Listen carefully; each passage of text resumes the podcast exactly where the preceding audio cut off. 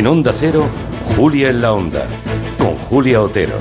Según datos del Ministerio del Interior, las violaciones múltiples han aumentado en España un 56% en los últimos cinco años. Un 56%, ¿eh? Una de cada cuatro agresiones en España la ha cometido un menor de edad. Todo encaja en el repugnante caso de la agresión de Badalona, un caso gravísimo que vamos conociendo estos días. Seis menores de edad, varios de ellos inimputables porque ni siquiera han cumplido los 14 años, violaron en el lavabo de un centro comercial a una niña de 11 años a la que llevaron hasta allí a punta de cuchillo.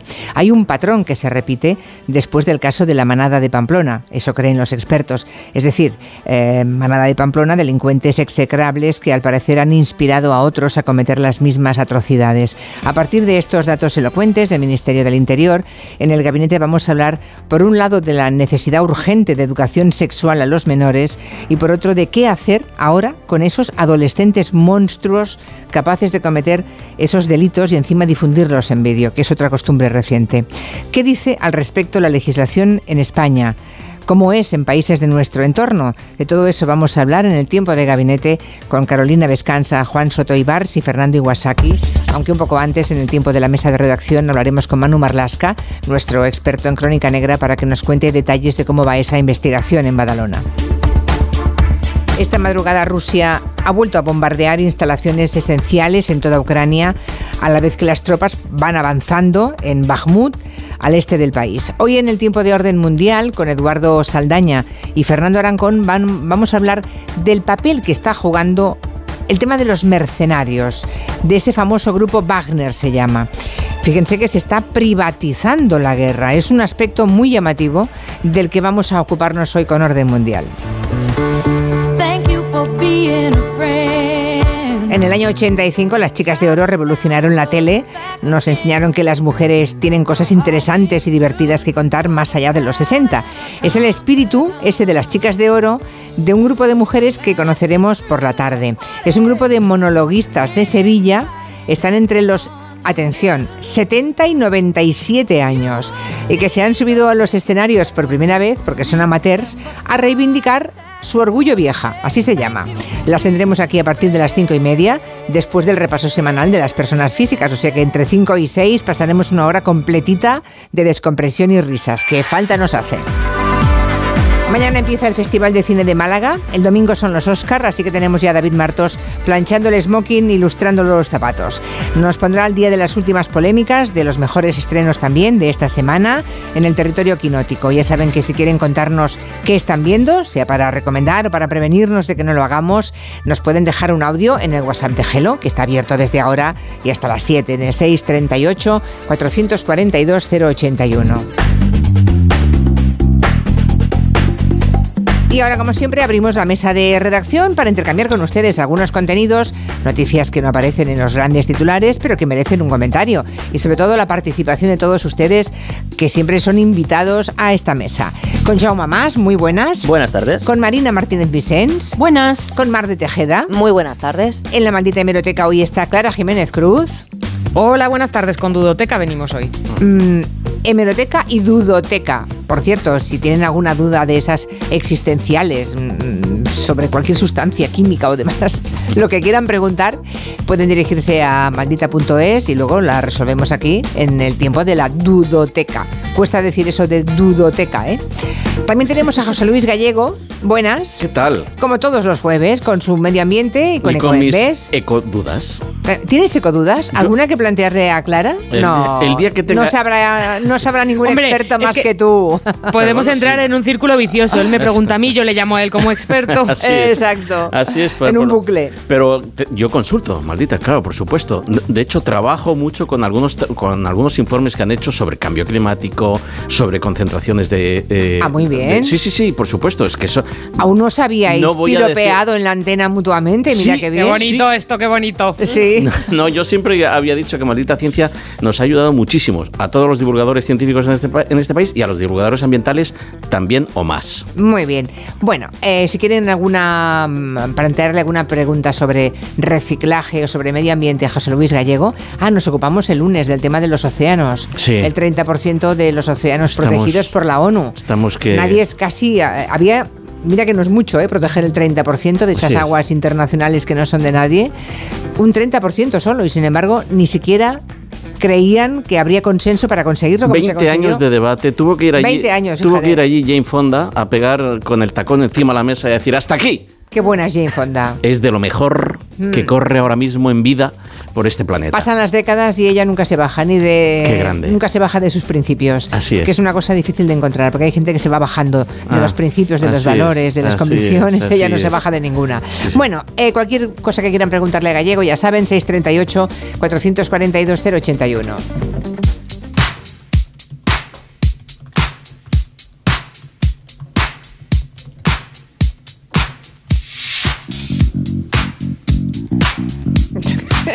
Estábamos esperando la reacción de José Luis Gallego. Que no Sabíamos puedo, no que puedo. le iba a gustar. No puedo. Buah. Estamos a principios de los 80, la música disco empezaba a sonar un poquito antigua, porque se le estaba comiendo la tostada el rap y el tecnopop, pero llegó Indip con este Last Night a DJ Save My Life y le dio una prórroga a los hits de discoteca. Said, "You gotta get up, you gotta get off, you gotta get down, girl." You know you drive me crazy, baby. You've got to turn into another man. Called you on the phone, no one's home. Es una historia lo que está explicando, ¿eh? Sí, ¿la quieres contar? Va. Ese, esa guitarra sostenida, escucha, invito a los oyentes que ha empezado, hemos Sí. empezado con esa guitarra sostenida, esos dos acordes, y ahí siguen. Lo que suena es el teléfono de la llamada que está recibiendo para que le salve la vida al DJ.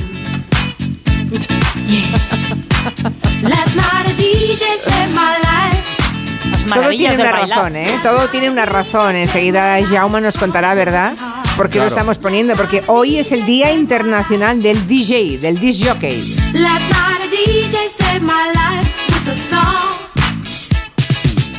Esta canción se conocía en los bailes como Las Maravillas de My Life. Las maravillas del bailar, decía yo. Exactamente. Las maravillas del bailar, decía yo. Pónmela. Maravillas del bailar. Así es. Ya, o sea que cambiasteis la letra. Totalmente. Bueno, todos lo decíamos así, pero no sabíamos inglés, no sabíamos nada. A ver, cuéntanos, Mar. Dije que Jaume, pero no nos va a contar Mar, lo de que es el Día Internacional del disc jockey, Se ¿verdad? celebra así cada 9 de marzo desde hace ya, fijaos, 21 años. Fue instaurado por la UNESCO para reconocer el trabajo de los que componen música a través de su mesa de mezclas. Una celebración además con fines solidarios, ya que las ganancias recaudadas este 9 de marzo por los DJs de todo el mundo irán destinadas a distintas instituciones benéficas relacionadas con asociaciones y fundaciones que trabajan y ayudan a niños de todo el planeta. El primer pinchadiscos de la historia fue el californiano Ray Nevi, quien en 1909 comenzó a utilizar sonido pregrabado en la radio. 1909. ¡Qué ¿eh? barbaridad! Hay que recordar que a Caray. principios del siglo pasado la música que sonaba por las ondas, la música que se ponía en la radio, era con orquestas en directo. Sí. Y hacían los jingles de la publicidad en directo En también. directo, esos, Una esos. artesanía pura, sí, sí. También son precursores de lo que hoy conocemos como DJs. El primer eh, DJ al que casi todos consideras es el Ron Diggins, que en 1947 fabricó la Dijola, un aparato que, que es la primera mesa de mezclas o tornamesa de la historia, que además la colocó sobre una base de madera de ataúd. Bueno, no sé cuántos DJs famosos conocéis. ¿Cuántos? aparte A ver, ¿quién nos salen? ¿Quién nos salen? ¿A quién quién te sale gallego? Joan Quintanilla. Vale. Bueno, claro. De Quinta- bueno, luego sale el que no conoce nadie, David Guetta, que, que no es David Guetta, nadie. según Monegal, ¿verdad? ¿Quién más sale? A ver ¿qué- quién os sale. Yo os digo unos cuantos. DJ Nano. Paquirrín, Paquirrín. ¿Ese no pincha? Sí, la verdad, Sí. pincha. No sé Sí, si bien, pincha. no sé si bien, pero. No lo sé. Yo no tengo criterio ni con él ni con ningún otro, ¿eh? No tengo criterio, no sé. Bueno, por algo tenemos fama los españoles de ser grandes fiesteros y hay muchos españoles que están ahí pegándolo fuertes. Decía Ya. Oscar Mulero, mm, Brian Cross, Paco Osuna. Y hay una salmantina, Julia Fátima Ají, en esta Semana de las Mujeres, que os recomiendo que la escuchéis, que hace Vale. cosas muy buenas. A mí me parece una pesadilla esta canción, ¿eh? ¿A ti No, te no, gusta? no, no. Muy pesada. ¿eh? No, no, porque es que... Cuando llevas que- 30 segundos dices, basta ya. Es muy Pero- Por reiterativa. cierto, Gallego. Quintanilla, basta que no, ya. que no, que no, que no, que hay que moverse, Ay, hay que gracias. vivirla, esos acordes, Oh. cómo va mezclando, cómo te va explicando la historia, los 80. taladro, por y la, gra- Dios. la gracia del DJ es que en cualquier momento te puede hacer un cambio sin que te des cuenta. Un buen y- DJ te lo puede hacer, claro, claro. Saben que TikTok es un pozo de vídeos a menudo irresponsables, no todos, pero muchos de ellos, algunos incluso peligrosos. En maldita.es se han topado con uno nuevo, escuchen. Una nueva moda que se está viralizando mucho en TikTok consiste en operarse para cambiarse el color de los ojos. Una de las que lo ha hecho es la influencer Daniela Requena, que lo contaba así en su perfil. Estos ojos, que siempre han sido marrones, en, en muy poquito, en unas horas, van a pasar de ser marrones a un azul verdoso muy bonito. Oh my god. Eh, no tengo palabras. Dios. Hablé, sí, no, es, es increíble. Cambiarse el color de los ojos. Esta operación, ¿qué riesgos comporta, Clara? Bueno, esta operación se llama queratopigmentación y consiste en cambiar el color de la córnea del ojo, que es transparente, y lo que hacen es ponerle una especie de tatuaje tiñéndola de colores. Los oftalmólogos nos cuentan que no es un método que se haya demostrado seguro y que además es irreversible. Si no te gusta, pues te aguantas. Y ya entrando en riesgos puede provocar pues mayor dificultad para futuras exploraciones médicas del ojo, cataratas, glaucomas, que es una enfermedad que daña el nervio óptico, o incluso la pérdida total de visión. Tremendo. No es el único método que se usa para cambiarse el color de los ojos. Al parecer hay más, ¿no? Claro, ya que entrábamos a preguntarle a oftalmólogos, pues les hemos preguntado si hay más procedimientos y los expertos nos cuentan que hay otra operación que es la despigmentación, que consiste en un láser que reduce el color del iris. Puede producir también glaucomas o cataratas y tampoco está recomendado médicamente. O los implantes artificiales en los que te abren el ojo para ponerte un iris de silicona que también tienen el riesgo de que se infecten. El último procedimiento, quizás el que todos conocíamos antes de que pasase esto, las lentillas de colores, es el menos arriesgado y lo que sí recomiendan los oftalmólogos es que se haga con una revisión médica, que no te las compres ahí en cualquier lado y te las pongas tú sin haber hablado Ya. con un médico. En fin, que cada cual es muy libre de lesionarse como mejor le parezca, ¿verdad? Pero al menos si lo hacen, que lo hagan con toda la información de los expertos. Hacer barbaridades irreversibles solamente se da en nuestra especie, ¿te das cuenta, gallego? Totalmente. No hay ningún otro animal sobre la faz de la Tierra que cometa eh, ese tipo de burradas no contra, sé- él- contra sí mismo. No sé por qué no nos cayó a nosotros la razón. De los cinco que tenía el Sí. bonobo, el orangután, el chimpancé y el gorila, ¿por qué nos cayó a nosotros la razón?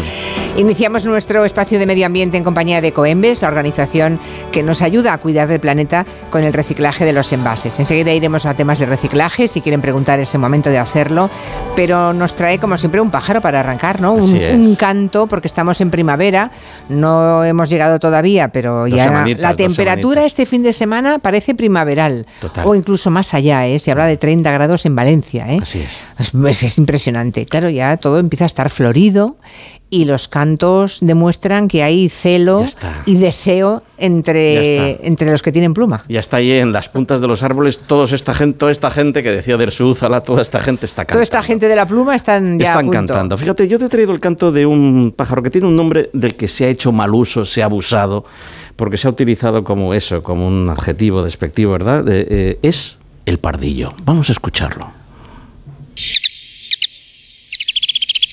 Está calentando, cuidado, como siempre. Ahí vamos, venga, fino. Sí, ya está, venga. Este es el pardillo. Es verdad, la frase esa de mira que eres pardillo. Sí. Va por el pobre animal este. Por este pajarín que... ¿Y fíjate, qué nos ha hecho el pardillo? Es uno de los pájaros más eh, eh, rápidos en huir, más eh, avistado, más que está más a la guay, muy difícil de, de- de ver, así como el gorrión, como el pinzón, se deja acercar. Estoy hablando de una familia que se llaman los fringílidos, que son los pájaros que mejor cantan, para su desgracia, luego te explicaré por qué para su desgracia. El pardillo, como bien dices en el diccionario, dice, la segunda voz, la primera es- lo define como pájaro, como fringílido, y la segunda voz dice que es incauto, por lo que se le engaña o sorprende con facilidad. Y tú- Pobre. Tú dirás, ¿y cómo hemos llegado ahí? ¿Cómo es que eh, se le ha- Exacto, ¿cómo sabemos que son pardillos los pardillos? Hay una historia asociada, yo creo que viene por ahí esa comparativa, y es que al pardillo se le captura con malas artes, como al jilguero, como al verderón, como al pinzón, como al verdecillo, ¿verdad? Se le captura con malas artes para convertirlos en pájaros de jaula. Si hay conceptos que me, que me ponen la piel mm, de picos pardos, además del de mascota, Es la jaula. es el de pájaros de jaula como si existiesen. ¿Tú te imaginas hombres de cárcel? Hombres que naciesen ya para ser encarcelados. Pues el concepto de pájaros de jaula es terrible. Es y, en- infame, y entre ese concepto está el de este pobre, el de este pobre pajarín, este, este que lo eh, capturan con facilidad con lo- malas artes. Así es, lo capturan como las artes. Pero hay algunas prohibidas ya, ¿eh? Efectivamente, es que eh, eh, la liga, por ejemplo, las dos básicas, que son las ballestas, consiste en poner dos redes en el suelo, con una forma de cuadro, con un marco de madera, yo las he visto un montón de veces, dos redes en el suelo, a los lados se ponen a pardillos machos para que canten y atraigan a los otros y caigan como pardillos ahí. Sí. Entonces, cuando ellos ven, cuando los Que cazadores... tienen 10, 15, 100. ¡clac! estiran, están, Tiran y se lo llevan. tiran y les caen a los pobrecicos, ¡pam! Como, como, como si fuesen eso, como si les hubiese caído encima una red que es lo que es. Esa es la menos letal. Porque esa por lo menos estás viendo lo que te cae. Hay otra que consiste en poner unas, unas tablillas de madera que se llaman perchas, con una especie de pegamento que se llama parain, ¿eh? la liga, y se deja ahí. Y ahí cae cualquier pájaro que se pose ahí. Eso en los árboles, Julia. queda enganchado. En los árboles. No me digas que hacen eso. Va un petirrojo, va una curruca. Bueno, va- pero si alguien ve algo parecido en algún bosque, hay que denunciarlo inmediatamente porque está prohibidísimo. Absolutamente. Vale, vale, vale. Pero luego te explicaré una afición muy arraigada en este país y, y con la que nos vamos a meter en un lío. Ya te, ya, ya te, lo, ya te lo avanzo. Se va a llenar nuestro, nuestro, nuestras redes de gente que se va a sentir eh, señalada, que es el silvestrismo. 40.000 aficionados en toda España, 40.000 licencias Para capturar, Real para capturar pájaros. para capturar pájaros Caray. y criarlos y tenerlos en, en cautividad 40.000. en, en Ya. jaulas. ¿Son muchos o es que no, no tengo, no tengo criterio? Son muchísimos, Son muchísimos, Julia. ¿no? Hombre, Luego- 40.000. No, luego te espero, que no, espero que no todos actúen. Es- no, bueno, en fin, eh, luego te explicaré en qué consiste el silvestrismo, porque, porque, cuidado, como decía Kapuscinski, hay que, poserse- hay que ponerse en la piel del otro para, para iniciar un debate. Y esta gente, los silvestristas, aman profundamente a las aves, te lo digo sinceramente. Y tienen absolutamente amor por la naturaleza. Amor y devoción, pero les quieren capturados en una jaula. Bueno, el Hay una incoherencia ahí, bueno, ellos sabrán. bueno, sería interesantísimo que la gente nos llamase Hombre, ¿tenemos algún silvestrista federado? O gente que tenga eh, pájaros en Se jaula. llama así. ¿Y por qué los tiene en jaula? ¿Qué- Eso, qué ¿por qué, tiene usted, ¿por qué tiene usted un pajarito en la jaula? ¿Qué Venga, que nos lo cuenten en el produce? 638 Sería maravilloso. 442-081. Esperamos comentarios. Venga, a ver, a ver, A ver. Bueno, te dirán que algunos pájaros no pueden sobrevivir fuera de la jaula. También nos los dirán- periquitos, los canarios, ¿no? Esos ya es verdad que no podrían sobrevivir. Pero ¿por qué nos- les gusta su contemplación? Exacto. Pregunto. Exacto. Dentro de una jaula. Dentro de una jaula. Yo tuve una vez un canario, pero volaba. Lo, lo dejábamos suelto por toda la casa. Todos hemos tenido, eh, Julia, mi padre era un gran, Mm. Ya. era un gran eh, es como una época que en todas las familias Todas. había un canario. Todas. un nací en- canario o un periquito. Yo nací en un barrio obrero de Barcelona y descubrí, aprendí a diferenciar el canto del jilguero del canto del pinzón. mm, Por las jaulas de los vecinos. Por las jaulas de los vecinos. Ya, ya, en ya, el de luces de mi casa. Pero es verdad que ahora esa costumbre ha decaído, afortunadamente. Ya, na- ya nadie tiene un pajarito encerrado en casa. Tenemos webs de cantos que puedes estar todo el día escuchando eh, Claro. cantos de pájaros en sonido digital. Tenemos comederos, tenemos prismáticos, tenemos mm, eh, un montón de espacios naturales para disfrutar de ellos. Venga, que nos llamen y nos lo Que nos llamen, a alguien que tenga todavía un pajarito en casa, que nos llame y nos cuente, por favor. buen porque rollo. Aquí no vamos a reñir a nadie. Ah, no, no, claro que no, para que nos Por cuente. supuesto. Y si hay un silvestrista federado también, que sale a capturar también, por Claro, favor. hablemos. A mí me regalaron dos agapornis y se los comió el gato. Vaya. Primero uno, después otro. Hace mucho bueno, tiempo, claro. Hace veintipico años. Claro. era Menos otra. mal que se comió a los dos y no a uno, porque ya sabes que los agapornis mueren de amor. ¿Sabes Está- qué pasa? Que nos lo regalaron. Entonces nos regalaron uno. Y se lo comió el gato. Y la persona que lo regaló llegó al cabo de un mes y dijo, para que no estés solo, os he traído otro. Y no nos atrevimos a decir, no, si no estás solo, está, está con Muerto. el señor. y, y- y el segundo también se lo comió el gato. Abrió la puerta de la jaula, metió la patita y se lo zampó. Yo tuve un jilguero que se llamaba Charlie de pequeña y le dejaba la, la puertecita de la jaula abierta y, y un día se lo comió un gato. También. Sí, me dices, sí, Charlie? sí, Por se lo favor, comió un gato, pero claro. sí. sí, los gatos son. Los gatos para eso mm, siguen los instintos, ¿verdad? Hacen de gato. Hacen de gato, sí. Lo que hay que hacer es, no, claro, no, no dejárselo al alcance, ¿no? Claro, pero nadie podía imaginar que abrieran la puerta. Luego te lo ofrecen, ¿no? Y piensan que están haciendo algo bueno para la casa. Oye. Sí. Claro, te traen, te traen el pájaro, ¿no? Paga su alquiler. Ay, sí, madre mía, madre mía.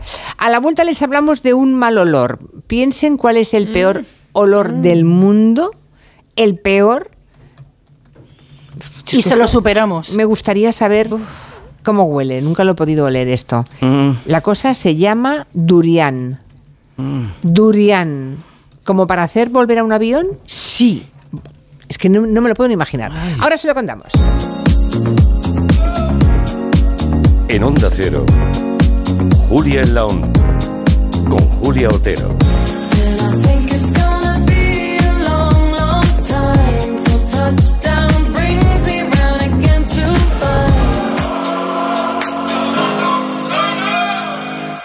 Cocinar una hamburguesa en una casa que ha terminado de pagar su hipoteca suena así. Y el chuletón con el que celebras cambiarte a línea directa, así. Si ya has acabado de pagar tu hipoteca, te bajamos un 25% el precio en tu seguro de hogar, sí o sí. Ven directo a lineadirecta.com o llama al 917-700-700. El valor de ser directo. Consulta condiciones. Cásate conmigo. Líder en su franja de emisión. Si es necesario ser la mala de la película, yo soy la peor. Y pienso hacer lo que sea para que no lo olvides nunca. De lunes a viernes a las cinco y media de la tarde, nuevos capítulos de Pecado Original. Y esta semana, gran final de Tierra Amarga en Antena 3. Ya disponible en A3 Player Premium. Dos cositas. La primera, me has subido el precio de mi seguro aunque yo nunca he dado un parte. La segunda, yo me voy a la mutua. Vende a la mutua con cualquiera de tus seguros y te bajamos su precio, sea cual sea. Llama al 91 555 5555. 91 555 5555. Por esta y muchas cosas más, vente a la mutua. Condiciones en mutua.es. Con las lentillas, el polvo, los ordenadores, notamos los ojos secos, nos pican. La solución es Devisión Lágrimas. Devisión alivia la irritación y sequedad ocular. Devisión Lágrimas. Este producto cumple con la normativa vigente de producto sanitario. Si padeces insomnio, estrés o ansiedad por tener muchos préstamos, podemos ayudarte. Llevamos 15 años mejorando la vida a miles de personas como tú. En Agencia Negociadora encontrarás personas empáticas capaces de solucionar lo que tú no puedes, negociando con los bancos para que ya, el próximo mes, tengas un único préstamo y pagues hasta un 80% menos que ahora. Sin moverte de casa rápido y discreto.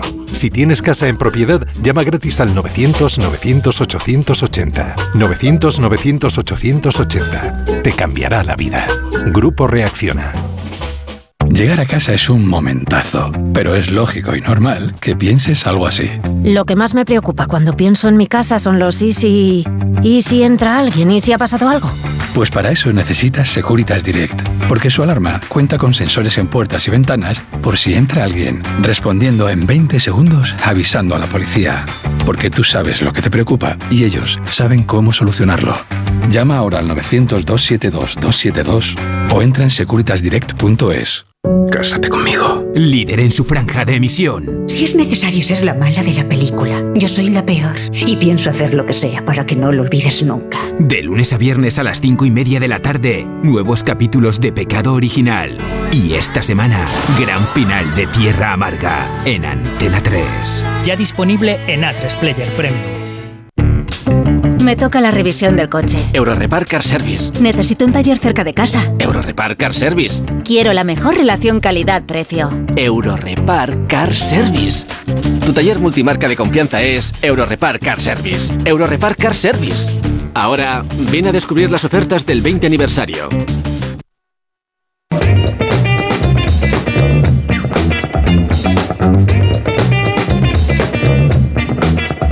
Pues sí, sí, existe una fruta, yo no tenía noticias de ella, se llama durian y es tan apestosa, el olor es tan terrible que han provocado que un avión que iba de Estambul a Barcelona diera la vuelta. Mm, Es una cosa repugnante. Durian, durian, durión, de las tres maneras lo encontramos escrito. Eh, resulta que mm, desprende unos gases insufribles. Hace unos años contamos que una biblioteca de Australia la tuvieron que desalojar porque alguien llevaba una fruta de estas en la mochila y la gente se caía desmayada. Bueno, ahora ha sido un avión, un avión que iba a Barcelona y tuvo que dar la vuelta porque aunque iba en la bodega, no es que solo huela, que muchísimo.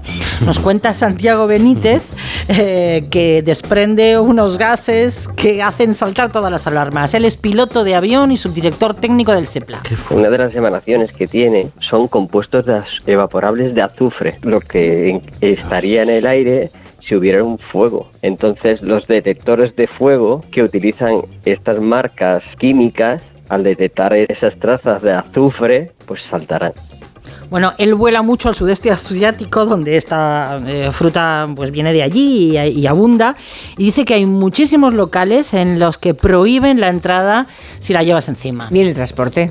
Claro, claro, en el transporte y en muchos, y en muchos lugares, hoteles, etcétera. Mira, vamos a escucharle. En los hoteles te lo prohíben. En Yakarta, por ejemplo, en Indonesia, te lo ponen directamente. En el check-in te dicen, no puedes entrar. Centros comerciales no entren aquí con un durian, porque huelen muy fuerte. Y quitar ese olor luego es muy complicado. Pero ya que sabe entonces, porque... Bueno, parece que cuando está recién cogido hay quien le encuentra la gracia, el sabor... eh, No se lo ponen a caramelos, a galletas, a helados. Por lo visto, el gusto es dulce, a vainillado, o sea, es agradable. Bueno, eh, y hay gente que lo... No- nunca lo he probado, ¿eh? Solamente he leído cosas del durian porque tuve curiosidad, claro, por saber. Claro, sí, yo también he estado buscando mucho testimonio de gente sobre todo y hay quien dice, mira, lo he probado, no repito, ¿eh? porque la curiosidad me la he saciado, pero esto es repugnante. Y luego os quejáis de mis cagarrutas de liebre. No, me, ya- a mano llena nos la, nos la Bueno, si, si alguien tiene alguna historia de olor insoportable, nos la puede contar, ¿vale? Aunque estoy pensando que hay tipos de quesos también muy insoportables que luego te los metes y son buenísimos, ¿no? Sí, pero si llevas un Roquefort encima en el coche, pues cuando llegas a casa tienes que tirar el coche. Sí, sí, sí, ¿no? Es, es tremendo porque cuando uno piensa en el primer humano que alguna vez se atrevió a probar algo tan apestoso, como cosas que ahora nos comemos como manjares, no puedes más que sorprendente, asombrarte, ¿no? Como algo que huele tan, de forma tan repugnante, algún día un humano dijo, vamos a probar, a ver qué tal es esto, ¿no? El queso empezó con, como algo podrido, fermentado, ¿no? Cuando- Todos los quesos, imagínate ese, ese humano que dice, qué mal huele esto y está todo lleno de moho, está asqueroso, pero vamos a probarlo. Cuando yo era pequeño, Julia, y si hay algún naturalista que me está escuchando dirá que también lo hizo, cuando nos encontramos un pájaro muerto en el campo era, vamos, bingo, porque podías llevarlo a casa, contar las plumas, diseccionarlo, tal. Eh, yo me dejé una vez eh, una- un pájaro, un- un- una, una alondra muerta en la mochila y me olvidé de que la llevaba, eh, de que estaba dentro, y la dejé en, en el, en el cuarto. Ni te cuento, eso cuando entró en descomposición y empezó a Ya, oler ya. y a oler y a oler y yo ni me acordaba ni tenía ni idea. Es decir, que hay olores que, efecti- que- que- que son que Supongo son que tu por madre, te, errores. re- tu madre te reñía. Uy, José madre. Luis, lávate, ¿no? Había tirado la toalla ya. Claro, yo lo máximo que me he dejado en la mochila es un sándwich de jamón y queso y ya apestaba lo Ya suyo es. al cabo de Sí, los sí. meses. Pregunta para Gallego. Yo quería preguntarle a Gallego por un tipo de pájaro que últimamente estamos viendo mucho por aquí por casa, que se pone en los árboles, es así negro pequeñito y canta un montón a primera hora de la mañana antes de que salga el sol, sobre las 6 de la mañana, y a última hora de la tarde también cuando ya no hay sol, sobre las 7 y pico, una cosa así. Qué maravilla. Ahí lo tienes. Te lo voy a decir por McCartney, no te lo voy a decir yo. Es un, es un blackbird. Un Es- mirlo. efectivamente. Mirlo. No falla. Canta por la mañana, al alba y al caer, eh, al caer el sol. Es el momento en el que él, como dice aquí Paul, que él está, está escuchando Sí. a Mirlo y está escribiéndole una carta de amor a su chica. Bueno, el otro día planteamos, eh, maldita.es trae hoy la respuesta, planteamos la duda, qué había que hacer para cerrar las cuentas bancarias de una persona fallecida y hoy damos respuesta, porque además no, no es una sola, hay varios matices que hacer, ¿verdad Clara? Sí, sí, es, es un tema denso, pero tengo que decir que bastante útil. Hemos hablado con expertos en banca y lo que nos dicen es que lo primero que hay que hacer es comunicar a nuestro banco el fallecimiento. Hay que entregar el certificado de defunción, una copia del testamento o una copia de la declaración de herederos. Y si no sabemos en qué banco tenía el dinero o si tenía más de una cuenta, podemos preguntarle a Hacienda, que nos dirá también si la persona tenía deudas. Pero aquí también entra en juego, supongo, el permiso que tenga esa persona o no para operar con la cuenta, ¿no? Algunas cuentas están a nombre de una sola persona. Si es el fallecido, si está en una compartida con esa persona, sí, porque queda otra viva, pero si no... Depende, depende. Hay modelos depende. diferentes, ¿no? Hay tres modelos. Las de titularidad única, que es una sola persona controlando Sí. la cuenta, que tiene que dejar una autorización expresa de que los herederos puedan operar con ella o cerrarla. Ojo, importante. El segundo modelo, el de titularidad indistinta, en que hay dos o más personas que pueden entrar en la cuenta y hacer movimientos sin que el resto tenga que autorizarlas, ahí Sí. no hay ningún problema. Y la última opción es la cuenta conjunta, que para poder operar con ella, todos los miembros tienen que autorizarlo. Y lo mismo, si uno de los titulares fallece, tiene que haber dejado por escrito el permiso. Vale, y llegamos a la siguiente pregunta. ¿Cómo demostramos que somos los herederos?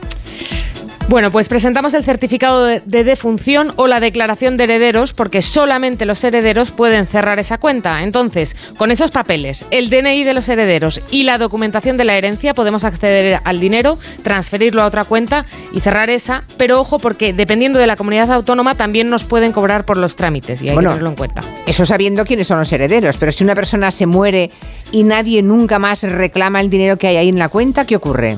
¿Qué pasa con ese dinero? Bueno, pues esa cuenta se bloquea y si nadie reclama el dinero en 20 años, la consideran abandonada y pasa a formar parte del tesoro público. Es un dinero que gestiona el Estado.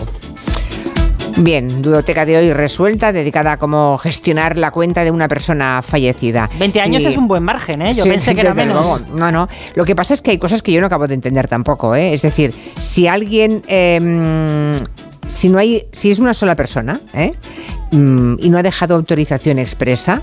El banco la deja abierta aunque sepa que ha muerto esa persona. ¿Y de qué sirve tener una cuenta abierta si Por esa si persona aparece nunca. alguien- Ya. Claro, si aparece un con heredero que la autorización expresa. Claro. Vale. Os habéis dado cuenta, ¿no? Habéis hablado las dos y nadie ha entendido nada. Supongo que alguna de las dos habrá dicho que por si aparece un heredero, ¿no? Eso es. Vale. Es que yo soy la heredera porque me está pasando con la Ya. cuenta de mi madre. Por Ah, eso vale. Hemos Entonces- hablado a la vez, ella daba la teoría y yo digo, me está sucediendo. Vale, entonces te- tenías como ansiedad, ¿vale? Un poco, sí, un poco, un poco.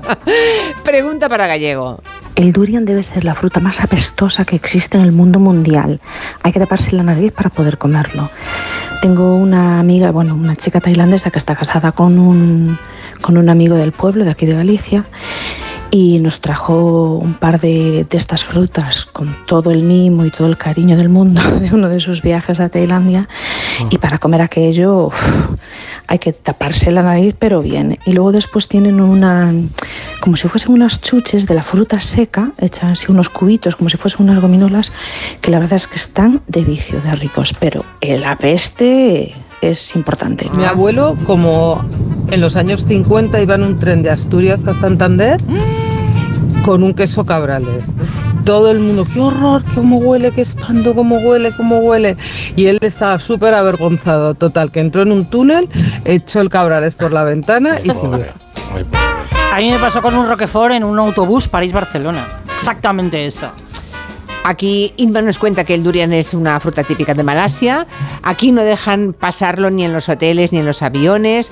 Dice esta oyente que tardó 11 años en poder probarlo, que el olor es muy fuerte, pero que el sabor es muy bueno. Es muy dulce, tiene una textura blandita.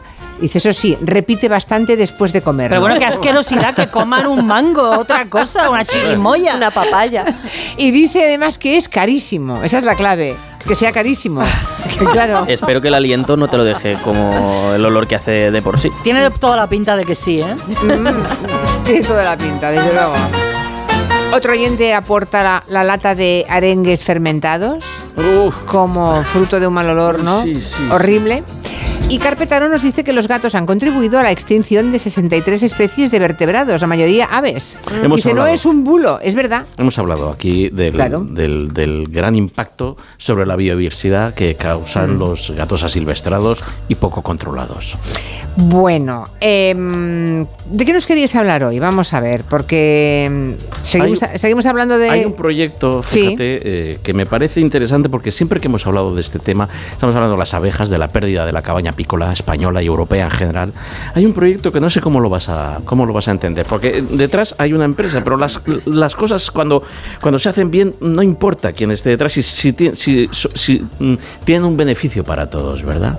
Eh, es una empresa que eh, se ha comprometido a soltar, a, a- a liberar 47 millones de abejas en un año. Y no cualquier abeja, la Apis mellifera ibérica. ¿Dónde las van a encontrar tantas? Las- bueno, pues eh, eh, supongo que trabajarán con colmeneros, que trabajarán con apicultores, eh, con, porque la abeja no solamente aporta beneficio a los meleros, a los que hacen miel, no, no, la abeja aporta beneficio a todos, a nosotros, a todos los que están escuchando este programa. La apis melífera, por ejemplo, ibérica, eh, es capaz de transportar ella sola cada unidad de abeja, cada abeja, eh, 20 veces su peso en polen. Eso significa que son fertilizantes magníficos, perdón, polinizadores magníficas, que una labor que no podríamos desarrollar de manera sintética, trasladando No, nosotros los el humanos polen. no podríamos, Seríamos ¿no? incapaces, ¿verdad? Multiplica los 47 millones eh, de abejas por ese peso mm, multiplicado por 20 de cada abeja y te van a salir toneladas de polen que van a estar mm, eh, Repartiendo por todas partes. toda la flora ibérica ¿Y, y por qué lo hace? ¿Por qué lo hace esa empresa? Es una La empresa, empresa de electrodomésticos, Así ¿no? es, es LG. LG. Ah, pues me parece muy bien. Bravo por esa empresa. Así es. ¿Y por qué lo hace? Es Smart Green Bees. Lo que quiere es contribuir a la biodiversidad. Ya sabes que dentro de lo- todos los eh, mm, eh, propósitos, todos los objetivos que planteó Naciones Unidas, los 17 ODS, hay uno que es el de la protección de la naturaleza y la conservación de la biodiversidad. Tan importante la lucha contra la pérdida de biodiversidad como la lucha f- contra el cambio climático. Los pongo al, nivel, al mismo nivel, pero no yo solo, todos los científicos, ¿verdad?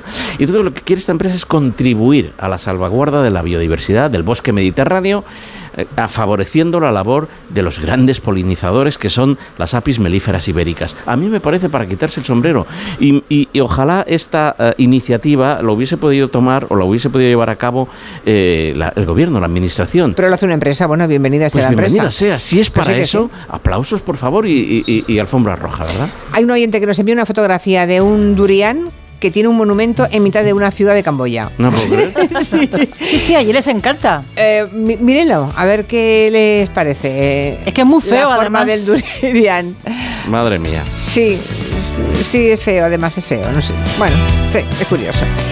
¿Cuánto tiempo es aceptable quedarse en un bar sin consumir? Pregunta que también trasladamos a los oyentes. Es un debate que se ha generado a partir de la queja de un cliente que dice que le echaron de un bar porque se puso a trabajar desde allí.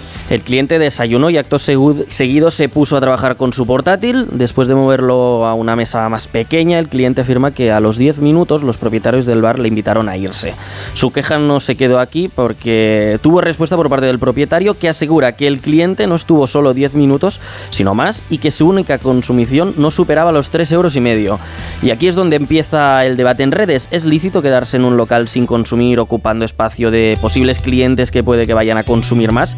Y es que el teletrabajo cada vez es más común, ir a bares a trabajar, cosa que no debe sentar bien a todos los propietarios. Hombre, no, es que yo es que ni me lo planteo. Yo, yo como cliente no se me ocurriría sentarme en una mesa por el morro a trabajar sin consumir nada o consumiendo un café en toda una mañana. Es que no puede ser. Con la de libros que, se han el- escrito sentados en, En bares, cafeterías. en cafeterías, con la de tertulias. Ya, bueno, sí, pero consumiendo, consumiendo. Pero un cafelito Hombre. cada tres horas. Claro, No, no, no. Aquí está el límite, ¿eh? ¿Cuántos cafés te tienes que tomar por hora para Yo depende que- de cómo vea la terraza, ¿no? De Claro. cómo esté el lugar. Claro, también. Depende de la gente a que haya. hombre, si está a rebosar y tú estás allí con un café, es que a mí se me cae la cara de vergüenza. Pero perdona, además, si vas a escribir el libro de tu vida, como señala Marina, pues pídete una, aunque sea una pesicola, luego unos calamares, luego te pides el Claro, café, y si una no te vas, a, y te vas a una biblioteca tú. Ay, Ay, no, no, Yo- aquí.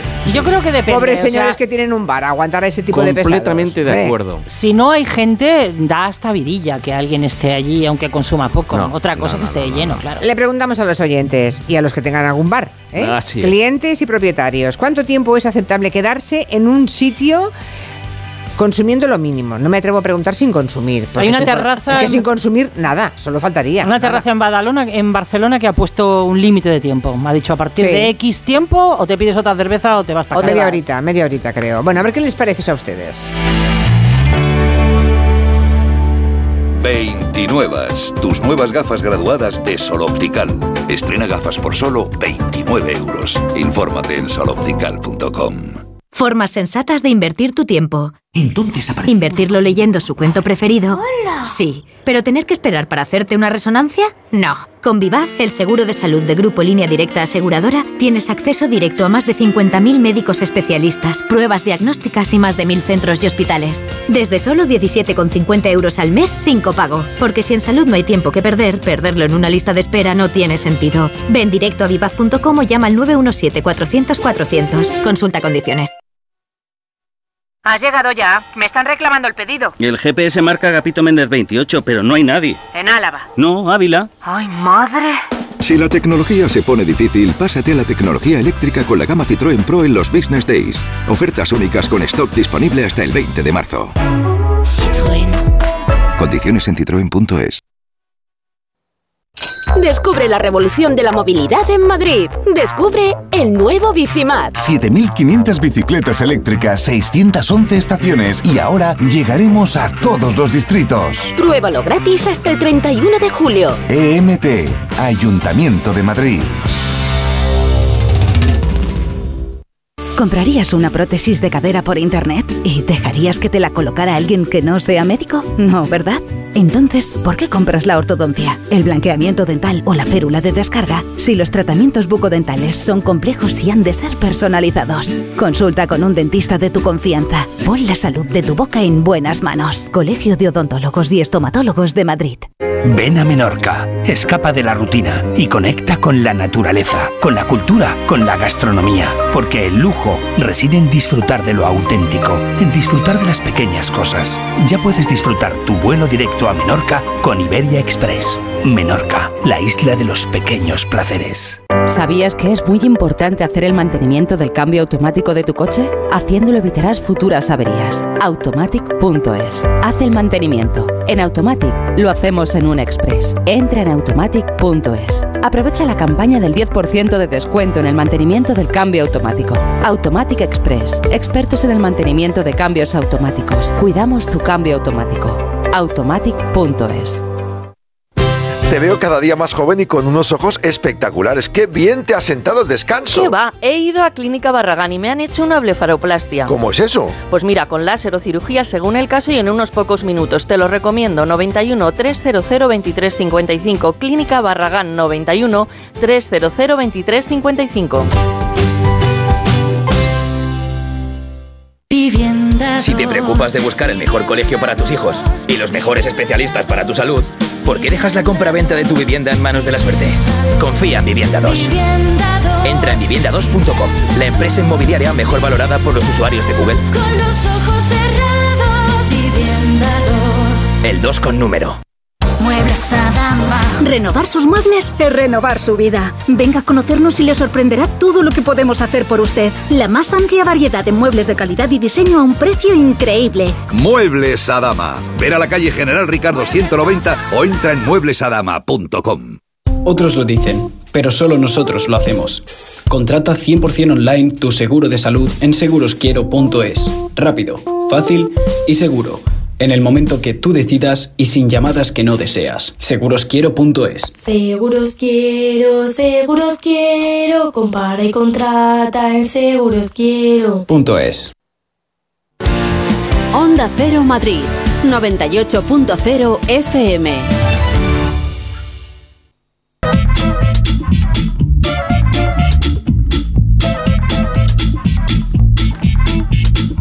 Que sepas, Clara, que dicen muchos oyentes, algunos, que no es nada fácil cerrar una cuenta, que a veces con todo lo que dices que se aporta, como no conozcas al director de la sucursal o como no lo tenga muy claro, siguen pidiendo papeles y papeles y no hay forma de cerrarla. Yo estoy muriendo en el intento. Ya, ¿lo ves? No, no.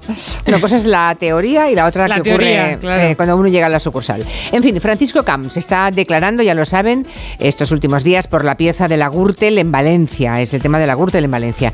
Y nos hemos querido fijar en algo que ha dicho sobre Álvaro Pérez, el bigotes, que ya no lleva bigotes, pobre, pero para identificarlo, El Barbas, el todo Barbas. llamándole igual, sí. El expresidente de la Comunidad Valenciana dice que no tuvo ninguna relación personal con Álvaro Pérez, el hombre de confianza del empresario Francisco Correa. Y la verdad es que la fiscal, creérselo, creérselo, no se lo cree mucho, ¿eh? Por cierto, nunca tomé un café con Álvaro Pérez, ni comí con él, ni nunca estuvo en mi casa, ni nos fuimos de viaje, ni tuvimos ningún tipo de relación personal, ni paseamos por la calle, ni nos fuimos a un jardín, nunca jamás. boda. Fui a la boda, sí, sí. Claro, no sé. Perdónenme, pero es que es curioso que fuera a la boda de alguien que no conocía prácticamente de nada. Claro, dice que no tenía ninguna relación, se lo hemos escuchado más veces, ha sido su principal argumento de defensa, esto es en 2019. Si Álvaro Pérez no es ni ha sido nunca, en ese concepto de amistad que se ha intentado trasladar durante estos años, un amigo mío. Ni compartíamos nada, ni gustos, ni intereses, ni ilusiones, ni expectativas de ningún tipo. Bueno, quizá tenemos que revisar nosotros el concepto de amistad, ¿no? Igual es muy diferente de la que tiene el señor Camps. Para Francisco Camps, el Bigotes era su amiguito del alma al que llamaba en Nochebuena de 2018 para felicitarle la Navidad. Presidente. Feliz Navidad, amiguito del alma. Oye, que te sigo queriendo mucho. Que Y yo también, a la. Pero sobre todo para decirte que te quiero un huevo. Bueno, que contarás durante muchos años con mi lealtad, ¿vale? Eh, no lo suficientes, claramente. se querían un huevo, eran es- a ese señor que, pff, que no lo conocía prácticamente, pues eran leales el uno con el otro. ¿Qué más? Es que no paseaban, Julia. Bueno, No. también se hacían regalos, no solamente entre ellos, sino también a sus mujeres, a la de Camps en concreto, que hasta se la ponía al teléfono. Álvaro, Hola. con el mío te has pasado 20 pueblos. ¿Qué dices? Sí, sí. Si es un detallito, hazme Un detallito. Bueno, eh, creo que Camps dijo que de regalos nada, que los devolvió todos, como aquí en el tono parece ocurrir, ¿verdad? Pero de amigos nada, ¿eh? Dice Camps, nada. Cuando le han preguntado la prensa esta mañana si eran o no eran amigos, se preguntaba a sí mismo si la amistad en realidad era un delito. ¿La amistad es un delito? Obviamente no. Por lo tanto, estoy defendiéndome de una cosa que en cualquier caso no sería ningún tipo de delito. Ser un amigo de una persona no significa nada. No, no, que, que es que tienes toda la razón. No, el problema no es que la amistad sea un delito, es que acaba de negar que, fue, que lo conociera. O sea, en fin, a veces la maldita hemeroteca es traicionera. Bueno. Hace unos días, contamos aquí el lunes pasado, las imágenes de nuestro atleta de Quique Llopis que se cayó durante la final de la prueba de los 60 metros valla.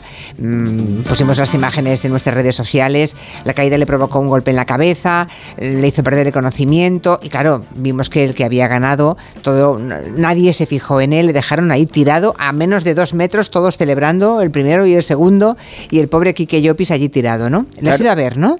Ah, sí, ninguno de los corredores se preocupó por él, estando el atleta valenciano, mm, ni cuando terminaron la carrera, ni, ni pasadas las entregas de las medallas. Llopis quita importancia a la situación, asegurando que con la adrenalina y la emoción a veces es difícil actuar debidamente, y además nos ha contado que prácticamente todos la han llamado para preguntar por su estado. Si no todos, prácticamente todos me han escrito y me han preguntado cómo estaba, me han pedido disculpas diciendo que, que bueno, que en ningún momento había que anteponer la carrera ni la medalla ni nada a, bueno, a, a todo lo que había pasado y que, y que, bueno, que me pedían disculpas, que, que les sabía fatal y que, que estaban muy afectados.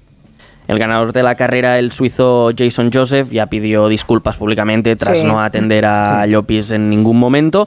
Y Llopis ya ha llegado a su casa en Valencia y aunque se encuentra bien, aún tiene algunas secuelas del golpe. Bueno, aún sigo con, con dolor en el brazo derecho, que no lo puedo prácticamente mover. Luego el oído derecho también lo tengo aún, que no, no escucho mucho, eh, lo tengo bastante entaponado de una, de una inflamación que tengo. Pero bueno, dentro de lo que cabe, dentro de, de todo lo que pasó, pues, pues la verdad que es bastante leve lo que tengo ya y, y nada, poco a poco recuperándome día a día y eso y- y ya está. Espera recuperarse pronto y empezar con las competiciones de exterior lo antes posible ya. Bueno, le deseamos lo mejor desde aquí, aquí que Llopis. Por aquí dice un oyente que si alguien tiene que consumir mucho para estar un rato, los que van y se toman 8 o 9 cervezas en media hora tendrían que recibir un regalo. No, la lógica no va así, me parece. Ha hecho un silogismo un poquito tramposo, ¿eh? Pero bueno. Hace días que vamos siguiendo, de hecho hoy es el tiempo y el tema de nuestro gabinete, porque estamos conmocionados por la historia de esa criatura, una niña de 11 años, a la que violaron en un centro comercial de Badalona. Fueron seis, seis jóvenes, bueno, seis adolescentes, todos menores de edad. Y cuando pensábamos que a esta historia ya no le cabía más ingrediente para el horror, cuando ya no nos, nos había espeluznado, resulta que la familia de esta niña ha tenido que denunciar amenazas de muerte. Y claro, eh, hay que preguntar, hay que preguntar a Manu Merlasca qué, qué está ocurriendo con esta historia. ¿Qué tal, Manu? Buenas tardes. Hola, ¿qué tal? Buenas tardes. ¿Qué, bueno, ¿Qué sabemos en este momento, a día de hoy, de lo que ocurrió en, en ese baño, en el lavabo de ese centro comercial, el Magic de Badalona? ¿Qué pasó? Bueno, lo que sabemos que ocurrió es lo que ha recordado la propia víctima, ¿no? Que, que tuvo que ser meses después cuando su hermano alertó de que había circulaba por ahí un vídeo en el que aparecía ella, bueno, pues con determinados comportamientos sexuales, ¿no? Ella eh, incluso no sabía exactamente la fecha que era por diversos datos periféricos, digamos, que los Mossos de Escuadra establecieron una fecha y a partir de ahí pues iniciaron esa investigación que de momento ha acabado con cinco detenidos, ¿no? Habría un sexto implicado que ni siquiera se ha podido identificar. Eh, tres de ellos menores de 14 años y por tanto inimputables, es decir, no hay no tienen ninguna responsabilidad penal y por tanto no se puede adoptar ninguna medida con ellos otro que además tiene antecedentes por agresión sexual, que sí que se ha decretado su internamiento en un, centro, y otro que está en libertad vigilada. ¿no? Eso es lo que hay. Y es cierto que la familia ha recibido amenazas por parte del hermano, concretamente de esa cría, ha recibido amenazas por parte de algún familiar o de alguien de ese entorno. ¿no? A ver, para que, la gente, para, que la gente no se, se espeluzne, pero se espeluzne relativamente, ¿vale? Estamos hablando de todo, se desarrolla en un entorno eh, donde la mayoría de las familias de esos chicos son familias tan desestructuradas que algunos de esos chicos ya estaban al cargo de los servicios sociales de la Generalitat, es decir, es un eh, para que la gente lo entienda, estamos en un todo se desarrolla en un ambiente bastante lumpen, ¿vale? Vale, o sea, un ambiente de, familias desestructuradas con alguno de, esos cinco de esos cinco adolescentes, alguno ya vivía en centros sociales. Sí, sí, sí, eso es. alguno ya estaba a cargo de los servicios sociales de, la Generalitat. Vale, entonces que sepamos, esto no ocurrió este fin de semana, ocurrió, eh, calculan que por noviembre, ¿no? Eh, en diciembre. sí, diciembre. Fue en diciembre, vale. Entonces, la niña cayó, no contó nada, en principio cuando llegó a su casa, aunque mm. sí intentó, cuando estaba en el centro comercial, pedir ayuda a un vigilante. Este es otro de los problemas que tiene esta investigación, porque nadie ha sido capaz de encontrar a ese vigilante que indudablemente podría aportar muchísimos datos, ¿no? Cuando, bueno, no parece que resulte tan complicado dar con un vigilante jurado en tanto en cuanto pues tiene unos cuadrantes con sus horarios y son plantillas. ¿Y cómo que no pueden dar con él? Porque pues la niña contó que ella salió, porque digamos, a, punta de cuchillo, la mm. arrastraron hasta el lavabo. Eso es. Pasó lo que pasó y cuando salió la niña, lo primero que fue, eh, que hizo es ir al, vigilante.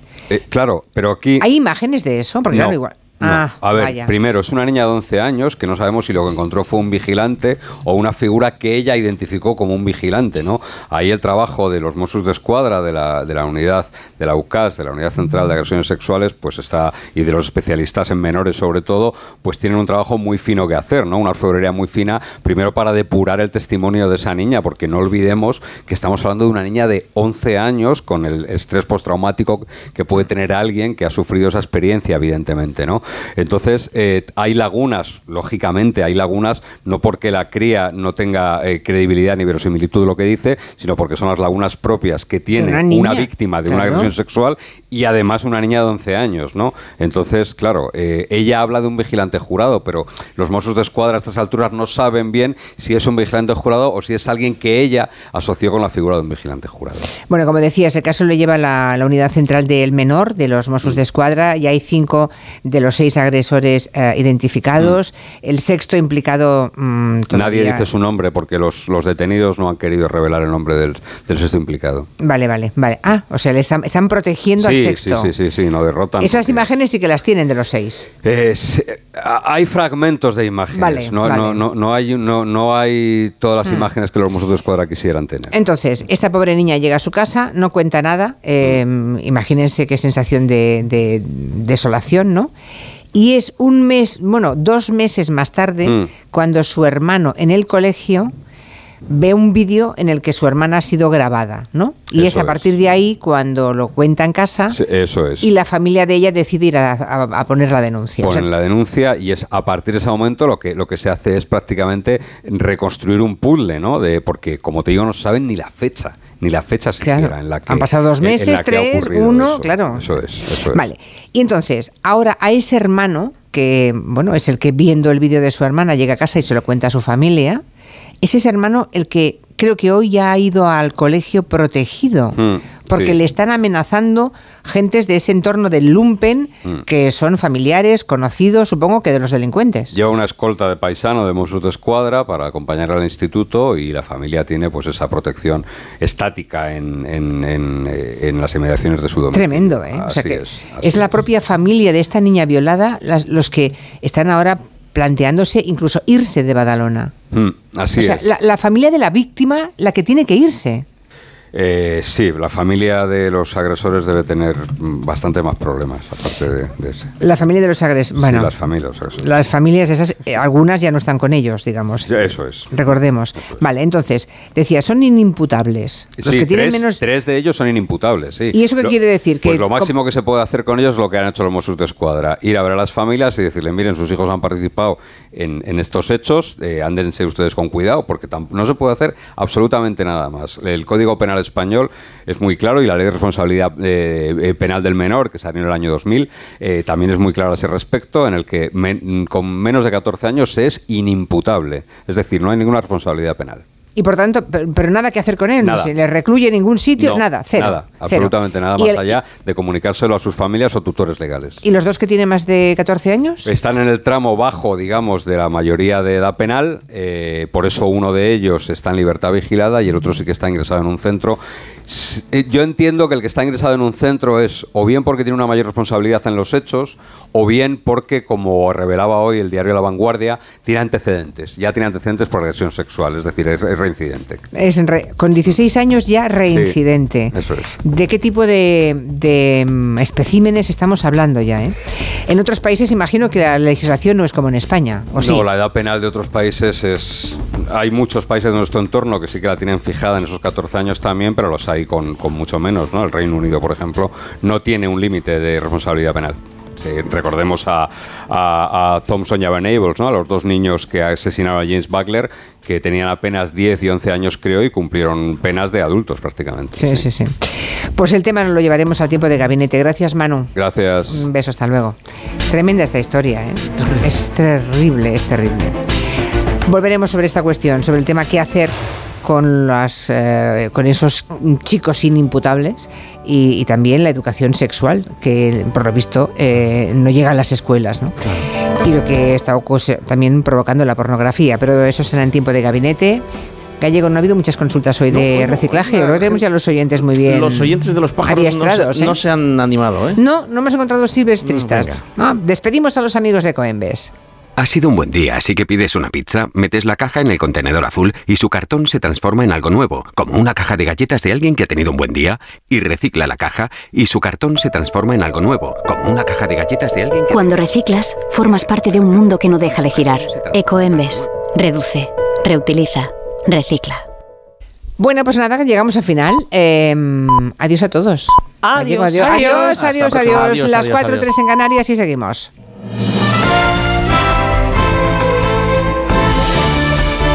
Noticias en Onda Cero. Buenas tardes. El ministro de la Seguridad Social anuncia que ha llegado a un acuerdo sobre pensiones con Bruselas. Ha convocado Escriba mañana a mediodía a los agentes sociales para trasladarles la propuesta que dice garantiza la sostenibilidad del sistema. Caridad García. Desde mediados de diciembre no hay reuniones oficiales y han pasado ya dos meses y medio del plazo comprometido con Bruselas. Los agentes sociales pidieron al ministro que no les llamase hasta avanzar en su negociación con quien realmente debe validar esta reforma. Bruselas y los grupos parlamentarios. Escriba asegura que ese momento está cerca y les convoca mañana. Sí, confío. Yo creo que lo que vamos a, a presentar yo responde a, a lo que hemos nosotros constatado que era necesario en torno de construir un, un consenso suficiente. ¿sí? El periodo de cómputo es el elemento central y el más polémico. Asegura Escribá que se trata de atender a las carreras irregulares y sobre todo de ofrecer una alternativa a la reforma del Partido Popular que dice solo quería recortar la pensión de jóvenes y mayores. El Congreso ya ha entregado a la jueza el ordenador y los efectos personales que Fuentes Curbelo, el Tito Berni, dejó en su despacho de la Cámara Baja. Responde así al requerimiento judicial que la presidenta del Congreso recibió este lunes, Ignacio Jarillo. Según fuentes de la Cámara Baja, la presidencia ha remitido en su momento un oficio dirigido a la Comisaría de Policía del Congreso y a la Secretaría General, acordando que se dé cumplimiento a la petición judicial, que finalmente se ha hecho efectiva. El Congreso cumple así con la petición de la magistrada de dicho juzgado número 14 de Tenerife, en la que el pasado lunes solicitaba la autorización para la entrega de los efectos personales que pudieran quedar en el interior del despacho del exdiputado Fuentes Curbelo. Falta por saber el paradero y contenido de la tablet de la que disponía el diputado y que habría pagado al Congreso para poder llevársela tras abandonar su escaño, forzado por la dirección del PSOE. Hoy el Congreso además ha apoyado la ayuda financiera y la transferencia de carros de combate y material militar a Ucrania. Podemos ha votado en contra, pero ha respaldado en cambio la petición de que el Gobierno comparezca mensualmente en la Cámara para explicar los compromisos asumidos por España, petición que ha rechazado esta vez el PSOE. El presidente de la Junta de Andalucía mantendrá en vigor la ley trans de su comunidad a pesar de la presión de Vox y después de que Madrid se haya comprometido a modificarla en la región en la próxima legislatura. El debate salta en plena precampaña y el presidente andaluz, Juanma Moreno, dice que no cede a presiones. Que Madrid tiene su parlamento, tiene su autonomía y tiene su capacidad de decidir. Y nosotros decidimos lo que nos apetece, lo que nos compete y lo que consideramos oportuno al conjunto de los ciudadanos. Y Madrid puede hacer lo que le dé la gana también. mí no me condiciona nadie, que usted lo sepa, señor Gaviera, nadie, ninguna comunidad autónoma, ni, ni el gobierno central, ni nadie, porque me debo a los 8 millones y medio de andaluces. En Georgia, la oposición asegura que va a continuar con las protestas a pesar de la cancelación del polémico proyecto de ley que pretendía controlar las organizaciones que reciben dinero del exterior. Exigen al gobierno que denuncie formalmente el proyecto y que libere a los detenidos. Desde Bruselas aplauden la marcha atrás a la que se ha visto obligado el gobierno prorruso. Corresponsal comunitario Jacobo de Regoyos. En un mensaje en las redes sociales, la Unión Europea da la bienvenida a esta medida y se pide al país que acelere las reformas proeuropeas para que Georgia pueda alcanzar el estatus de país candidato. En junio pasado, de hecho, se le reconoció a este país la perspectiva europea. Tras varios días de manifestaciones y disturbios contra esta llamada ley sobre la influencia extranjera, sus impulsores la han retirado a pesar de que el borrador había obtenido ya el visto bueno de la Cámara. Y una cosa más, el presidente de la Generalitat, Pere Aragonés, anuncia que se desplazará esta tarde a las 5 a la mina de Suria en Barcelona para seguir las labores de rescate tras el accidente mortal en el que han fallecido tres personas. Y el deporte con Oscar Conde. La semana de fútbol continental se completó hoy con los partidos de ida de los octavos de final de la Liga Europa, donde tenemos triple presencia española. A las 7 menos cuarto, la Real Sociedad abre su eliminatoria ante la Roma de Mourinho en el Estadio Olímpico de la capital italiana. Después, a las 9, será el turno del Betis, que juega en Old Trafford ante un Manchester United que quiere olvidar esa derrota 7-0 frente al Liverpool y de un Sevilla que recibe al Fenerbahce turco con ganas de competir y aparcar su mal momento liquero. Los entrenadores, el realista Imanol, el verde y blanco Pellegrini y el sevillista San Paoli. Hasta aquí ya hemos llegado y ahora lo que queremos es estar en abril. Entonces el objetivo es claro, respetando al máximo al equipo que tenemos y al entrenador que tenemos enfrente. No, yo creo que más que jugar contra un equipo que perdió 7-0 el último partido, vamos a jugar un equipo que de los últimos 21 partidos eh, ganó 19.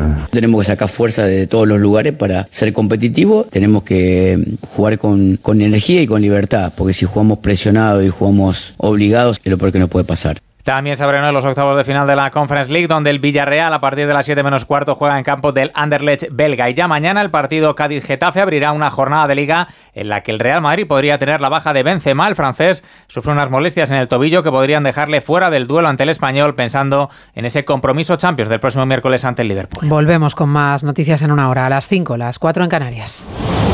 Este jueves sigue en la web y en la app los partidos europeos de nuestros equipos.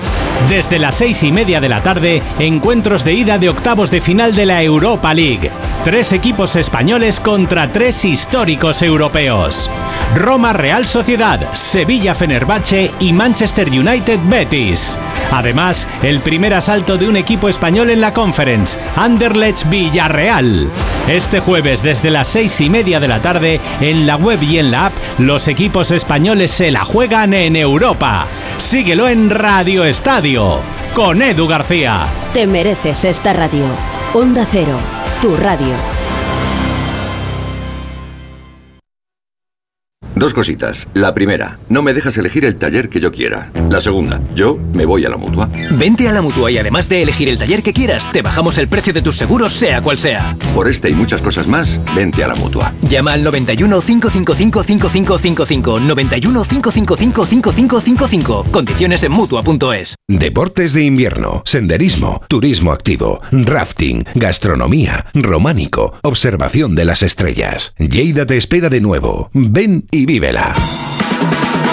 El próximo 12 de marzo descubre todo lo que te ofrece la provincia de Lleida, tanto en el Pirineo como en la Plana, en un viaje sonoro en Gente Viajera, con el patrocinio de la Generalitat de Cataluña. Este domingo a las 12 del mediodía, Gente Viajera en directo desde Lleida, con Carlas Lamelo. Te mereces esta radio. Onda Cero, tu radio. Si eres de los que alargas el brazo para ver bien el móvil, deja de procrastinar y ven a Multiópticas. No pospongas más ponerte gafas progresivas. Gafas Mo progresivas de alta tecnología con fácil adaptación a cualquier distancia. Solo en Multiópticas. Soy Aida, de Carglass. ¿Sabías que pedir tu cita online es súper fácil? Entra directamente en carglass.es, introduce la matrícula, elige tu taller más cercano, día y hora y listo, reserva hecha. Carglass cambia, Carglass repara.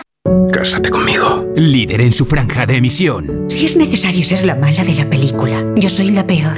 Y pienso hacer lo que sea para que no lo olvides nunca. De lunes a viernes a las cinco y media de la tarde, nuevos capítulos de Pecado Original.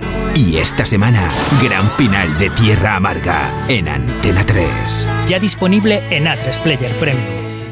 Y de repente empiezo a ponerme nerviosa con el regalo. Ya lo tengo y quiero dárselo ya. Me acerco y pienso, ¿le gustará? Me fijo en cómo rompe el papel en sus ojos cuando lo ve. Y entonces le digo, felicidades, papá. Regalar siempre será más grande que cualquier regalo. Feliz Día del Padre. El corte inglés. Onda Cero, Madrid. Te compra tu coche, te compra tu carro, te compra tu buga. Te compra tu furgo, te compra tu moto, te compra tu auto, caravan. ¿Te han hecho una oferta? Te la mejoramos. Has oído bien. Mejor precio garantizado y compromiso de pago en 24 horas. Ven a vernos. Las vacas Angus y Wagyu del Ganadería Organic comen pastos naturales reforzados con una mezcla de higos secos y pasta de aceite de oliva virgen extra. Es una carne increíble. Y como queremos que la pruebes, te llevamos del campo a tu casa dos solomillacos de 300 gramos, un chuletón de un kilo y cuatro hamburguesas de 150 gramos por solo 69 euros. Todo Angus Eco de Organic. Haz tu pedido 910 2010 910 2010 o en carneorganic.com. Organic, la mejor carne del mundo. Todos nacemos con un qué, un algo que si se descubre y potencia a tiempo puede marcar la diferencia en tu carrera profesional. Nuestro objetivo es ayudarte a encontrar y desarrollar tu qué. Por eso ofrecemos una experiencia que combina nuestros MBAs, másters y grados con un plan de desarrollo profesional. Infórmate en eaemadrid.com. EAE Business School Madrid, where true potential comes true. ¿Comprarías una prótesis de cadera por internet y dejarías que te la colocara alguien que no sea médico? No, ¿verdad? Entonces, ¿por qué compras la ortodoncia, el blanqueamiento dental o la férula de descarga si los tratamientos bucodentales son complejos y han de ser personalizados? Consulta con un dentista de tu confianza. Pon la salud de tu boca en buenas manos. Colegio de Odontólogos y Estomatólogos de Madrid. Días lluviosos hay muchos, días soleados también, pero días únicos con ofertas únicas en Dacia hay muy pocos. Por eso, aprovecha ahora nuestros días únicos Dacia con ofertas especiales únicamente del 10 al 20 de marzo y pide ya tu Dacia. Reserva tu cita en dacia.es. Descúbrelo en la red Dacia de la Comunidad de Madrid. Muebles Adama. Renovar sus muebles es renovar su vida. Venga a conocernos y le sorprenderá todo lo que podemos hacer por usted. La más amplia variedad de muebles de calidad y diseño a un precio increíble. Muebles Adama. Ver a la calle General Ricardo 190 o entra en mueblesadama.com. Hola, soy Luis García Rey y acabo de publicar Axel, una novela de poder, prostitución, narcotráfico, mucho cine, mucha música y dos protagonistas inolvidables. Descubre el explosivo debut editorial de Luis García Rey, un thriller que no dejará a nadie indiferente, y únete a la Axelmanía. Axel, editado por Espasa. El envío de Burfaxes ahora es mucho más cómodo, rápido y económico con notificados.com. Con notificados.com envíe Burfaxes a través de Internet cómodamente desde su ordenador, con la máxima seguridad y validez legal, 10 años de plazo para acuse de recibo y testimonio notarial de certificación de contenido. Notificados.com. Burfax online postal y electrónico.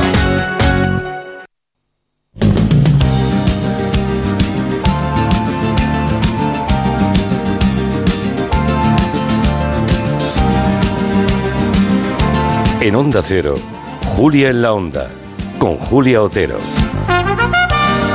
En media hora estarán aquí mm, los chicos de Orden Mundial, el equipo de Orden Mundial, Fernando Arancón y Eduardo Saldaña hoy, son los que nos acompañan. Para los que quieran plantear alguna pregunta sobre, ¿estáis ya? ¿Ah? No puede ser, Eduardo Sí, y Fernando. sí. Pero, Y media pero- hora, ya mismo. Hombre, es que Pero- a Fernando le ha traído hoy el Uber Saldaña. Pero cada día venís antes, cualquier día os siento en la mesa de redacción, ya a las 3 de la tarde. No, yo encantada, ¿eh? Mira qué bien. Bueno, si quieren hacerle alguna pregunta sobre política internacional, pueden hacerlo, dejarla en 638-442-081. En realidad vienen pronto porque son muy cinéfilos ellos y muy seriéfilos. Y como también está David Martos con su territorio quinótico, pues hacen equipo, ¿a que sí, David? Claro, aunque dan un poco de asco estos chicos, ¿eh? que sean tan puntuales, ya sabes que a mí me repatea, no puedo con ellos. A mí en cambio me encanta, son tan pulidos y tan, mm, en fin, ordenados y organizados que es estupendo. Bueno, Ya, pues ya. si quieren ustedes preguntar cualquier cosa o comentar sobre estrenos, películas que hayan visto, prevenirnos de otras, hagan de críticos como lo va a hacer enseguida eh, David Martos, que está en Málaga hoy, porque empieza ya, ¿no?, el Festival de Cine de Málaga. Empieza nada en unas horas y en Málaga se está tan bien. Yo es que cada vez que vengo se me esponja la piel, es que estoy, estoy contento en Málaga, yo estoy muy bien aquí, voy a venir a vivir aquí seguro, algún día. Hombre, es que además tiene raíces ahí, ¿no?, en Málaga. Eh, tengo raíces andaluzas, no justamente en Málaga, pero ahora tengo a alguien muy cercano viviendo aquí que es mi madre, o sea que algo me une a la tierra. Hombre, tú dirás, así cualquiera. Bueno, enseguida hablamos de cine, pero antes aprovecho en nombre de de Iberdrola para contarles que los que vivan en un cuarto, además de ahorrar, también pueden decir que, tienen energía solar en el cuarto o el del primero también. ¿eh? Hay una cosa que se llama Smart Solar de Iberdrola, que si vives en una casa o en un edificio con más vecinos, se puede ahorrar hasta un 70% en la factura de la luz y además no hay inversión para arrancar, no hay inversión inicial.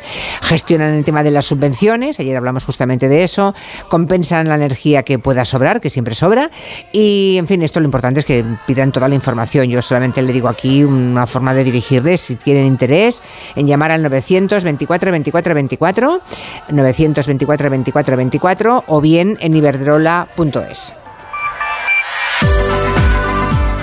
También tenemos los Oscars este domingo y en las últimas horas creo que ha habido una polémica que ha enturbiado un poco las aguas que ya bajaban un poco revueltas, ¿no? Por Sí, el premio a la mejor actriz. Eh, Al final lo de la mejor actriz esta noche, pase lo que pase, va a ser tremendo, ¿no? Esta noche, la Habrá, noche del domingo. habrá polémica, habrá polémica, porque ¿qué ha pasado ahora? Bueno, ya contamos la polémica de Andrea Riseborough y cómo consiguió la nominación a través de esos, eh, esos comentarios boca a boca de otras actrices, de pases en casas de algunas de las estrellas de Hollywood. Ahora, ¿qué ha ocurrido? Pues que la revista Vogue publicó hace unos días un reportaje sobre Michelle Yeoh, esa actriz de ascendencia asiática que es favorita al premio por toda la vez en todas partes, y en ese artículo Vogue decía, bueno, esta actriz debería llevarse el premio porque Kate Blanchett tiene ya dos estatuillas y porque hay una tendencia clara de la academia a darle premios a actrices blancas, ¿no? En la categoría, y por eso ellos pedían el voto para Michelle Yeoh. Apuestan para ¿Qué la, ha hecho? la asiática en lugar de para Kate Blanchett, que parece que es la que tiene más papeletas para llevárselo. Vale, vale. Claro, pero ¿qué ha hecho Michelle Yeoh? O ella o alguno de sus publicistas han colgado capturas de ese artículo en la cuenta de Instagram de la actriz. Y eso claramente entra en colisión con el reglamento de los Oscar que dice que tú no puedes, tú puedes pedir el voto para ti, pero no puedes digamos, decir nada en contra de otra candidatura que no sea la tuya. O sea, el- bien que el Vogue claro. publique el artículo que publica. O sea, todo el mundo puede publicar lo que le dé la gana. Claro. Em, que em, lo malo es que ella no que haya hecho esas capturas del artículo de Vogue, sino que en esas capturas lo que se pone, lo que pone es algo, no es tampoco nada en contra de Kate Lo que pone es, solamente dice no que... se lo den a ella, dénmelo a mí. O sea, Ya, es que eso ya. es lo que no se puede hacer teóricamente. Pero en el mundo de las Entonces, yo- redes sociales igual hay que cambiar las normas, ¿no? Porque ¿qué quieren? Que estén mudos todos. Efectivamente, yo creo que la campaña de los Oscars se ha quedado un poco antigua, digo su regulación, y hay que reevaluarla a la luz de TikTok, de las redes sociales, de todo lo que tenemos entre manos, ¿no? Me parece una concepción un poco antigua. Sí es verdad que hay que cuidar un poco las formas y en general en. Hollywood se cuidan, pero eh, esto ha sido un poco metedura de pata a la luz del reglamento actual. Mm. Yo no creo que vayan a tomar ninguna medida ni descalificarla ni nada en absoluto, porque no lo hicieron con Andrea Riseborough, pero eh, esto se produjo en las últimas horas de votación de los Oscars que fueron ayer y habrá que ver qué efecto han tenido los votantes, ¿no? Vale. No sé. ¿Tú quién crees que se va a llevar el premio? ¿Kate Kate Blanchett o no? No, yo creo que se lo va a llevar Michelle. ¿Sí? Vale, Sí, pero no, sí, no sí, por sí, el sí. artículo de Vogue, precisamente, sino... Eh, no, no, no, a pesar, a pesar está- del artículo. A pesar del artículo, porque crees que está muy bien en la película. Bueno, pues nada. Yo creo que está muy bien y que además ha gustado mucho a los académicos. Me parece que va a ser una gran noche para esa película. Tengo la impresión, pero bueno, habrá que verlo. Un mensaje de, lo- de un oyente. Yo he empezado a ver toda la vez en todas partes. He empezado porque aparte de que las películas ahora son muy largas, son de dos horas y media, casi tres horas. Esta película en particular, mm, vamos, eh, a mí pa- no me ha llamado mucho la atención. Es como un Jackie Chan con peleas, no sé, un poco extraña. La verdad es que llevo vista nada más que la mitad de la película. Espero que la otra mitad me ilusione, pero no es lo más recomendable. Vale, mira que bien, toda la vez, Bueno. en todas partes no le ha gustado a esta oyente. Hay Que- muchos comentarios en redes, Julia, que dicen, ahora que la película, por ejemplo, está disponible en Movistar Plus, que la empiezan con muchas ganas, que la primera mitad más o menos les gusta, pero que luego se pierden en ese multiverso, en esos saltos temporales y de personajes. Lo entiendo perfectamente. Bueno, ¿y qué más? Eh, las apuestas siguen favoreciendo, sin embargo, a esa película, curiosamente. Sí, lo que pasa es que los Oscars se votan de una manera muy extraña, que son estas papeletas preferenciales. Lo que hacen los votantes es no votan a una película que les gusta, sino que ordenan las 10 candidatas del 1 al 10. Entonces se, se miran todos los que han puesto de 1, por ejemplo, toda la vez en todas partes, ¿vale? Y de 2, y de 3, y de 4. Sí. Entonces la menos votada se vuelve a repartir en todos los montones según el número 2 y luego según el número 3 y según el número 4. Esta votación, que es un poco enrevesada, lo que hace es generar una ganadora de consenso. Si todo a la vez en todas partes tiene muchos unos, pero muchos dieces, probablemente pierda el premio. Tiene que tener mucho consenso. Vale, en cambio Miguel Ángel en Twitter nos confiesa que a él le encantó, que le parece una película fresquísima. Y también nos recomienda a Martis un documental que es interesante y además muy bien documentado con muchísimas imágenes. Jijiji, dice. Y ahora cuento por qué. Es sobre Brad Pitt y todas sus caras. Ah, ah. Eh, en. Las buenas y las malas y las... Sí. Bueno, ¿tiene una cara mala, Brad Pitt? Me pregunto. no sé, alguna, alguna tendrá Ay, el- no sé, el no esófago por dentro, no, sé. No, consigo encontrarla, no consigo. Bueno, a ver, ¿qué más tenemos? Eh, ya dijimos la semana pasada que se habían estrenado todas Oye, las espera, espera, antes de, los, antes de los estrenos, vamos a hablar de los regalos de los Oscar. Es que esto es muy importante, déjame ¿Cómo que decir de- un segundo. ¿Regalos? ¿Por qué? Por estar nominado a mejor actor, mejor actriz o mejor director, tienes un paquete muy sencillo de 126 mil dólares de valor. Tienes un metro cuadrado en Australia de regalo de la academia. Tienes una escapada a Italia, una escapada a Canadá y una lipoescultura de brazos por valor de 12.000 euros. Ya está, eso. ¿Pero a alguien le hace falta una lipoescultura de brazos? Bueno, está bien. ¿Será que está muy de moda? O sea, se hacen lipoesculturas de brazos. Así, Vaya, de- vaya. así está Brad Pitt. Tanta Ma- sí, será por, será por eso, lo de Brad Pitt. Bueno, en fin, pues nada, ya veremos. Luego ya nos dirás el que gana que se lleva, porque si eso es solamente por estar nominado, ya lo hicimos el año pasado, ¿verdad? Ya comentamos lo que se Sí, lleva un sí, ganador. lo comentamos, sí, sí, sí. sí. Bueno, pues venga, hablemos de los estrenos. La taquilla creo que está palomitera, ¿no? Si ya todas las buenas se han, se han estrenado, este viernes será todo más normalito, ¿no?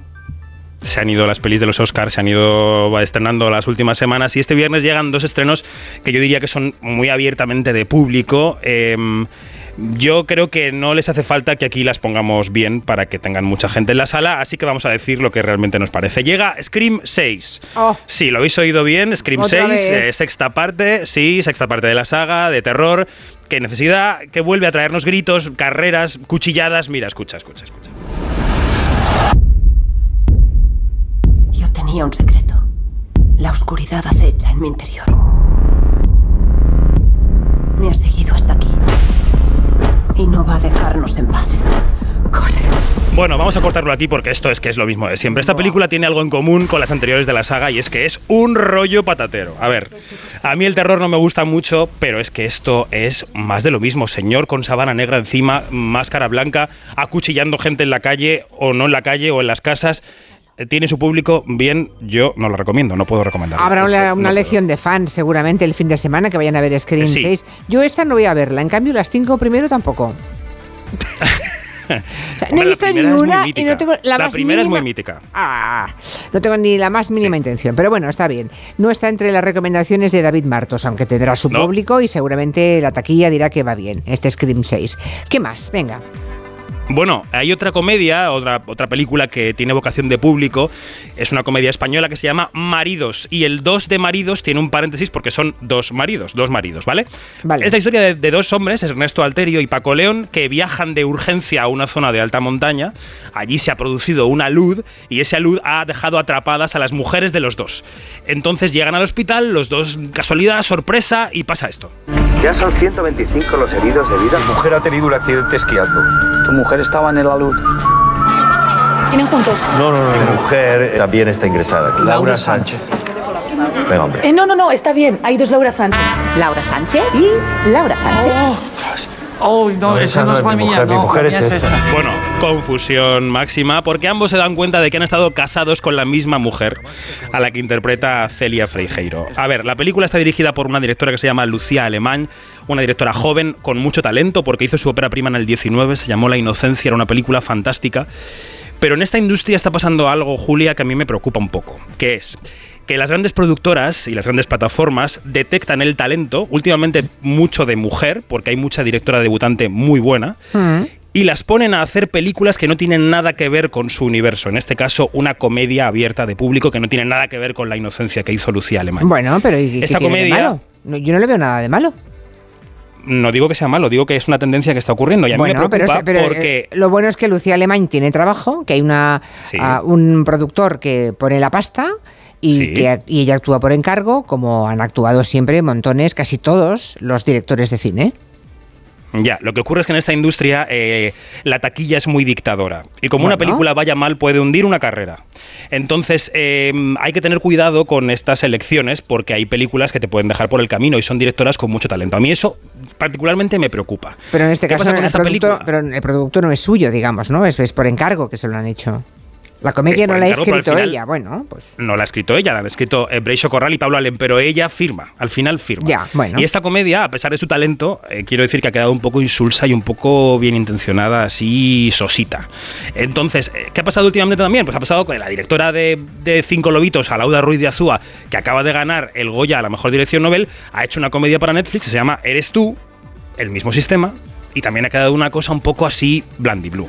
Entonces me preocupa, ya está, solo digo eso. ya, yo, pues a mí me gusta que les den trabajo. Si son buenas directoras, que les den trabajo. El producto es de otros, ellas verán, ¿no? Cómo lo hacen, a mí me parece bien. Bueno, eh, hemos empezado con dos noes de momento. Es verdad que las dos sí. son películas a las que no les hace falta ninguna alabanza tuya ni de ningún crítico, porque seguro que van a tener muy buena taquilla. Eh, Screen 6 y, y Maridos. Yo creo que Maridos también va a funcionar. Creo que mañana se estrena un documental que ganó el León de Oro en el Festival de Venecia. Sí, y cuando lo ganó en septiembre, por ser coherente conmigo mismo, yo dije aquí que no era la película que más me gustaba para ganar ese premio en el festival. Eh, pero la verdad es que en el panorama de estrenos de la semana y pasado el tiempo tengo que decir que es un buen documental, aunque no me parezca perfecto. Se llama La belleza y el dolor. There's the Sackler family of the art world, the museum world, and then there's the big pharma marketing and addiction and death. Bueno, es un documental un poco atípico, dirigido por Laura Poitras, que aspira este domingo al mejor documental en los Oscar también, y que sigue la vida de Nan Golding, que es una fotógrafa conocidísima, una activista americana, que va, la película va mezclando su vida con el activismo que ella ha llevado a cabo contra una familia de ricos en Estados Unidos, los Sackler, que han impulsado uno de los principales opiáceos eh, responsables de adicciones a- de millones de personas en Estados Unidos. Los Sackler, si habéis ido a algunos museos americanos, han tenido incluso alas de museos, el ala Sackler de algunos Sí. museos, porque han puesto mucho dinero en filantropía que han ganado con las pastillas. Entonces, Sí, sí. el documental es interesante por eso, por la crisis de los opiáceos en Estados Unidos. Interesante, es una familia. mm, Creo que, creo que habló un día de ellos aquí, el barroquista. Me interesará ver Sí, ese, documental. Por aquí hay un oyente que nos dice que esa historia de maridos en el hospital ocurrió hace pocos años en Oviedo y hubo incluso detenidos. ¿Te suena esto? O sea, está basada en No, hechos no reales. sabía que no sabía que estuviera basada en hechos reales, pero lo podemos buscar, claro. Sí, le podemos buscar, como mínimo este oyente cree que sí, que se basa en los hechos que él recuerda de Oviedo. Puede ser. Vale, la semana se divide entre los palomitazos entonces y algunas películas pequeñitas. ¿Nos queda algo, alguna cosa más por comentar? Bueno, yo diría que la comedia noruega de la semana, porque la película que a mí más me ha eh, sacado de mi, de, mi, de mi zona de confort, como dicen los cursis, se llama Sick of Myself, que si lo traducimos podría ser enferma de mí misma o harta de mí misma, y contamos por qué. La película nos presenta a Signe, que es una chica joven, bastante guapa, a la que le encanta ser el centro de atención de todo el mundo, tiene un novio que es igual, son asquerosos los dos. Bueno, pues llegan a cualquier extremo para que les hagan casito, y en Ah. el caso de ella ese extremo acaba siendo muy extremo. Signe, me han escrito de D2. Me han escrito de D2. Quieren una entrevista.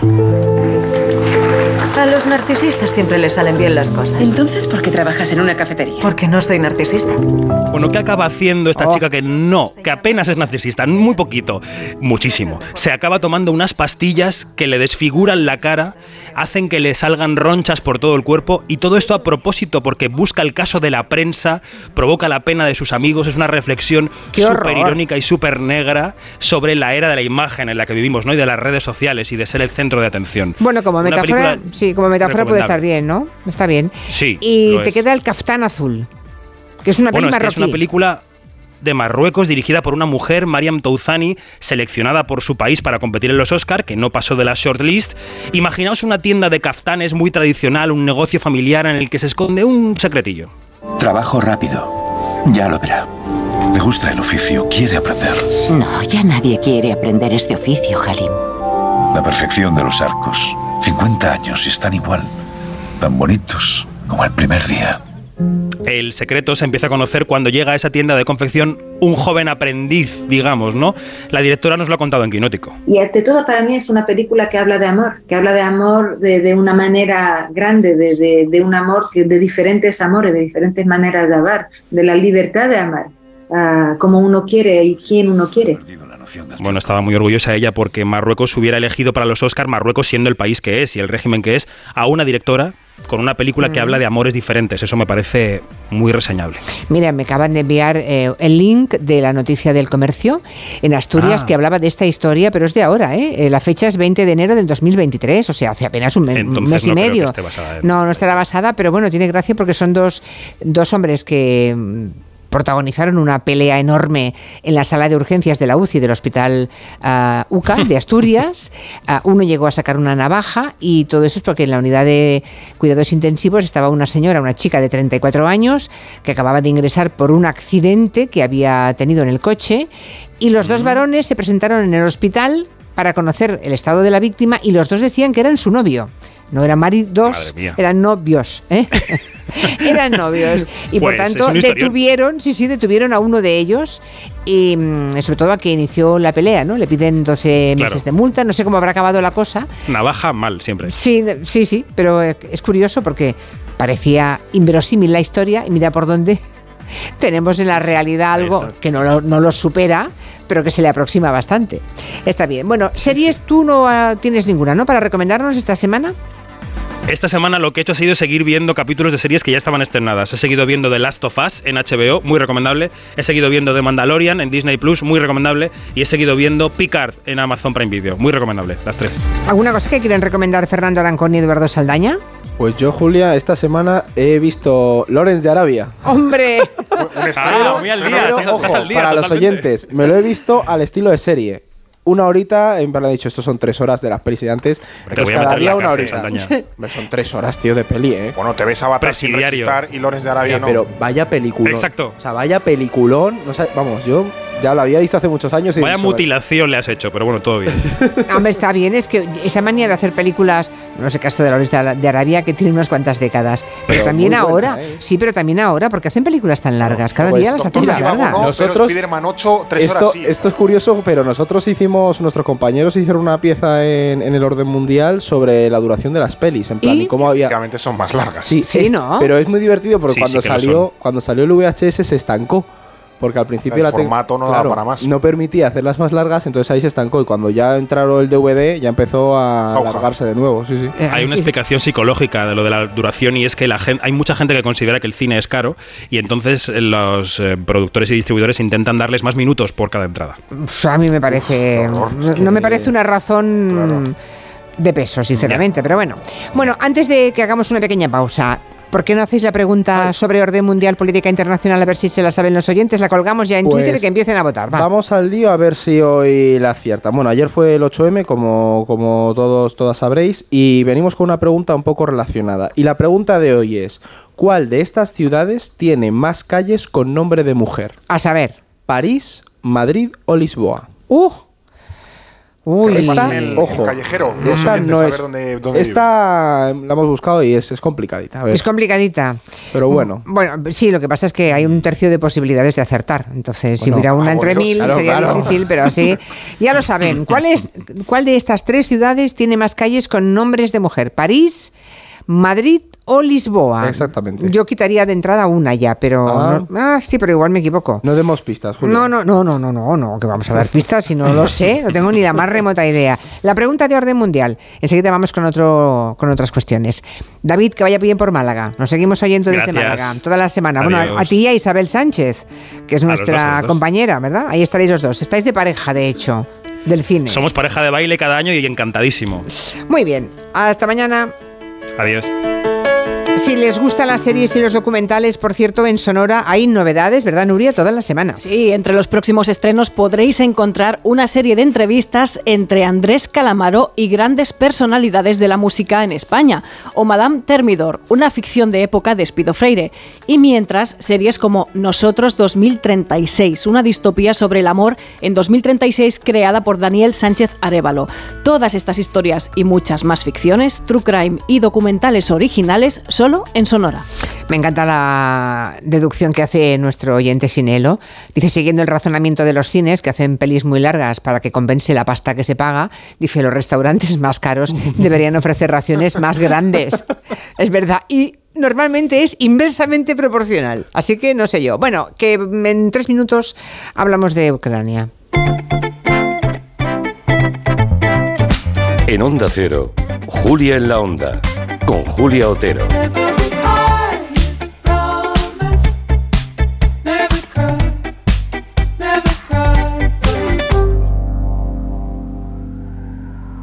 Tus hijos ya son adolescentes y es lógico y normal que te preocupe algo así.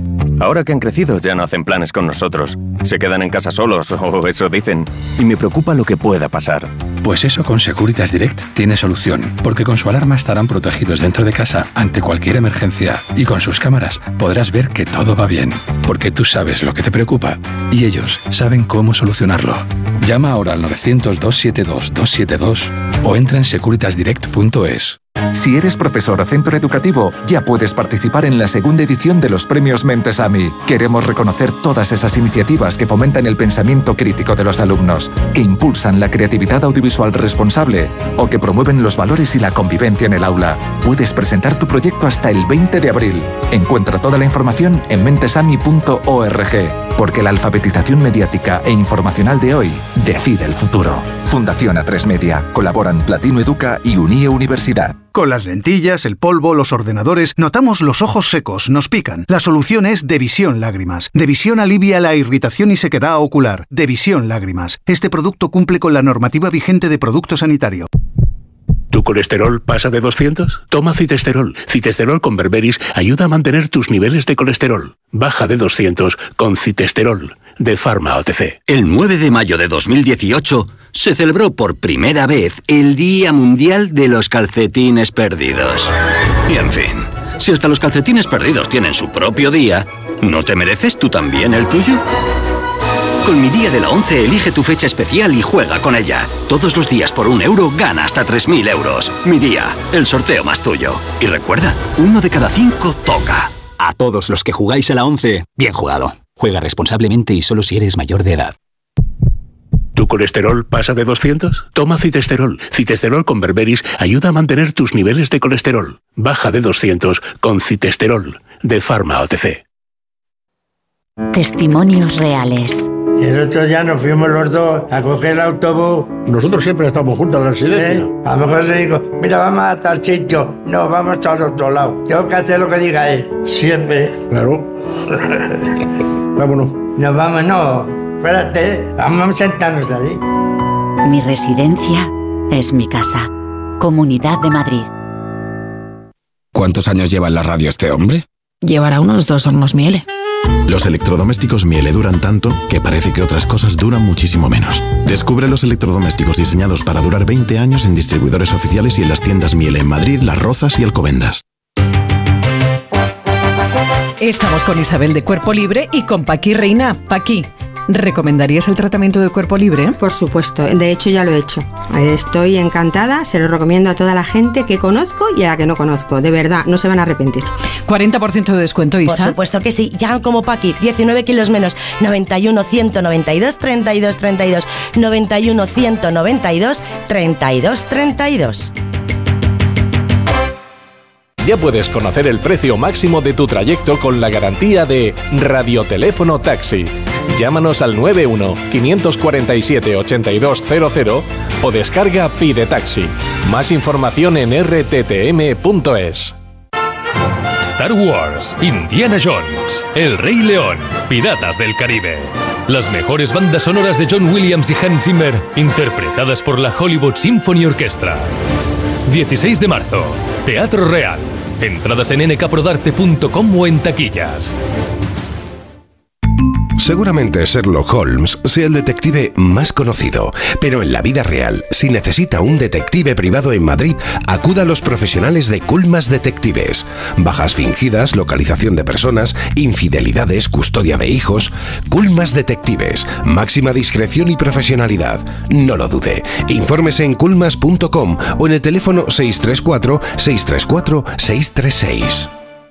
Clínica Oliver y Alcázar. Especialistas en implantes para pacientes con muy poco hueso. Cirugía mínimamente invasiva con prótesis definitiva en un mes como máximo. Diagnóstico gratuito y financiación. Consulte su caso en el 91 564 6686 o a través de la página web oliverialcázar.com. Más de 30 años de experiencia. ¿Sabías que en Madrid tenemos la mejor escuela de negocios de España y la tercera de Europa, según el mejor ranking del mundo, el del Financial Times, con seis campus en Europa? ESCP Business School es la escuela de negocios número uno de España y la más internacional.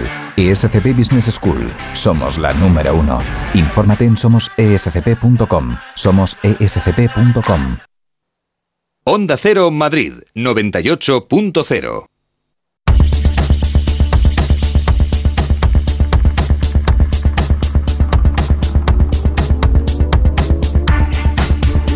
Vamos a echar una ojeada al mundo y a ver qué cosas nos cuenta Fernando Arancón y Eduardo Saldaña, el equipo que hoy nos acompaña de Orden Mundial. De momento hemos colgado en la página de Twitter de este programa la pregunta que plantea hoy Orden Mundial. Cada cada jueves plantean una diferente para ver cómo andamos de conocimientos. La de hoy es cuál de las siguientes ciudades tiene más calles con nombre de mujer, si París, Madrid o Lisboa. Y de momento gana por casi la mitad Lisboa. Lisboa ha conseguido el 48% de los votos frente al 31% de París y el 18% de Madrid. O sea, de entrada a Madrid parece que la mayoría de oyentes la descartan. Ahí lo dejamos. Dentro de 20 minutos vemos si han acertado. Eh, entren en la página de Twitter y mm, de nuestro programa y voten a ver si cambiamos o no o insistimos en esa línea. ¿Qué habéis aprendido esta semana? Pues lo que he aprendido yo, Julia, es una cosa un poco extraña. A ver si también los, los oyentes a ver. Me, me ayudan un poco. Eh, he descubierto que hay una especie de gamba que tiene una de las, de las pinzas o patas, la tiene extremadamente desarrollada, como si fuese un cangrejo. Yo eso no lo he visto nunca en España. En España tenemos pues, nuestra gamba, los langostinos, unas cigalas, pero nunca he conocido en España una gamba que tenga una especie de pinza enorme. A lo mejor en alguna zona de los oyentes eh, la conocen. Y resulta que esta pinza, eh, como atrapa a sus presas, es con un, con un chasquido, tiene como, es una pinza súper rápida que pega un chasquido y dentro del agua es como un zurriagazo de aire comprimido que deja a las víctimas atontadas y luego la gamba se las come. Es una cosa extrañísima. Eh, le, le llaman Te ha parecido admirable y te, te, encantaría tenerla, claro. Le llaman la gamba pistola. wow. A ver si en, en, ya digo, a ver si algún oyente la, la, conoce así. La gamba pistola, pero ¿en qué zona marítima? Es que esto, mira, yo lo he visto en Estados Unidos porque resulta que Estados Unidos durante la Segunda Guerra Mundial, por eso me enteré, utilizó un montón de estas gambas pistola para eh, esconder sus submarinos de los submarinos alemanes, porque claro, un montón de gambas haciendo clac, clac, clac, clac debajo del agua y pegando tiros debajo del agua. Yo esto que trae Fernando, que es una fricada, como creo que es lo más raro que hemos traído aquí. Hombre, pero a los, a los sonares alemanes que de repente veían un montón de ruido debajo del agua y decían, ¿y esto qué pasa? ¿Qué hay, qué hay aquí? Pues había un submarino escondido con un montón de gambas por ahí haciendo... Caray, la gamba pistola. Vaya, vaya. Sí, porque los oyentes estarían pensando, ¿Cómo sabe esto? ¿Qué tiene que ver lo de la gamba pistola con la política internacional? Claro, Ahora lo pues, entiendo, claro, porque está la- vinculado a los submarinos. Como lo de la- los ejercicios de Vietnam que hacían controla las cabras con tu mente y cosas Claro. así. Estos Pues sí, ejercicios. la, la gamba pistola. A la plancha no sé cómo estará la gamba pistola, pero bueno. Pero debajo del mar Debajo dice- del agua tiene una eficiencia. Exacto, fantástico, ya lo sabemos. A ver si algún oyente sabe algo más de la gamba pistola o si se la han comido, porque igual, de- igual es comestible también, buena, debe serlo, ¿no? Y Eduardo Saldaña, ¿qué ha, qué ha aprendido esta Pues yo el otro día leía en The Guardian que en algunas provincias chinas hay bancos eh, regionales que están planteando dar hipotecas a gente de más de 75 años, incluso de 90 y 100 años. Ah, muy, bu- muy buena época Claro, para, para hipotecas. porque la Pero ¿quién se hipoteca a esa edad, por El Dios? tema es que siempre que haya una cláusula por la que los eh, hijos o la familia Ostras. continúe con la hipoteca, porque y esto tiene Como que ver un aval, pero al revés. Claro, pero esto tiene, tiene que ver sobre todo con la crisis del, del mercado inmobiliario que vive China. Eso es una de las estrategias que algunos eh, gobiernos regionales están planteando y bancos para fomentar un poco ese consumo en el mercado inmobiliario, porque China tiene un gran... Eso un día lo podemos abordar.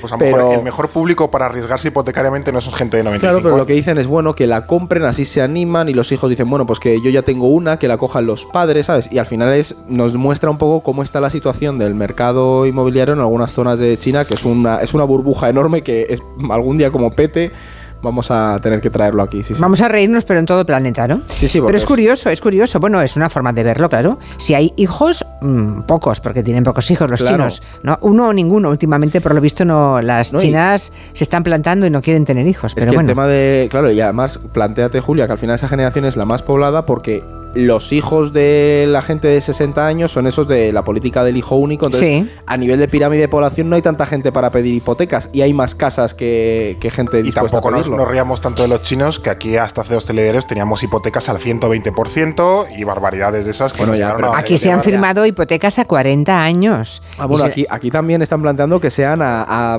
50, 60 años para que así las hereden los hijos también. sí, Los sí. hijos son los nietos, ¿no? Claro. Bueno, eh, una herencia, en lugar de heredar un patrimonio, heredas deudas. Bueno, no, Y un no- está mal. No está mal. Eh, tiene un comentario, ¿eh? La semana que viene podemos ocuparnos, sí. Yo, si queréis, de lo que está del- ocurriendo. del mercado inmobiliario. Sí, sí. Vale, otra más. Hay una, un oyente, eh, Jorge Auñón, que nos escucha desde Gran Bretaña, que os pide que, que habléis de un tuit que publicó el primer ministro Rishi Sunak, un tuit polémico en el que eh, decía, si vienes a Reino Unido de manera ilegal, serás vetado. Y mm, pregunta vuestra opinión. Supongo que ha sido escandaloso y que habrá, habrá sido motivo y susceptible de mil comentarios en Reino Unido. Sí, y lo peor, Julia, es que se enmarca en la nueva ley antimigración que quiere lanzar el gobierno británico. Y al final lo que estamos es ante, ante un nuevo intento del gobierno conservador de- del Reino Unido de endurecer las leyes de asilo y de migración, que recordad que Boris Johnson también ya había tenido bastante con esto. El objetivo de esta ley es acabar con la llegada de barcos a las costas británicas a través del Canal de la Mancha. Y es que la cifra a mí, la verdad que me ha parecido alucinante, en 2018 creo que llegaban como entre 300, 500 personas y ahora en 2020, por ejemplo, fueron 8.500 y en 2022 han llegado 45.000 personas a través del Canal de la Mancha. Entonces lo que plantea la ley, y aquí es donde viene la polémica, es que cualquiera que entre de manera ilegal en Reino Unido será expulsado en un plazo de 28 días, se le prohibirá volver o solicitar la ciudadanía y puede ser expulsado a su país de origen o a un tercer país que se considere seguro con el que Reino Unido tenga algún acuerdo. Y por ahora ese país es Ruanda. La cosa es que la propuesta ha sido muy criticada, pero Suna, que el, el primer ministro, la está defendiendo y de hecho así la ha defendido públicamente. Now I understand there will be debate about the toughness of these measures. Entiendo que habrá debate sobre la dureza de estas medidas. Todo lo que puedo decir es, lo hemos intentado de todas las maneras posibles y no ha funcionado. Así que lo digo de nuevo. Mi política es muy simple. Es este país y vuestro gobierno quien tiene que decidir quién viene, no las bandas de tráfico de personas. Y haré todo lo que sea necesario para conseguirlo. La cosa aquí. Julia, es que las organizaciones de derechos humanos lo que están diciendo es que esto vulnera algunos derechos básicos del asilo, porque si ya ahora... Desde luego. Claro, porque tú planteate que ahora mismo no se están tramitando bien las solicitudes de llegada de, de estos migrantes, entonces el problema es que si los vas a expulsar en un plazo de 28 días, se teme que haya muchos que sí que tengan derecho al asilo y se les expulse. Y luego está el problema de ese tercer país, que es verdad que aunque todavía no se ha producido ninguna, ningún traslado, ninguna deportación a Ruanda porque está denunciado por diversas ONGs, es algo en lo que el gobierno conservador indistintamente quién sea el primer ministro, quiere hacer. Es decir, Sí, quieren sí. que se les expulse a Ruanda, estén ahí esperando que se tramiten sus papeles y ya luego se decida si pueden entrar en, en Reino Unido. Entonces, Y si lo quiere el gobierno, quiere decir que están convencidos que sus votantes se lo exigen. totalmente. Porque si no, no lo harían. La, la ironía de todo esto es que Es tanto Rishi Sunak como eh, la ministra del Interior de, Bon- de Boris Johnson, que fue verdad. el que adelantó esta medida, ambas personas son descendientes de inmigrantes indios eh, en el Reino Unido y por tanto también como que legitiman un poco esa medida. lo- la familia de Sunak no eran de los que estaban picando No, no, piedra, tiene, claro. Tiene o un sea, dineral absoluto, pero es, es curioso cómo también a menudo este tipo de medidas se esconden a través de descendientes de inmigrantes como para blanquearlas y decir "Bueno, es que al Y el problema con, con Francia, por ejemplo, Julia, porque al final lo que dice Sunak es esta gente no está viniendo de un país en conflicto, sino viene de Francia, que se los quede Francia. Claro, es en plan, a ver. Sí, Ahí hay una bueno. tensión complicada, sí, sí. Por eso salieron de, de la Unión Europea, ¿verdad? No quieren Siguen en su nada. línea los británicos. Quieren seguir aislados en su isla. Ah, bueno, en fin, volveremos sobre esta cuestión seguro porque dará mucho que hablar y, y iremos viendo imágenes y, en fin, se- seguirá su evolución tremenda, pero seguirá. Tema central de hoy, vamos a hablar de la privatización de la guerra. Desde que empezó la invasión de Ucrania, hemos visto cómo la compañía rusa de seguridad privada, Wagner, se llama así, ha tenido un papel importantísimo. Y nos apetece profundizar en eso, en el uso de este tipo de empresas de seguridad en los conflictos.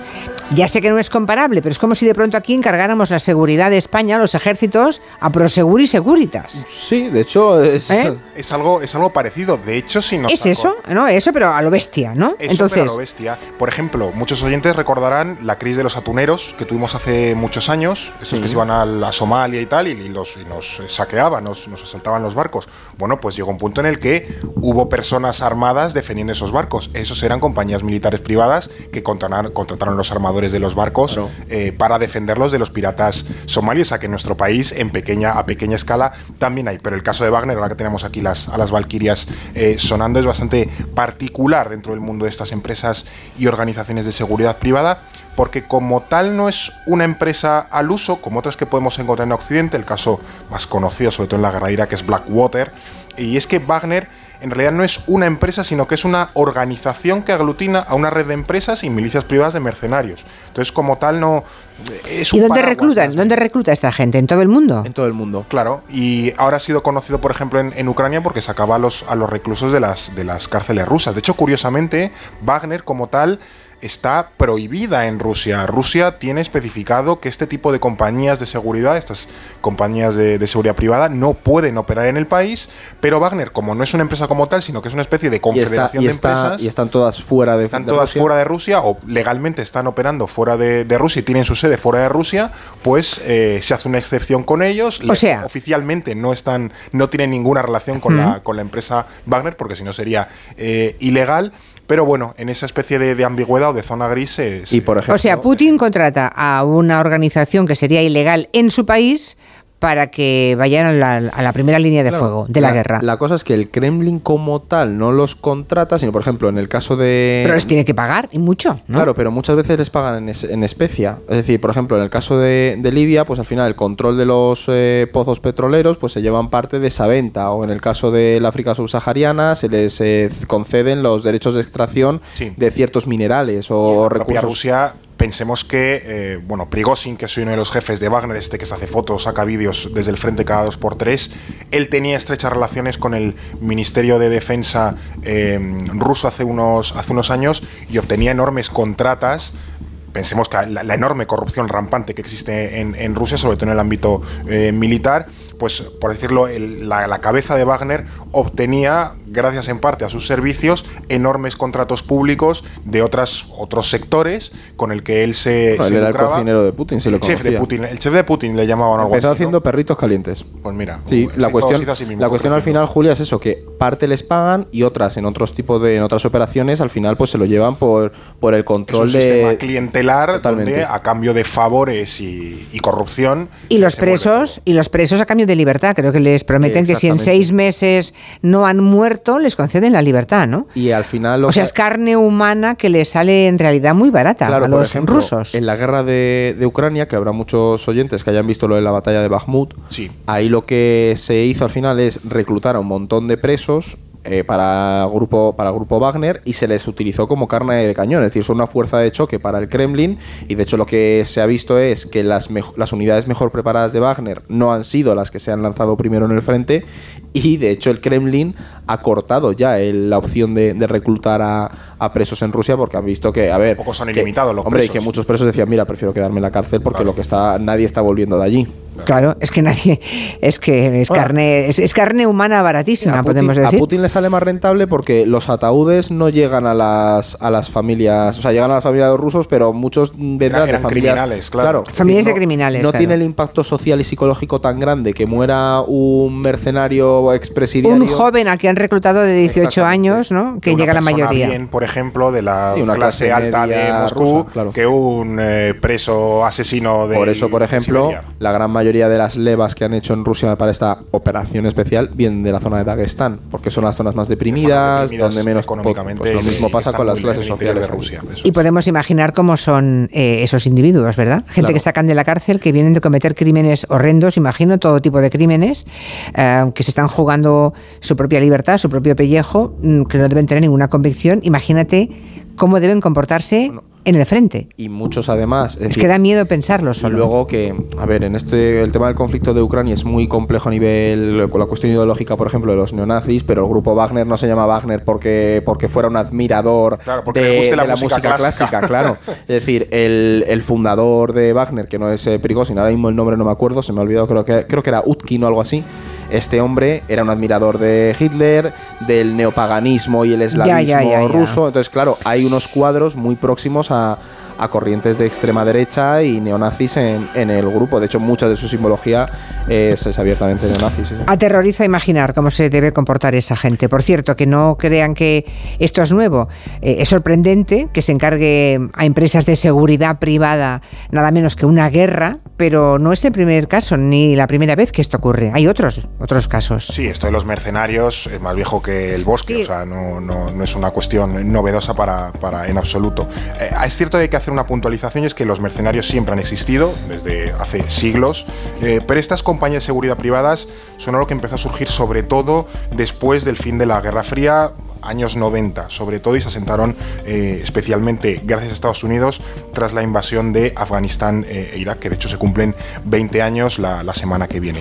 Ha habido cerca de 160.000 empleados, por ejemplo, de compañías militares privadas eh, que hayan participado en la ocupación de, Irak. Es uno por cada 15 militares de las Fuerzas Armadas estadounidenses, pero luego también hay un montón de estas compañías, no pensemos, la, ya digo, la más conocida es Blackwater, pero luego hay en Reino Unido, en Israel, en Sudáfrica, eh, hay otras que se llaman 4 G4S, que también es una compañía británica, pero aquí, claro, lo controvertido no es tanto que operen y no, sino hasta qué punto tienen legitimidad para operar en determinados escenarios Claro. y luego también la rendición de cuentas. Exacto, ahí vamos, ahí vamos. ¿A- ¿Ante quién rinde cuentas esta gente? Pues es que ese es el, el tema, porque ¿Quién les impide y quién les marca lo que pueden o no pueden hacer? Es que la cuestión de los mercenarios, Julia, ha sido muy controvertida a nivel de derecho humanitario, por ejemplo, y en derecho de conflicto, y la convención de... La de Ginebra, del- claro, del 49, la convención de Ginebra lo que dice es que es mm, la responsabilidad del Estado que contrata, pero esto se hablaba mucho de los mercenarios, no- no de las compañías privadas, porque una compañía privada, también recordemos,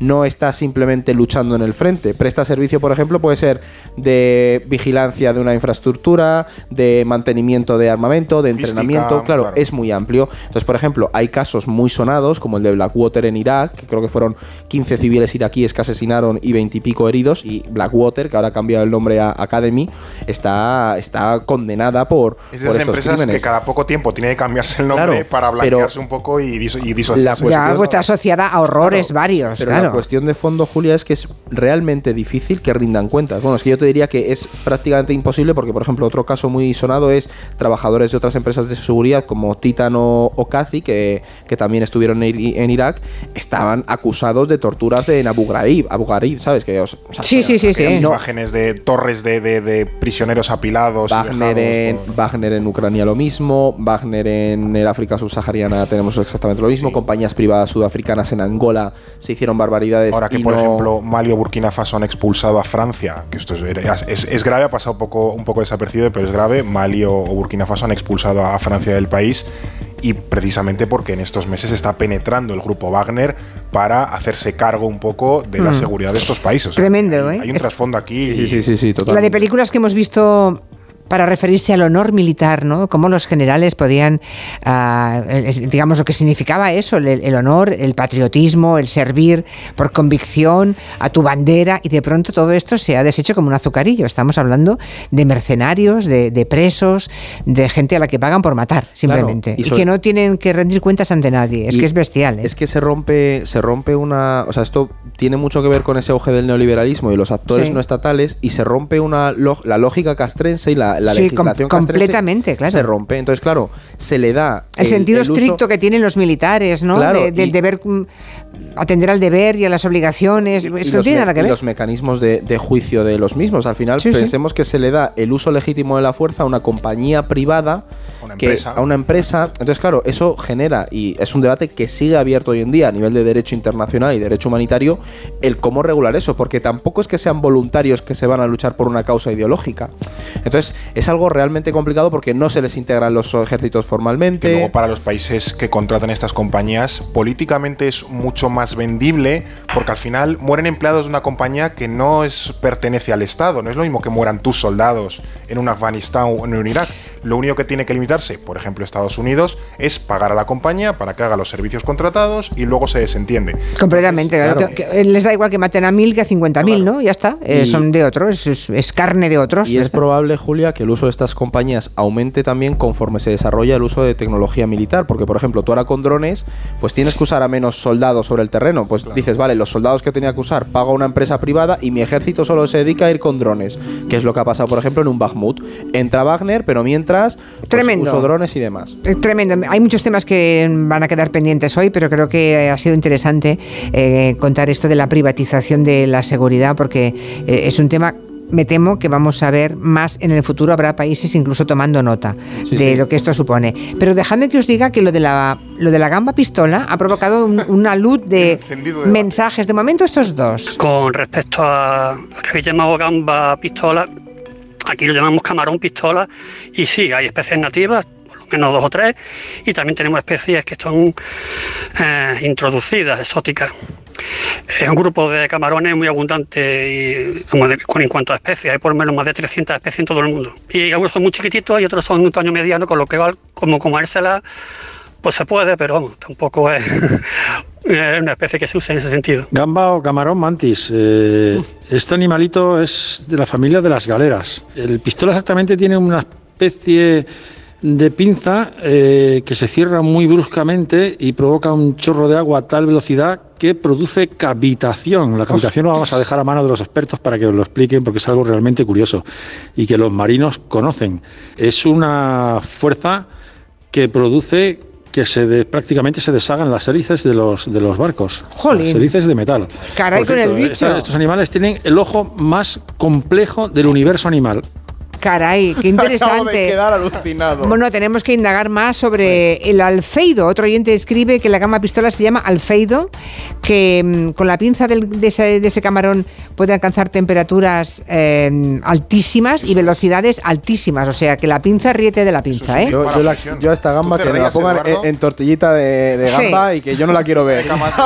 Dice, dice Miguel, otro oyente, que es el terror de los marinos y sobre todo de los que bucean. Alucin. De los submarinistas. ¿eh? Resolvemos el tema de las tres ciudades, que estamos ya casi fuera Vale, de tiempo. sí, sí, sí, vamos. París, Madrid o Lisboa. ¿Cuál de ellas tiene más calles con nombre de mujer? Pues la respuesta correcta es Madrid, Julia. ¡Toma! Es Madrid. Esto viene de un trabajo que ha hecho- el European Data Journalism Network. Han analizado un montón de calles de capitales europeas y Madrid tiene el 18,7% de las calles de Madrid son nom- nombres de mujer, Lisboa 10,5% y París un 8,6%. ¿Qué mujeres? La trampa, Ah. que tenemos muchas calles de vírgenes. Ah, Ahí está el truco. Amiga, esa es la trampa, pero sí, sí, es la capital con más calles. Sí, sí. 18,7, la mayoría vírgenes. Bueno, vale. Pues ha ganado, todo el mundo se tiró a Lisboa, 48%, seguido de París con un 28% y en última posición, la que es mayor, Madrid, con un 23%. Qué trampa, qué trampa, qué trampa tenía la pregunta. Hasta la semana que viene. Adiós. Adiós, adiós. De aquí Orden Mundial y ahora las noticias de las 5 a 4 en Canarias.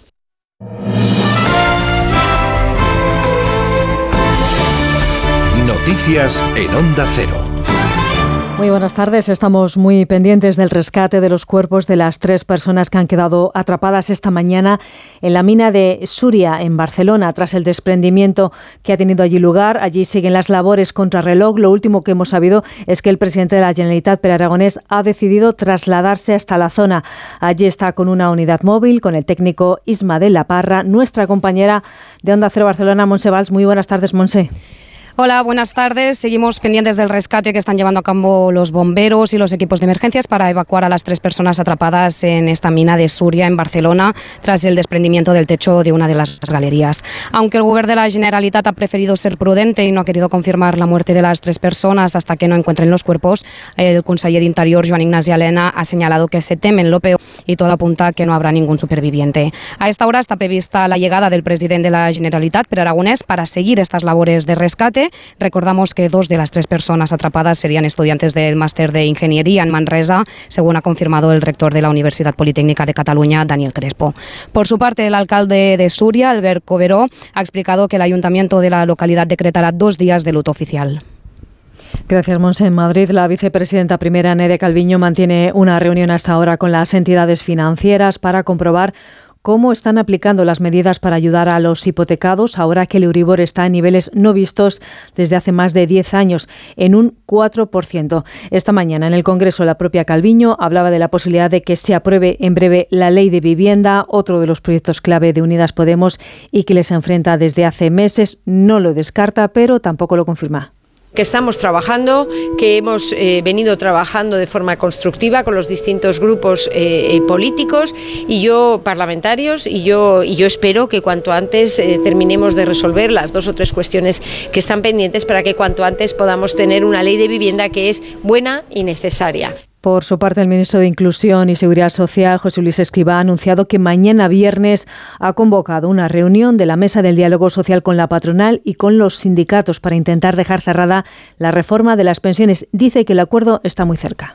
Lo que estamos haciendo mañana es un esquema alternativo, sostenible, razonable, creíble, con el aval de todos los que realmente importan, que son las instituciones independientes potentes, para que el sistema sea realmente sostenible y al mismo tiempo sea compatible con mantener el poder adquisitivo de las pensiones como ocurre en pocos países.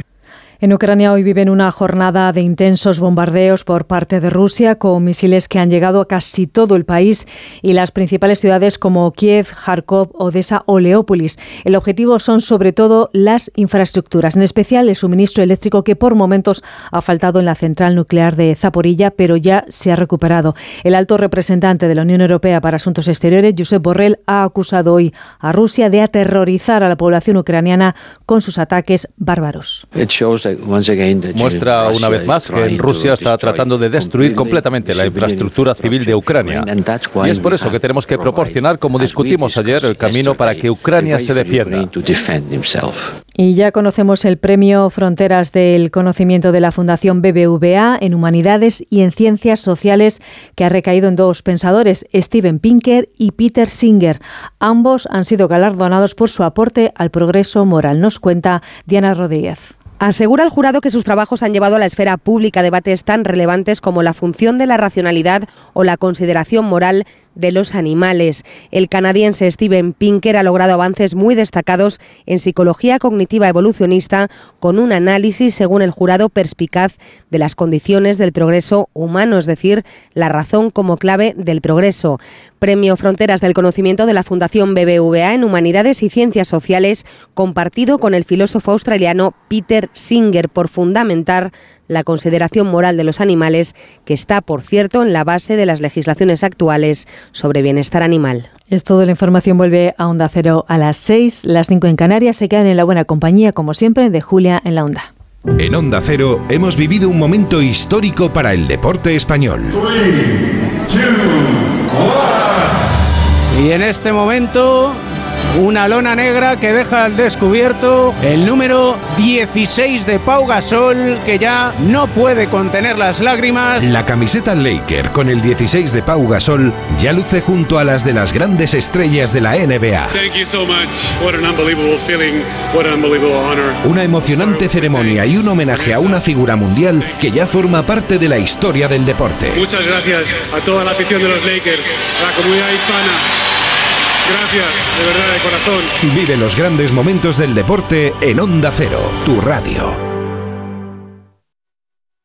¿Tú sabes cómo reclamar una factura de la luz? Yo tampoco. Por eso soy de Legalitas. Porque cuento con expertos que me ayudan a solucionar los temas que yo no controlo. Por solo 25 euros al mes puedo contactar con ellos todas las veces que quiera.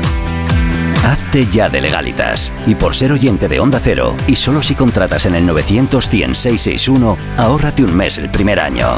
Legalitas. Y sigue con tu vida. Cásate conmigo. Líder en su franja de emisión. Si es necesario ser la mala de la película, yo soy la peor. Y pienso hacer lo que sea para que no lo olvides nunca. De lunes a viernes a las cinco y media de la tarde, nuevos capítulos de Pecado Original. Y esta semana, gran final de Tierra Amarga en Antena 3. Ya disponible en A3 Player Premium. Dos cositas. La primera, un motero llega donde nadie más llega. La segunda, un mutuero siempre paga menos. Vente a la mutua con tu seguro de moto y te bajamos su precio sea cual sea. Llama al 91 555 5555. 91 555 5555. Por esta y muchas cosas más, vente a la mutua. Condiciones en mutua.es. Imagina que grabas un anuncio de radio de línea directa y el micrófono del estudio se avería y suena así. Pero te gustaría sustituirlo por uno que suene así de bien y decir algo como... Con el seguro de coche de línea directa tienes coche de sustitución también en caso de avería. Cámbiate y te bajamos el precio de tu seguro de coche, sí o sí. Ven directo a lineadirecta.com o llama al 917-700-700. El valor de ser directo. Consulta condiciones. Cuando Sofía abrió su paquete de Amazon, los ojos se le abrieron como platos. Botones sensibles al tacto y sensor de presión inteligente. Era el cepillo de dientes eléctrico de sus sueños por un precio menor del que jamás habría imaginado. Cinco estrellas de Sofía. Empieza a buscar en Amazon hoy mismo. 29. Tus nuevas gafas graduadas de Sol Optical. Estrena gafas por solo 29 euros. Infórmate en soloptical.com. Onda Cero. Teatralia, el Festival Internacional de Artes Escénicas para todos los públicos, del 3 al 26 de marzo con lo mejor del teatro, la danza, la música, los títeres y el circo procedentes de 13 países, en espacios de toda la región. Venta de entradas en madrid.org barra teatralia. Comunidad de Madrid. ¿Y si te dijésemos que una sola gota de sangre podría ayudar a cambiarte la vida? Por el Día Mundial del Riñón, acércate el 9 y 10 de marzo a la Plaza Felipe II, donde podrás realizarte una prueba sencilla para conocer el riesgo de padecer enfermedad renal crónica y enfermedades asociadas como la insuficiencia cardíaca o diabetes. Porque escuchar tu riñón es parte de ti. AstraZeneca. El diagnóstico precoz parte de ti. Star Wars, Indiana Jones, El Rey León, Piratas del Caribe. Las mejores bandas sonoras de John Williams y Hans Zimmer, interpretadas por la Hollywood Symphony Orchestra. 16 de marzo, Teatro Real. Entradas en nkprodarte.com o en taquillas. ¿Tienes miedo al dentista? ¿Sufres con tu boca?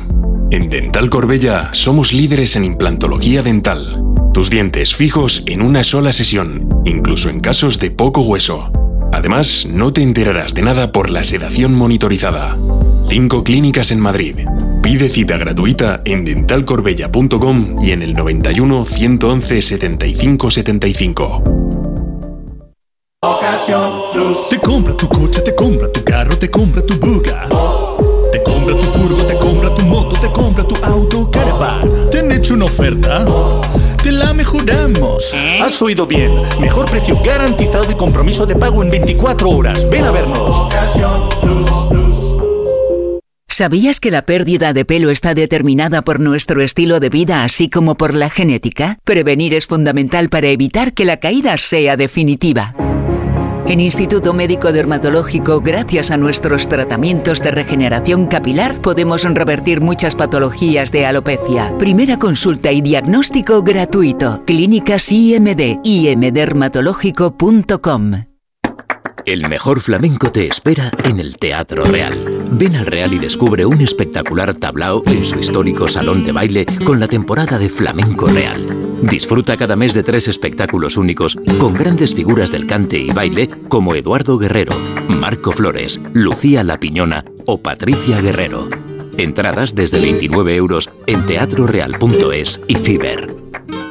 ¿Problemas de humedad? Iberdeco Humedades es la solución. Devolvemos la salud a tu vivienda con nuestros tratamientos antihumedad definitivos, de principio a fin, hasta 30 años de garantía.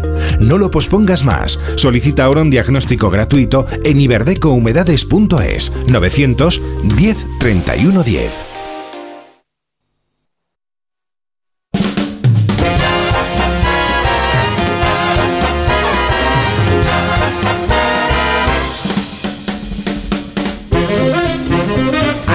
ya a todas las personas físicas que vienen los jueves, que son Raquel Martos, muy buenas. Hello, people.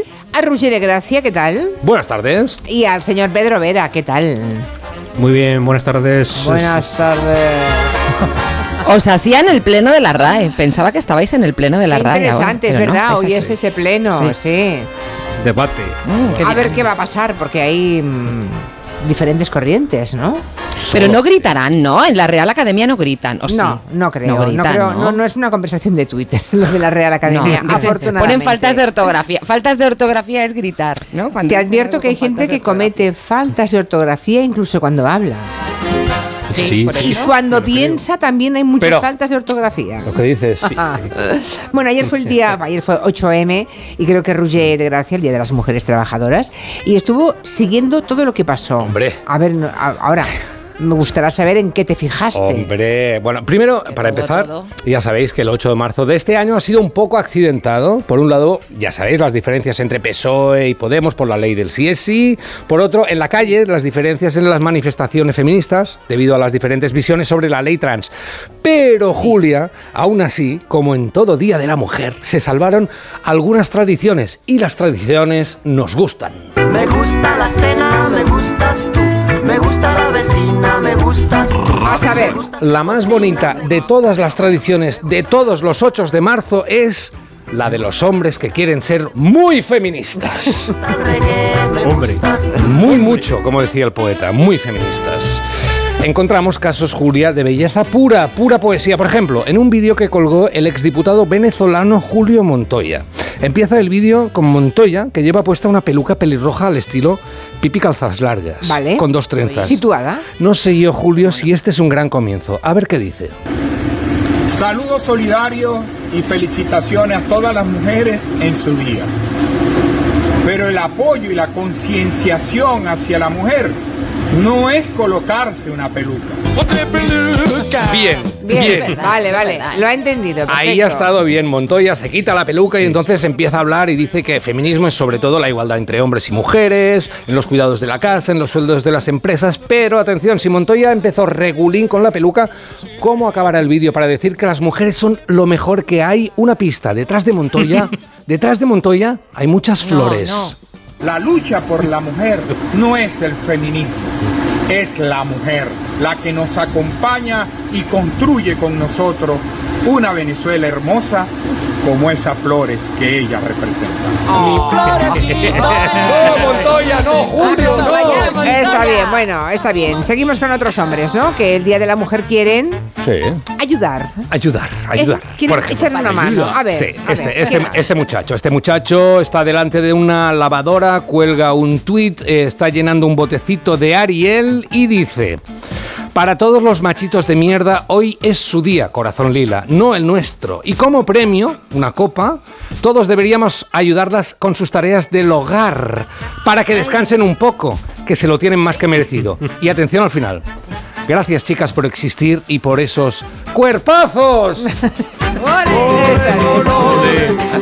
Muy bien, muy bien, muy ¿Qué bien. más ahí. has encontrado por ahí? Está bien. Venga, va, como decía Super Ratón, no se vayan todavía, una y más. Atención al vídeo de un experto en técnicas de autodefensa que quiere ayudar a las chicas para cuando os pueda atacar un hombre con una navaja. ¿Vale? Vemos al experto y a su amigo que es el de la navaja. Los primeros consejos para las chicas son estos. Lo primero que tenemos que hacer es un bloqueo lateral, por si acaso de la puñada, que el arma pase por detrás, ¿vale? Hago un desplazamiento diagonal a la vez que entra mi puño en forma de gancho a fracturar esa tráquea.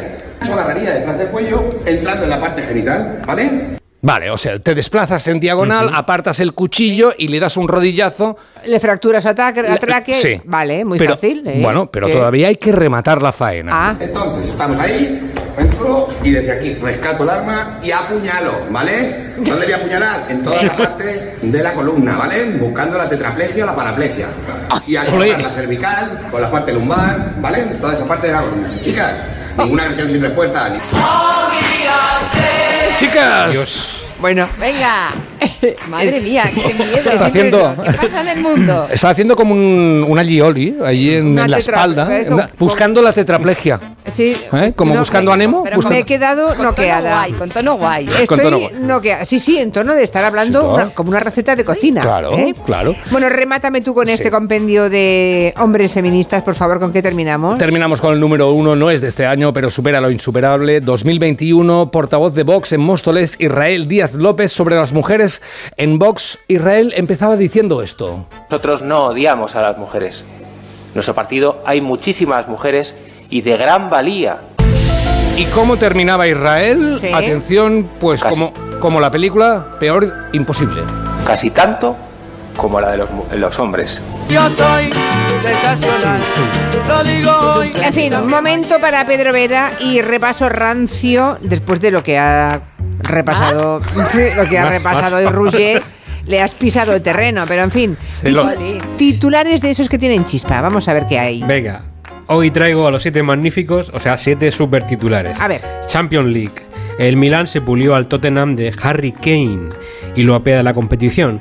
Titular de The Sun Sport, ilustrado con una foto de Harry Kane, pues tirado de bruces sobre el césped. Harry Bederci. ¡Ole! Wow, wow. Harry. Está bien, Harry Bederci, está bien. Muy bien. Segundo. Milan italiano. esto. Sí. Bueno, Segundo. Diario Ole.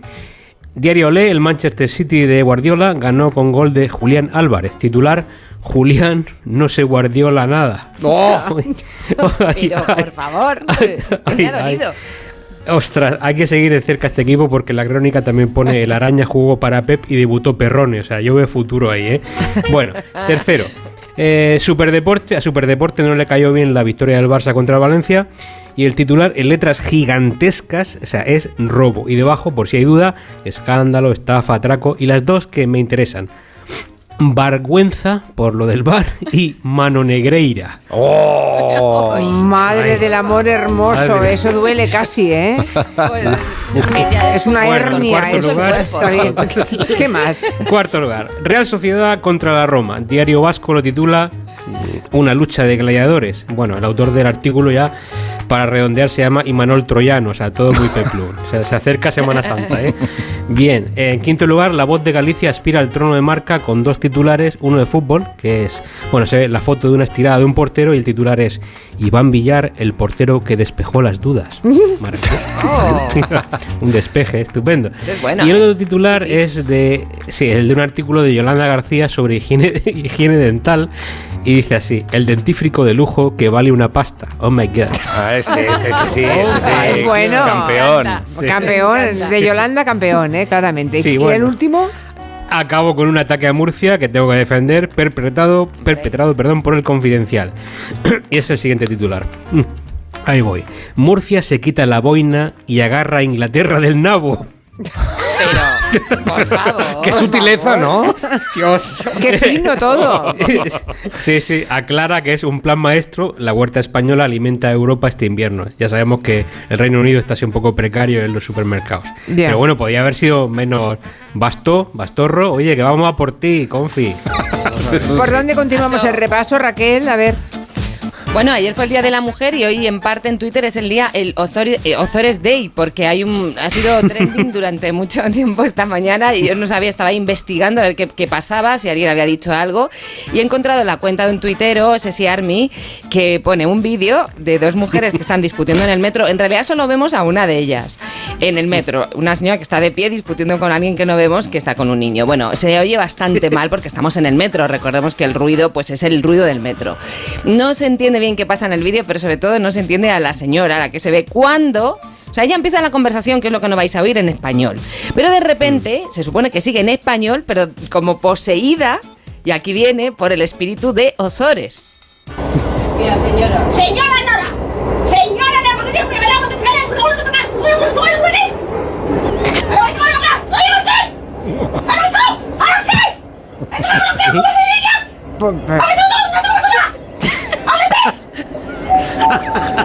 Pero esto es una cinta acelerada.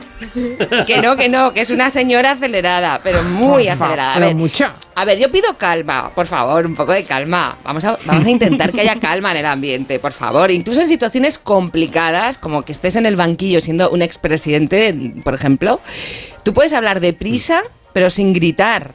Lo demostró ayer Camps. Porque cada vez que era absuelto de una cosa, otra vez el Fiscalía Anticorrupción me ponía en marcha otro tipo de imputación. Pero bueno, en cualquier caso, eh, la vida es así, me da cosas también excepcionales y extraordinarias, y solo doy gracias a Dios por la vida que tengo y que he tenido y que tendré. Y yo, como yo había acercado, pero lo primero que lo había metido a Me ellos. encantaría que usted ahora dijese, ya retiro la acusación, porque me pondría en campaña ahora mismo. Bueno, bueno, pero, Pero, señor Eh, sí, sí, sí. Señor No, Camps. pero bueno. Bueno, vamos Digo, a ver, sí, sí, mire, perdón, no. perdón, perdón. Concéntrese Eh, la- la- en sí, su me. Bueno, tienes un montón de personajes ya en modo Ozores. Raquel, tendrás Sí, que- tengo una galería Menor- bastante rica ya, ¿eh? Sí, muy rica, menos Rufián, que no se anima al ritmo Ozores, pero, pero la verdad es que sí. Pronto haré un ranking de nuevo, sí, sí. El lunes Roger nos contó que estaba agobiado por noticias económicas que nos auguran un futuro incierto. Él siempre se fija en las cosas así que, que- que le, Bueno, que me le dan preocupo. ansiedad. Sí. Y lo que no sé Sí. si has descubierto ahora alguna solución para calmarnos. Mm, Más o menos, ya os conté que la economía está complicada con la inflación subiendo, los tipos de interés, pero siguiendo la estela, Julia, de buscar soluciones, hemos encontrado la mejor. A ver. En, en economía, como en todo, la clave es saber qué eres. ¿eh? Eh, en este caso, si eres rico o pobre, pero ¿cómo saberlo? Hemos encontrado a una asesora financiera que nos lo aclara en seis puntos. Apuntad, los tres primeros son estos. 1. La gente pobre ve televisión. La gente rica lee libros. 2. A los pobres se le paga función del tiempo. A los ricos se le paga función de resultados. 3. Los pobres culpan a los demás de sus desgracias. Los ricos se hacen responsables de sus fracasos. ¿Apuntado de momento? Sí, sí, sí. Todos los ricos leen libros. Sí, Eso es muy los importante. pobres ven la tele. Los, pebros- los pobres ven la tele. Vale, vale. Todavía quedan tres puntos. Dios mío, ¿podremos resistirlo? Vamos, vamos, venga. 4. Las personas pobres se centran en el ahorro. Las personas ricas se centran en la inversión. 5. Los pobres lo saben todo. Los ricos aprenden continuamente. Y 6. Los pobres creen que el dinero es la raíz de todo mal y los ricos creen que la pobreza es la raíz de todo mal. Sígueme para aprender más sobre finanzas personales. La voy a seguir ahora mismo. Sígueme. Ahora mismo. Los, Sígueme. los comentarios son maravillosos. El problema más gordo, Julia, de todas Voy a, maneras. ver los- voy a entrar para ver los comentarios. Porque Mirarlos. yo creo que merece. Mirarlos, sí, mirarlos. sí, sí, merece vale, la vale. pena. El problema no es la crisis eh, y el mal rollo, mm, sino por dónde te entra el mal rollo. Eh, hemos encontrado una experta que dice que el mal rollo entra por. Cuando nos exponemos a situaciones o personas donde hay queja, odio, ira y miedo, es importante tapar el ombligo y te voy a explicar por qué. ¿El ombligo? El ombligo. Es el agujero del mal, por donde te entra todo el mal rollo. Ya. Anda. Entonces esta mujer se tapa el ombligo haciendo una cruz como contra los vampiros, pero con dos tiritas. Dos tiritas y se tapa el ombligo. Sí, y ahora te explicará el porqué. El ombligo es la conexión a la vida y a la tierra. También el ombligo cuenta con 72 mil venas que conectan con el plexo solar. Te recibe y percibe toda la energía que hay a nuestro alrededor. Cuando tú te tapas el ombligo, automáticamente bloqueas esa energía. Ya está, hay que tapar el ombligo con dos tiritas y Pero- está todo solucionado. ¿Pero va desnuda por la calle o lleva No, algo? no, te enseña, te enseña ahí un poco el ombligo, se levanta un poco así. Yo Pero solo si puedo... no va desnuda ya lo lleva tapado, ¿no? No basta la ropa. No, no, no basta. no. Hay, Hay que que poner- poner entra por tiritas unta- untadas con ajo por si viene un vampiro también. ¿eh? Oye, si metes el cargador del móvil, no, no funciona en el ombligo. No, No, en principio no. Hay otro. No, agujero. Vale, vale. Hay No, otro. Ni en la cabeza Vale. tampoco. Tampoco. Bueno, vale, yo vale. solo quiero deciros que esta es vuestra obligación. Vale. Vale. Oh. Hola. ¡Oh, no! Hombre, la tenía aquí, hoy. Ya, ya, ya. Bueno, Pedro Vera ya está listo para servirnos el segundo plato de ese menú rancio que nos ha preparado para hoy. A ver qué más tienes aquí. Bueno, eh, nuestro querido oyente Flanagan McAfee me manda la foto de un maravilloso rancio bar de Valencia. Pizzería Marcelino Pizza y Vino. Bien. Qué bonito. No me lo encanta. esperaba para nada, para nada. ¿Eh? ¿No lo has visto venir? eh? No, no, no, de Bueno. verdad que no. ¿Qué más? Bueno, pues al olor, al olor de la sangre, Masters of Naming interviene en la conversación aportando la foto de un saco de harina que pone "Hari- harinas polo, vamos a saco.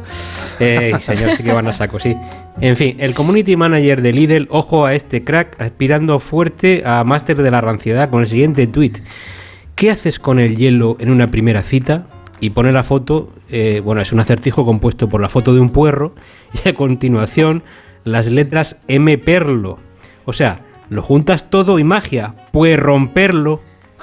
No. Válgame- Sí, puedes romperlo. ¡Qué rabia! Romper- Dios, qué rabia. Tengo como calor. Bueno, Por favor, el último. puedo acabo. con ello. El último, va. Acabo mi rancio intervención, no sin alejarme del supermercado y entroncando un poco con el 8M, ya me perdonaréis. Bueno, la experiencia narrada por el tuitero Tazelga, Tajelka, perdón, y dice así, acabo de presenciar la mayor obra de cuñadez de la historia. Iba caminando tranquilamente por la calle, dirección Mercadona, cuando dos parejas con carricoche de bebé han chocado levemente. Ambos manejados por varones, dos machos alfa curados de espanto. Lo que se tornaba como un encontronazo fortuito se ha convertido en un momento de tensión cuando ambos sujetos han comenzado a mirarse desafiantemente. Es entonces cuando uno de los hombres activa el instinto innato de cuñado, alza la voz y suelta. Perdona, que aún llevo la L, esbozando una sonrisa. Se empiezan a descojonar. Se empiezan a descojonar y las mujeres de ambos se miran sin saber dónde meterse. Y yo, mientras tanto, lloro de alegría. Y yo contigo, macho. Madre mía. Bueno, ha llegado el momento de resumir la semana. Raquel, vamos. Venga. Venga. Dale. Porque cerramos la semana con alta tensión entre PSOE y Podemos. El PSOE votó la reforma de la ley del sí es sí con el PP. Dos mundos en un mismo gobierno que comenzó con aquel acuerdo del abrazo entre Pedro y Pablo. Cuchi cuchi. Formaremos una compañía. Yo seré el presidente y te nombraré vicepresidente a cargo de la producción. Somos el Parma colosal. Y desde el principio, a ver, algunos roces hubo. Recordemos que entonces Nadia Calviño era Vilma y asistimos, sí, a roces varios con... Podemos, Pedro, podemos. Pero ahora la movida es más gorda, aunque dice Bolaños que en lo importante están de acuerdo. A ver, Bolaños ve así la voz de la coalición. Y vamos a empezar a centrar nuestra atención en la respiración. Pero desde fuera suena más así.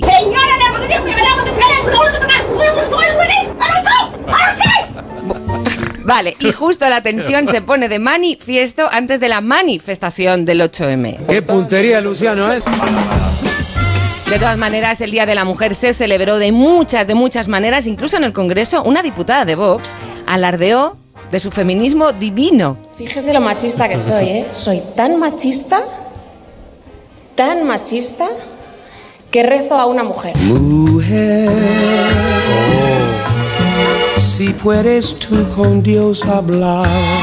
Cerramos la semana en la que el caso Tito Berni sigue coleando. Oh. Ay, lo siento. Bueno, ya han entregado el ordenador y los objetos de su despacho en el Congreso a la jueza, sigue la investigación. Por cierto, el general de la Guardia Civil, amigo de Chocho Volador, que siempre estás preguntando, Roger, dice que es víctima de la trama Claro. y que picó el cebo y que picó el cebo del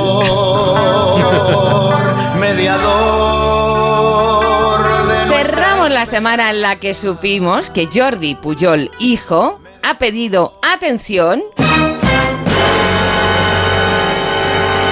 La subida del salario mínimo. ¡Olé tus cojones! Jordi Pujol Jr. dice que le tienen que desbloquear la cuenta teniendo en cuenta la actualización. O sea, es un crack, como le diría a su hermano Josep. Eres bueno, eres muy bueno. Jordi Jr. puede pedir ayuda a su padre, Pujol, porque dice la ministra Montero que en realidad los abuelos no quieren las pensiones. Porque los abuelos, las abuelas, no quieren las pensiones para ello. Las pensiones es la ayuda que le dan a nuestros jóvenes para que puedan los fines de semana salir nuestros abuelos, nuestras abuelas o se pueda comprar las zapatillas de deporte. Que salgan nuestros abuelos. Cerramos la semana en la que el expresidente Camps declaró en la pieza Gürtel y dijo por activa y por pasiva que no conoce de nada a Álvaro Pérez, antes el bigotes, ahora no. Que no lo conoce salvo alguna boda. Y se reafirmó incluso después de que le volvieran a hacer escuchar una de aquellas conversaciones. Por Dos momentos. Por cierto, nunca tomé un café con Álvaro Pérez, ni comí con él, ni nunca estuvo en mi casa, ni nos fuimos de viaje, ni tuvimos ningún tipo de relación personal, ni paseamos por la calle, ni nos fuimos a un jardín, nunca jamás. boda. Fui a la boda, sí, sí.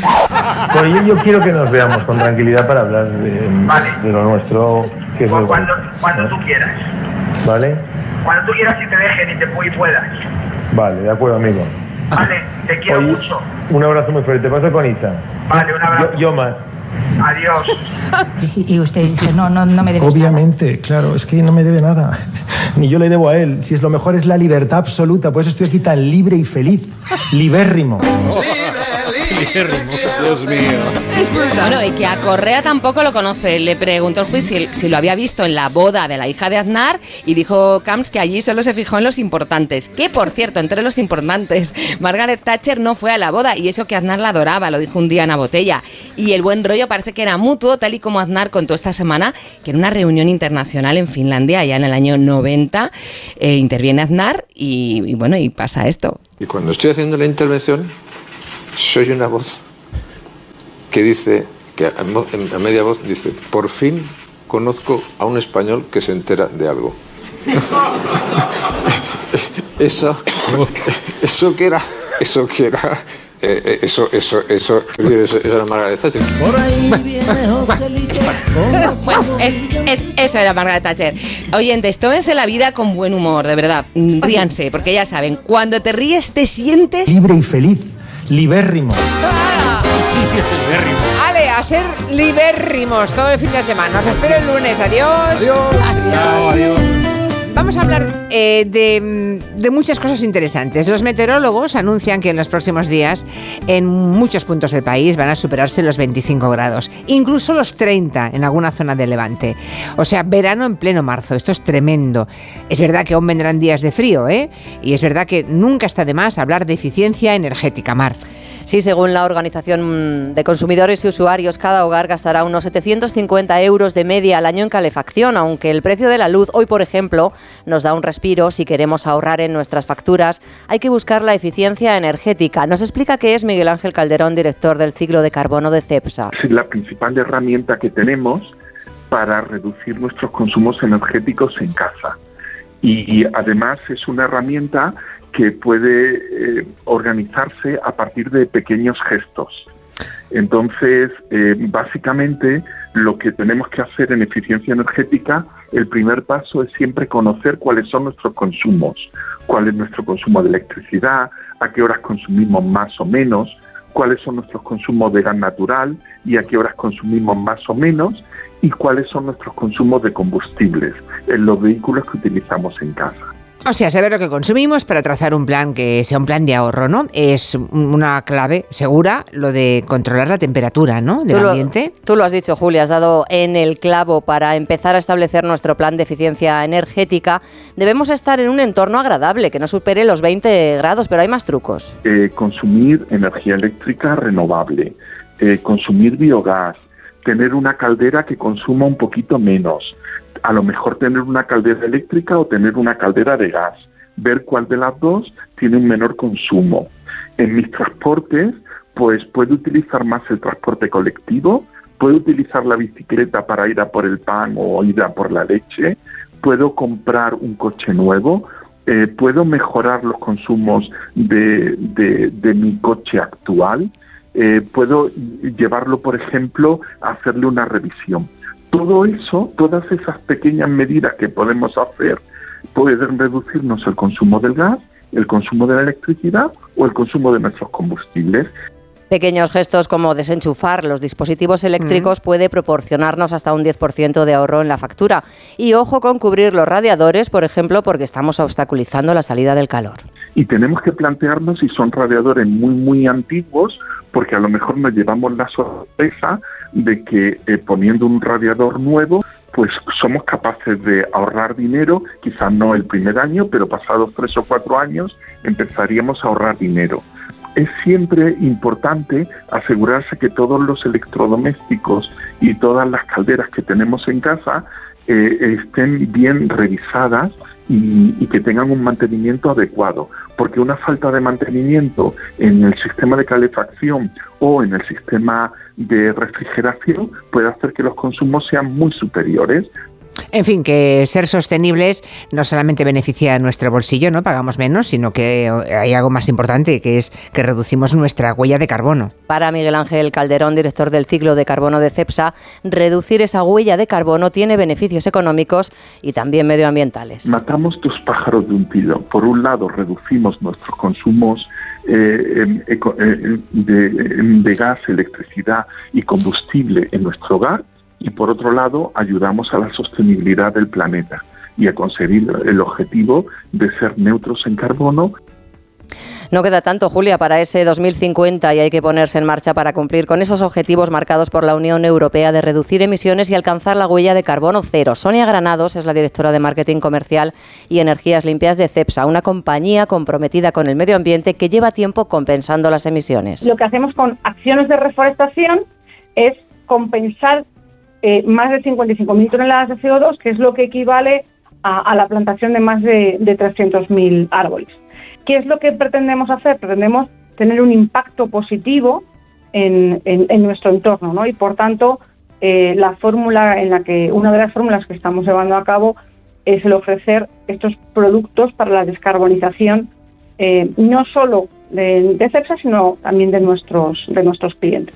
O sea, plantar árboles para compensar, ¿no? Para compensar las emisiones de CO2. ¿Y dónde lo hacen esto? ¿En qué estos proyectos donde se llevan a cabo? En cepsa.es los clientes pueden ver sus consumos, su huella de carbono y el lugar donde se plantan esos árboles para compensar las emisiones. Muchos de los eh, de los proyectos en los que en los que estamos eh, invirtiendo tienen que ver con territorios que en su momento eh, se quemaron, por ejemplo, o eh, proyectos en los que lo que se hace es cambiar el, el uso del el uso del terreno, ¿no? Estos terrenos, por ejemplo, pues están en, Ávila, en, en en poblaciones como Cebreros y Hoyo de Pinares, tenemos poblaciones en Orense, como en San Cristóbal de Cea, es decir, a través de todo el territorio, por ejemplo también en, eh, en Pontevedra. Además, en esa página web hay una calculadora de emisiones para concienciarnos de cuál es nuestra huella de carbono. Este invierno tu calefacción compensa gracias al compromiso CEPSA con la compensación de emisiones. Muy bien, a las 5 y 37, una menos en Canarias. Enseguida hablamos de un grupo de señoras entre los 70 y los 97 años, que un poco al estilo de las chicas de oro, pero cuatro décadas bueno, después, hacen unos monólogos y un documental que se llama Orgullo de Vieja. No se lo pierdan. En Onda Cero. Julia en la Onda, con Julia Otero. En Hipercor y Supermercado El Corte Inglés tienes siempre ofertas increíbles. Por ejemplo, el bacalao noruego salvaje Scray, pieza de 2 a 4 kilos, por solo 11,99 euros el kilo. Y además muchísimos productos con un 50% de descuento en su segunda unidad. Solo en Hipercor y Supermercado El Corte Inglés. Él siempre lucha por conseguir darnos lo bueno a un precio sin igual.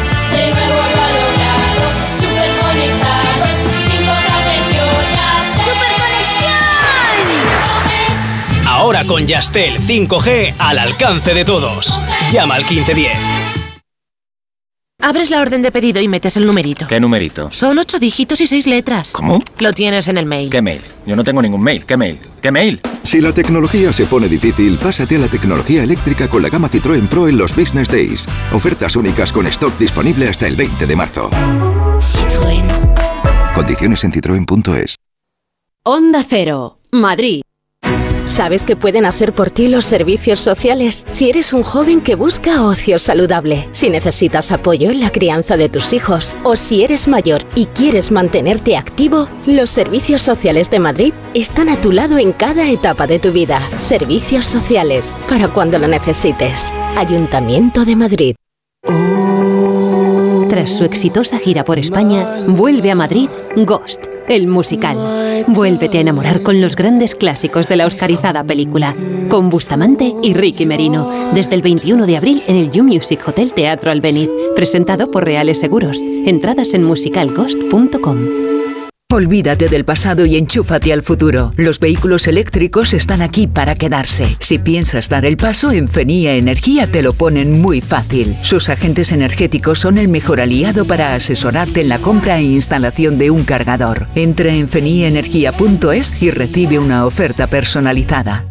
Fuenlabradaloft.com. Ya quedan muy pocos. Fuenlabradaloft.com. Loft contrastero en Fuenlabrada por menos de 100.000 euros. Fuenlabradaloft.com. Compramos tu Rolex de acero de los años 70 y 80. Especialistas en Rolex desde hace 30 años. Compramos tu Rolex de acero de los años 70 y 80. Pagamos el mejor precio. Compramos tu Rolex de acero de los años 70 y 80. 915346706. Plaza San Juan de la Cruz 9. 915346706. No lo olvides. Compramos tu Rolex de acero de los años 70 y 80. Porque quieres renovar tu baño y tu hogar y convertirlos en un espacio confortable y moderno, Coisa Sanitarios te ofrece todo lo que necesitas. Azulejos, muebles, mamparas, calefacción, proyectos personalizados y las mejores marcas a los mejores precios. Renueva tu baño, renueva tu vida. Encuéntranos en grupocoisa.com. Coisa, nos mojamos por ti. El cielo de Madrid te espera en la terraza del Santo Domingo. Descubre nuestra gastronomía y coctelería con vistas 360 grados de la capital y disfruta de inolvidables puestas de sol. Tu oasis urbano abierto todos los días del año. Ven a conocernos. Más información en la terraza del santodomingo.es. En marzo, ríete como nunca en la ópera. La nariz de Sostakovich se estrena en el Real con un ingenioso e hilarante espectáculo. Una divertidísima ópera en la que su protagonista descubrirá que su nariz ha desaparecido y cobrado vida propia. ¿Qué pasará mientras trata de encontrarla? Descúbrelo del 13 al 30 de marzo. Siete únicas funciones. Compra tus entradas desde 17 euros en teatroreal.es. En las tiendas Omnium estamos de rebajas hasta el 60%. Flex, Tempur, Bultex, Picolín, los mejores colchones a los mejores precios. 15 tiendas Omnium en Madrid. Encuentra la tuya en la tienda somnium.es. Onda Cero Madrid 98.0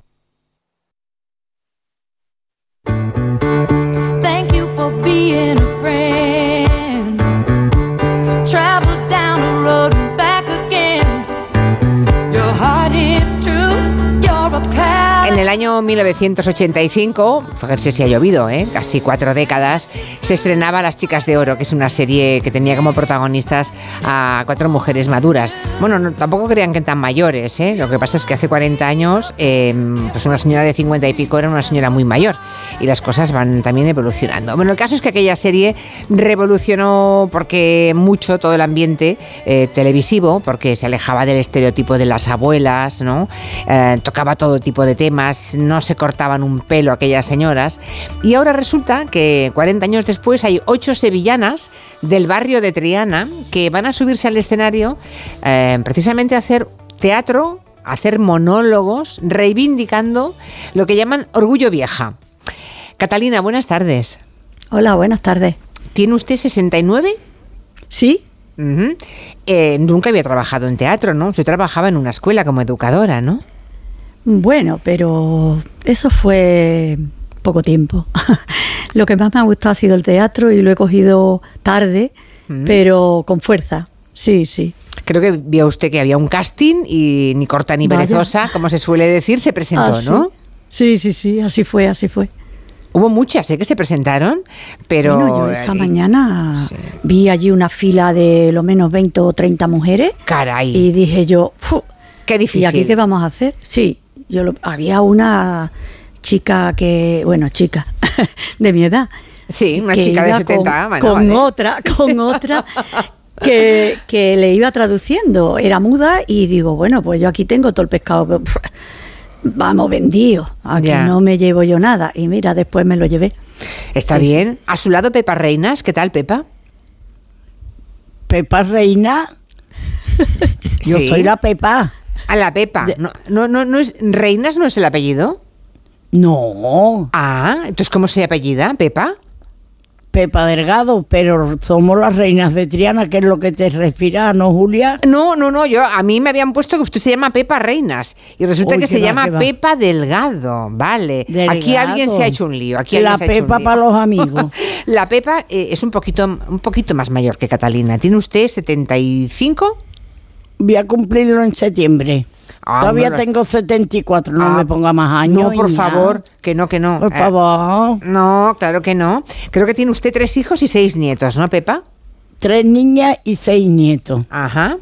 Y mm, le, también, le, también le apetecía el teatro, ¿no? Siempre le ha gustado el teatro, Pepa. A mí siempre me ha gustado, pero nunca me he apuntado a nada. ¿Y eso? Porque no tenía tiempo entre una cosa y otra y cuidar de los nietos. Tú sabes, Oh. las abuelas estamos para eso. Bueno, o sea que eh, ha tenido usted que criar a unos cuantos nietos. Bueno, si Sí, no pero ya me rebelé, ya me rebelé y me metí a teatro. Ya dice, no voy a dejar los niños, voy a hacer teatro, ¿no? bueno, ¿son muy pequeños todavía sus nietos, Pepa? No, el mayor tiene 22 años y el más pequeño 7. Ah, bueno, pues con el pequeño todavía puede usted pasar, echar unos ratos. Así bueno, más listo que el hambre que. ¿Han ido ya a verla al teatro? Sí, sí. Bueno, ¿Y qué? ¿Cómo se han quedado? ¿Cómo se han quedado los nietos viendo a la abuela en el escenario Bueno. haciendo monólogos? Bueno, mm, una odisea, vamos. Lo que me aplaudían cuando salí, los abrazos que me daban. Claro. Habrán flipado, ¿no? Y tan flipados porque ellos no, ni se lo imaginaban. Falín, se ¿cómo- imaginaban que estaba haciendo teatro y, y monólogos, pero no sabía cómo lo hacía. Claro. No me habían visto nunca. ¿Y usted cómo fue, cómo fue el tema del casting en su caso para que la escogieran? ¿Cómo El fue? casting es que yo pertenezco a una peña de mujeres que se llama Entre Dos Ríos, que desde aquí las saludo a todas. Bien. Y allí llegó Chema y llegó Mamen y estaban buscando mujeres así mayores. Sí. Y me tocó a mí, la directora de allí de la peña, dijo, aquella de la esquina. Oye. O sea, se ya- ya la mí tenían- yo dije, la tenían "Oh, bueno". calada. Bueno, me dijo dónde tenía que ir para el casting y allí me planté y hasta hoy. Y hasta hoy. Hace Bueno. año y medio, ¿eh? Hace, ya está, ya, ya lleváis un año y medio, no está mal. Claro, ensayando y todas las cosas.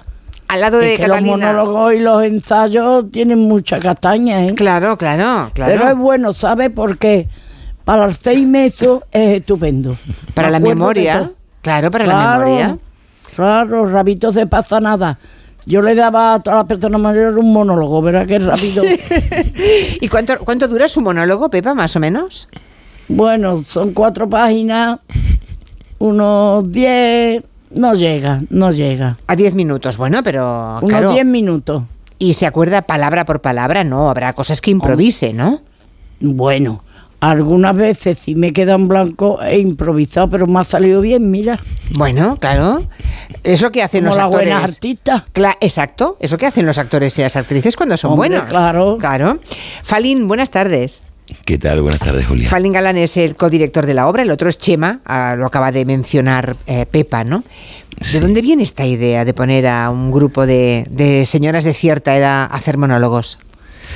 Pues viene, bueno, es parte de Chema, me llama un día y me dice que quiere hacer un, un documental de, de ficción con personas mayores y cuando hicimos el casting pues vimos que, que los hombres estaban, estaban, eran unos gruñones, estaban muy mal, estaban como, ¿verdad? Y, la, y ellas eh, tenían una fuerza y una vitalidad y unas ganas de hacer cosas enormes. Entonces dimos un giro y se le ocurrió, bueno, yo llevo dedicándome al teatro pues 20 años.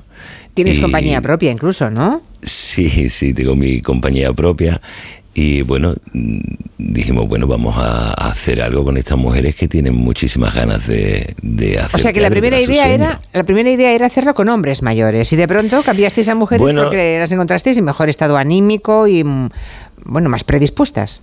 Sí, sí, sí. eh, claro, fuimos a, ver qué, qué les apetecía y, y es que ellas tenían una fuerza enorme. Entonces, bueno, decidimos, eh, pues eso, hacer un, trabajar con, con esta idea de hacer monólogos cómicos, que, que resulta que eran prácticamente sus sueños. eh, que le preguntamos a ellas y ellas querían ser eh, grandes artistas y, y subir a escenario y hacer y, y hacer teatro, no hacer humor en este caso, porque creo que fue a Pepa quien se le ocurrió lo de hacer monólogos cómicos. ¿Ah, sí? A ver, cuéntame, cu- que nos cuente Pepa entonces. O sea, que lo de Bueno. añadir la cosa cómica fue cosa No, suya. es que lo que pasa es que como mi vida siempre ha sido muy cómica, yo soy muy teatrera siempre, pues de ahí salió la idea. Bueno, me, me cuentan que mm, hay otra, mm, otra que es la, la decana, digamos, de Orgullo de Vieja, que es Rafaela, que Sí, tiene, no- sí. por- tiene 97 años. Sí, señora. Pero y bueno, está mejor que yo. Hombre, 97 años y sube al escenario. Con una fuerza, Julia. Caray. Pero Sí, claro, sí, esa, eh. esa señora tiene casi t- es 30 años más que vosotras, ¿no? Bueno, 30 más que. Catalina, es increíble. Pero tiene una fuerza y un arranque y un, una vitalidad. Es que la vida la ha hecho así, hija. La vida, de todo lo que ella ha pasado, la ha hecho fuerte. Ya. Porque que- yo no vivió la guerra, por ejemplo, ni la posguerra, pero ella sí. Ya. La dureza de la vida, ¿eh? eh, Exactamente. tengo curiosidad por saber si vuestros hijos, porque en el caso de, de Rafaela, que es la decana, la más mayor, la que tiene 97 años, en su caso, sus hijos no querían que, que la- que su madre o la abuela se metiera en este asunto teatral. ¿En vuestro caso hubo reticencia de la familia, Catalina? En el mío no. No. ¿Y en el de Pepa? nada. En el de nada, Pepa tampoco, si mi gente están deseando perderme de vista porque estoy muy pejiguera. O sea, no hubo un hijo que dijera, mamá, por favor, ¿cómo vas a hacer eso? ¿Qué va? ¿Qué va, no. va? Vale, vale. Es que en el caso de, creo que de Rafaela sí que le pasó, ¿no? Y a veces cuando tenemos padres o madres de cierta edad, los hijos somos un poco mandones, ¿verdad? Nos metemos demasiado en la vida de, de nuestros padres o de los abuelos. Yo es al revés, yo las mando a ella. Ah, bueno. Vale, o sea, vale, vale, eso está bien. Bueno, creo que eh, eh, Orgullo de Vieja es el título de este montaje que han puesto en marcha eh, y no sé si se parece en algo el resultado del proyecto Falín a lo que Sí. creíais hacer cuando empezasteis. Más allá del tema hombres-mujeres, por lo que veo, teníais una idea blanca, una idea o verde y se ha convertido en roja o en azul, o sea, Eh, nada que ver. Nada que ver, nada que ver. Y además yo creo que el proceso, ninguna no, no lo esperábamos. Eh, creo que ha sido un proceso muy terapéutico, que puedo decir de todas, ¿verdad? y, y ha sido una cosa muy, muy mágica. Eh, y tan- vamos, tanto así que que bueno hemos creado los monólogos yo, yo he sido el encargado de escribir esos monólogos eh, que me he empapado de sus vidas imagínate y, Y nos tiene loca. y ha sido como una comunión porque igualmente a mí también se me bueno cada uno tiene su historia y se me ha removido yo de momento he encontrado como a, a ocho a- y yo decía abuelas pero no son abuelas ni, ni madres son ocho amigas eh, que son Pero maravillosas no se han- conocían, no se conocían o sí entre ellas. No, nos hemos conocido allí. Os habéis Sí. conocido en el escenario, fantástico, para Sí. hacer en los ensayos y en todo En el los tiempo. ensayos, en los ensayos. Vale, y claro, dirigir, os dejáis dirigir porque no dejáis de ser todas actrices amateur, ¿no?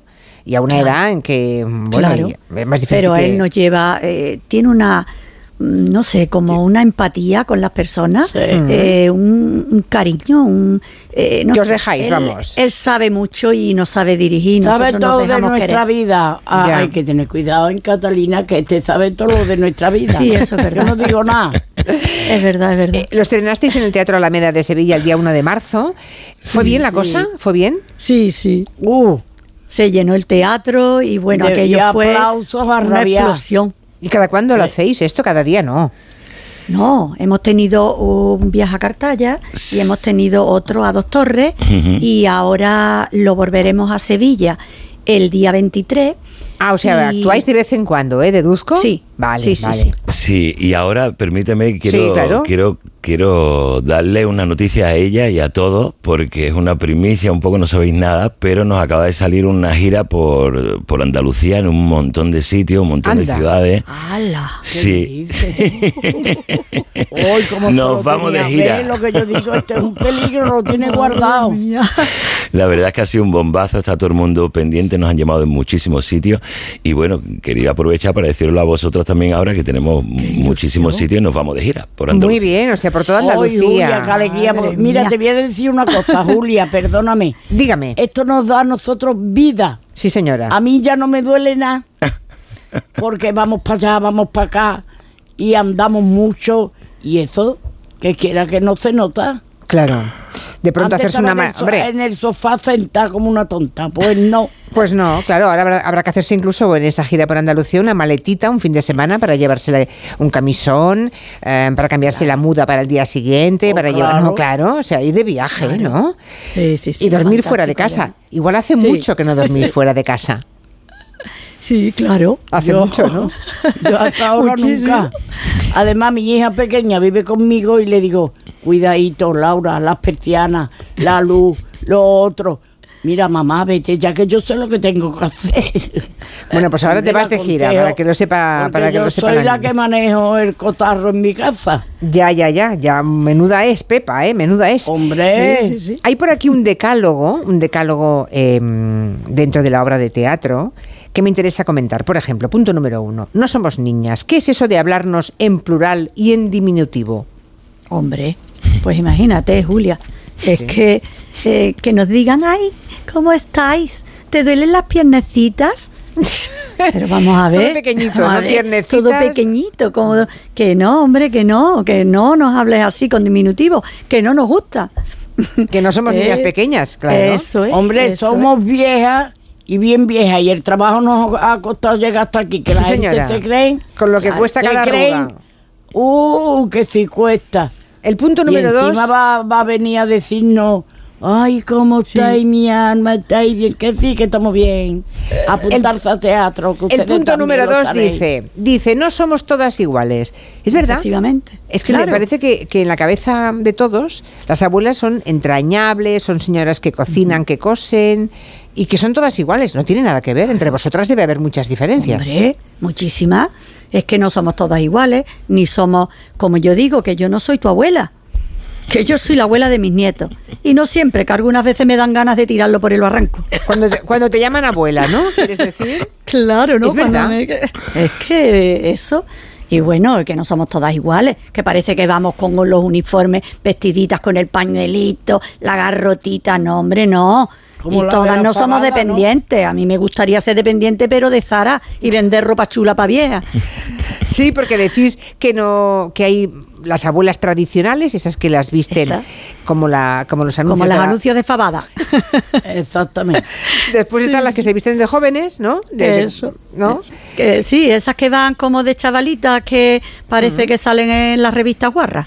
Eh, Exacto.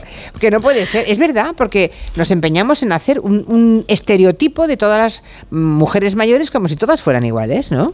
Claro. Y luego tenéis en el punto 4, he visto que ya basta de cine de barrio y que pongan un cine de barra, ¿no? Donde se puede ver una peli, pero luego también tomarse una copita, ¿no? Una copita, una copita, que estamos todavía activas, hombre, que no estamos muertas, que queremos marcha. A mí me han Sí. contado que Pepa se ha hecho de Tinder, puede ser. Sí, bueno, sí. que me lo he hecho. Y que- pero sabe Pero cómo hija, funciona y todos los todo. que me salen, a mí no me gustan, la verdad. Pero salen algunos. Sí, que me han salido, pero de California, de yo no sé dónde, ¿dónde voy yo con este tío? Está un poco Leche. lejos. No, no, y además, aunque estuviera cerca, alguno. Me llamó uno, me, me puso en contacto uno de Zaragoza y que, que venía, venía a mi casa, echamos un ratito bueno y ya cada uno para su casa. Digo, ¿y tú te vas para Zaragoza satisfecho, no, hijo? pues no, esas cosas a mí no me gustan, no. Ya, ya, ya, ya. Bueno, Ya no. Falina, sí que empieza una gira ahora. La cosa de momento queda en Andalucía, pero no, yo no descartaría que alguien os mueva to- un poquito más lejos, ¿eh? que salgáis de la comunidad, ¿eh? Sí, bueno, tenemos una fecha el día 8 de mayo en Madrid, en Hombre. el Teatro Infante Isabel, en un gran teatro que el día 8 de mayo que vamos a estar allí, así que ya desde aquí también lo decimos para todos los amigos y amigas de, de Qué Madrid nervios, que se pasen. ¿no? Qué nervios Catalina y Pepa, ¿no? En Madrid, Yo el 8 no de tengo mayo. ¿No? Yo no. Yo creo que para eso ya estaremos más rodadas y entonces no, nos vamos a enfrentar pues al mejor toro del mundo. Estas mujeres son unas valientes. Pero sí, ¿eh? Hombre, Julia, llevo año y medio con esto. Ya, ya, eso lo faltaría, ¿no? Cuando llegué a Madrid llevo casi dos años. Claro. Aprendiendo termonólogo. Eso. Y combatiendo las pérdidas de memoria, que eso es verdad que es muy útil, ¿no? Y las pérdidas de orina. ¿Tenéis alguna de, algo que declarar al respecto? ¿Alguna? No, gracias a Dios yo no tengo nada de eso. No, pero seguro que alguna en algún monólogo habla de eso, seguramente, ¿no? Pues seguramente, no lo sé. Tienes que vernos, Julia, tienes que Tengo vernos. que ir a veros, tengo que ir a veros. Sí, bueno, pues ya me- sabes, el día 8 en Madrid. Muy bien, lo que pasa Le es que estoy en Barcelona, pero bueno, intentaré estar en Madrid. Catalina Reina, 69, Pepa Delgado, a punto de 75, aún 74, y el codirector de la obra, Falín Galán, que ha dado hoy la primicia de que va a haber una pequeña gira por Andalucía, al margen de ese 8 de Yo me mayo. creía que iba a decir otra cosa, digo, ay, que nos va a dar un susto. Pero mira, si una alegría. Ha sido una alegría aquí en directo, está muy bien. Gracias a los tres por venir a la radio. Orgullo de vieja. gracias a ti. Un Gracias, abrazo. Adiós. Un abrazo. Adiós.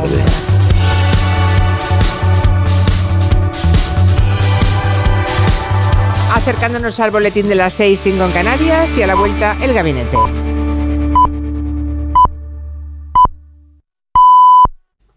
Son las 6, las 5 en Canarias. Noticias en Onda Cero. Muy buenas tardes. Tenemos novedades sobre el rescate de las tres personas que estaban atrapadas en la mina de Suría en Barcelona.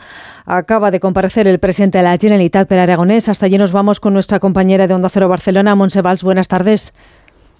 Hola, buenas tardes. El presidente de Generalitat, Pedro Aragonés, ha confirmado la muerte de las tres personas, tres jóvenes, que han quedado atrapados en la mina de Suria tras el desprendimiento del techo de una de las galerías. Aragonés también ha querido dar todo el apoyo a las familias y compañeros de trabajo de las víctimas y el presidente ha informado que hay una investigación judicial abierta y que los Mossos colaborarán con todas las labores de esta investigación. Recordamos que dos de las tres víctimas son estudiantes del máster de Ingeniería de la Universidad Politécnica de Cataluña. Gracias, Monse. Nos quedamos en Barcelona, donde a las cuatro y media de la tarde ha descarrilado un tren de Rodalíes entre Mataró y Hospitalet sin causar heridos. El incidente se ha producido a la entrada del túnel de la estación de La Sagrera de Barcelona. El tren transportaba a 60 pasajeros que serán transbordados y los trenes circularán en vía única hasta que los técnicos se encarrilen el convoy. En Italia, un terremoto de magnitud 4,4 en la escala de Richter ha sacudido hoy la provincia italiana de Perugia, en el centro del país, aunque sin causar gravo- daños graves y dejando solo algunas grietas en algunos edificios, según una primera supervisión de la zona. Ocurre en un día en el que el gobierno de Giorgia Meloni se ha trasladado a Calabria, 11 días después del naufragio en el que murieron al menos 72 personas. En nuestro país, hoy en la bolsa, tenemos una jornada, lo cierto, bastante anodina. El IBEX 35 ha caído un 0,45% y cierra en los 9.423 puntos. Carmen Savida. Los inversores han optado por la cautela a la espera de interpretar las nuevas subidas de los tipos de interés. Jornada mixta hoy en las principales plazas europeas. El IBEX ha logrado mantener el soporte por encima de los 9.400 puntos.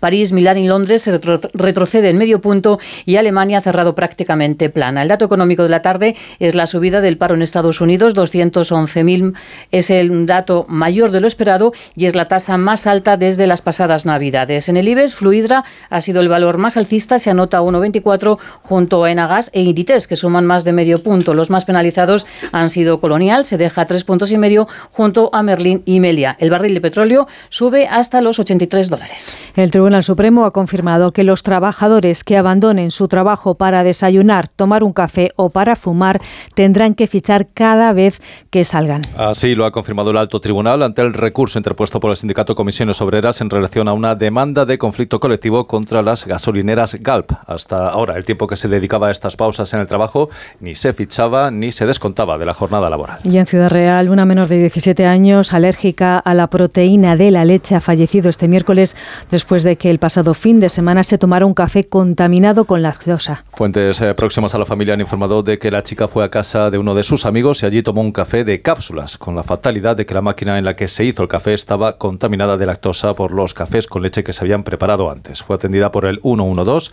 se la llevaron a la unidad de cuidados intensivos donde ya ingresó muy grave. Y además la pregunta que hoy les estamos haciendo en nuestra página web onda0.es. ¿Cree que la número 2 de Irene Montero, Ángela Rodríguez Pam, debe seguir siendo miembro del gobierno? Pues eh, no lo cree el 88% de los oyentes que han participado en nuestra encuesta, sí lo considera el 12% restante.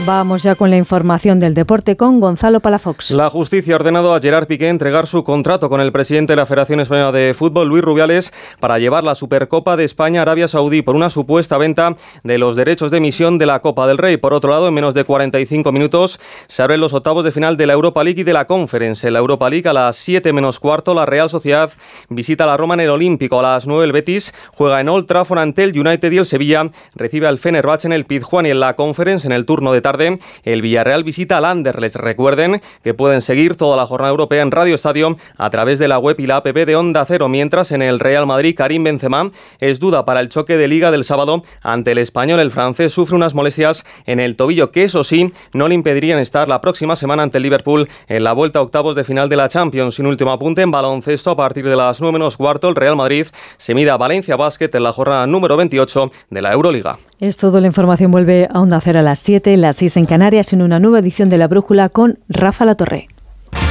Como el perro y el gato, el programa dedicado a las mascotas. Consultas, noticias y curiosidades con Carlos Rodríguez. Como siempre, como todos los fines de semana, dispuestos a pasar un buen rato charlando de esos buenos amigos que son los no racionales que conviven con nosotros en nuestros hogares. Este sábado escucha como el perro y el gato a partir de las 3 de la tarde, en Melodía FM, por la web y la app de Onda Cero y a través de otras plataformas. Patrocinado por Menforsan, los especialistas en cuidados, higiene y cosmética natural para las mascotas. Te mereces esta radio. Onda Cero, tu radio. ¿Sabes cómo se dice optimismo en alemán? Optimismus. Fácil, ¿verdad? Pues así de fácil te lo pone Opel si eres empresario o autónomo, porque llegan los días pro empresa de Opel. Solo hasta el 20 de marzo condiciones excepcionales en toda la gama Opel. Descubre la tecnología alemana del futuro. Ven a tu concesionario o entra ya en opel.es. A la hora de alquilar, ¿experimentas el pánico de elegir el inquilino adecuado? ¿O confías en la selección de un inquilino solvente y fiable a los especialistas en protección a propietarios? Cada día somos más los que disfrutamos de la protección de alquiler seguro. Llama ahora al 910-775-775. Alquiler seguro. 910-775-775. Soy Aida de Carglass. Si tu parabrisas tiene un impacto, repararlo es súper fácil. Solo necesitas tu móvil, tablet u ordenador y entrar directamente en carglass.es. Pides cita y nosotros lo reparamos donde y cuando quieras. Carglass cambia, Carglass repara. Palma, la capital de Mallorca y de las Islas Baleares, ha conseguido posicionarse como uno de los principales destinos turísticos de Europa durante todo el año, sin perder de vista la sostenibilidad y liderando la recuperación económica en España. Descubre Palma y la isla de Mallorca con Carlos Alsina. Más de uno en directo desde el Salón de Actos de la ONCE en Palma, gracias al Conseil de Mallorca. Este viernes, más de uno desde Palma con Carlos Alsina. Te mereces esta radio. Onda Cero, tu radio. Entrada libre durante toda la mañana hasta completar aforo. Llegar a casa es un momentazo, pero es lógico y normal que pienses algo así. Lo que más me preocupa cuando pienso en mi casa son los y si... ¿Y si entra alguien? ¿Y si ha pasado algo? Pues para eso necesitas Securitas Direct, porque su alarma cuenta con sensores en puertas y ventanas por si entra alguien, respondiendo en 20 segundos avisando a la policía. Porque tú sabes lo que te preocupa y ellos saben cómo solucionarlo.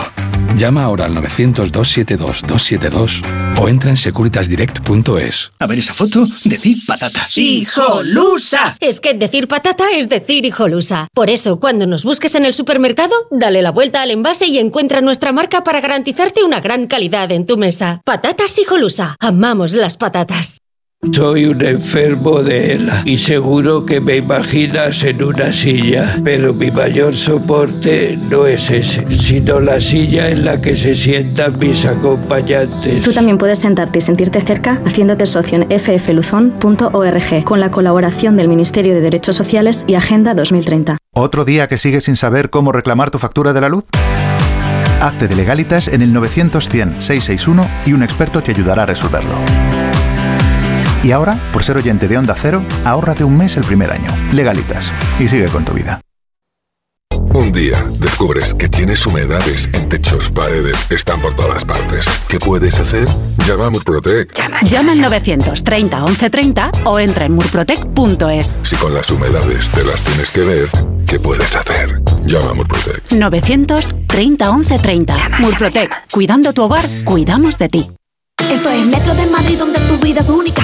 Porque hay muchos días que en Metro hay música. Es ecología creciendo cada día. Nuestra energía cada vez más renovable. Porque no hacerlo sería imperdonable. Hay una cosa indiscutible es que Metro cada día más accesible. Y como tu vida se mueve, deja que Metro te lleve. Metro de Madrid, Comunidad de Madrid Roca Rey, Morante, El Juli, Talavante, Manzanares, Castella, Perera. Los más grandes están varias tardes en la Feria de San Isidro. Las entradas para todos los festejos están ya a la venta en las-ventas.com. Hazte con ellas antes de que se agoten. El regalo perfecto para el Día del Padre está en Las Rozas Village. Explora las colecciones recién llegadas de firmas icónicas como Hackett London, Diesel o ray y encuentra el detalle con el que acertarás seguro. Más de 100 boutiques con hasta un 60% de descuento sobre el precio original te esperan todos los días, incluidos los festivos en Las Rozas Village. Se amplía la vigésimo segunda jornada de la fabada asturiana en el restaurante Couzapín y en el restaurante Carlos Tartiere. Disfrute una de las delicias más preciadas de la cocina asturiana sin salir de Madrid. A elegir entre más de 10 platos de fabada diferentes. Continúa la jornada de la fabada asturiana en la calle Menorca 33 y 35. Restaurantecarlostartiere.com y couzapin.es. A la hora de alquilar, ¿experimentas el pánico de elegir el inquilino adecuado? ¿O confías en la selección de un inquilino solvente y fiable a los especialistas en protección a propietarios? Cada día somos más los que disfrutamos de la protección de alquiler seguro. Llama ahora al 910-775-775. Alquiler seguro. 910-775-775. ¿Cansado de perder pelo? Llama al 900-696-020 y pide tu diagnóstico gratuito en Insparia, el grupo capilar de Cristiano Ronaldo líder en trasplantes capilares. Si buscas un resultado natural y definitivo, confía en su exclusiva tecnología Botger Ultra Plus y en sus 14 años de experiencia. Infórmate en el 900-696-020 o en insparia.es. Si tiene joyas de firma o artículos de oro y plata, llame al 91 534 6706 o vaya a la Plaza San Juan de la Cruz 9. Si tiene joyas de firma o artículos de oro y plata, llame al 91 534 6706 o vaya a la Plaza San Juan de la Cruz 9. Le pagarán el mejor precio al momento. Y también bolsos de Vuitton, Chanel y Hermès. Onda Cero Madrid, 98.0 FM.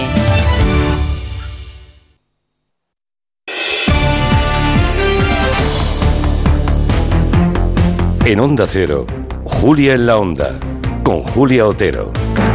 Y en este gabinete de hoy con Carolina Vescanza, Fernando Iwasaki y Juan Soto Ibars. Buenas tardes a los tres. Buenas tardes. Hola, buenas, tardes. ¿Qué tal? Bueno, las violaciones múltiples en España han aumentado un 56% en el último lustro, en cinco años, un 56%. Son datos del Ministerio del Interior. Y por otra parte, una cuarta parte de esas agresiones en España las cometen menores de edad. Bueno, los dos factores, lo de en grupo y menores de edad, se producen en lo que ha ocurrido en Badalona y que hemos conocido esta semana. Hay seis menores, algunos de ellos de menos de 14 años, tienen 13, aún no han cumplido los 14, eh, de modo que con esa edad no se les puede imputar absolutamente nada, pero entre los seis violaron a una niña de 11 años en el lavabo de un centro comercial. Además lo grabaron en vídeo. Y lo tremendo, como si esta historia ya de por sí no, en fin, parecía que no podía empeorar, pues sí, ahora amenazan a la familia de la víctima. Nos preguntamos qué, qué está fallando y qué se puede hacer con estos menores delincuentes con 13 años cuando la ley les exime de cualquier responsabilidad. Nada se puede hacer con ellos.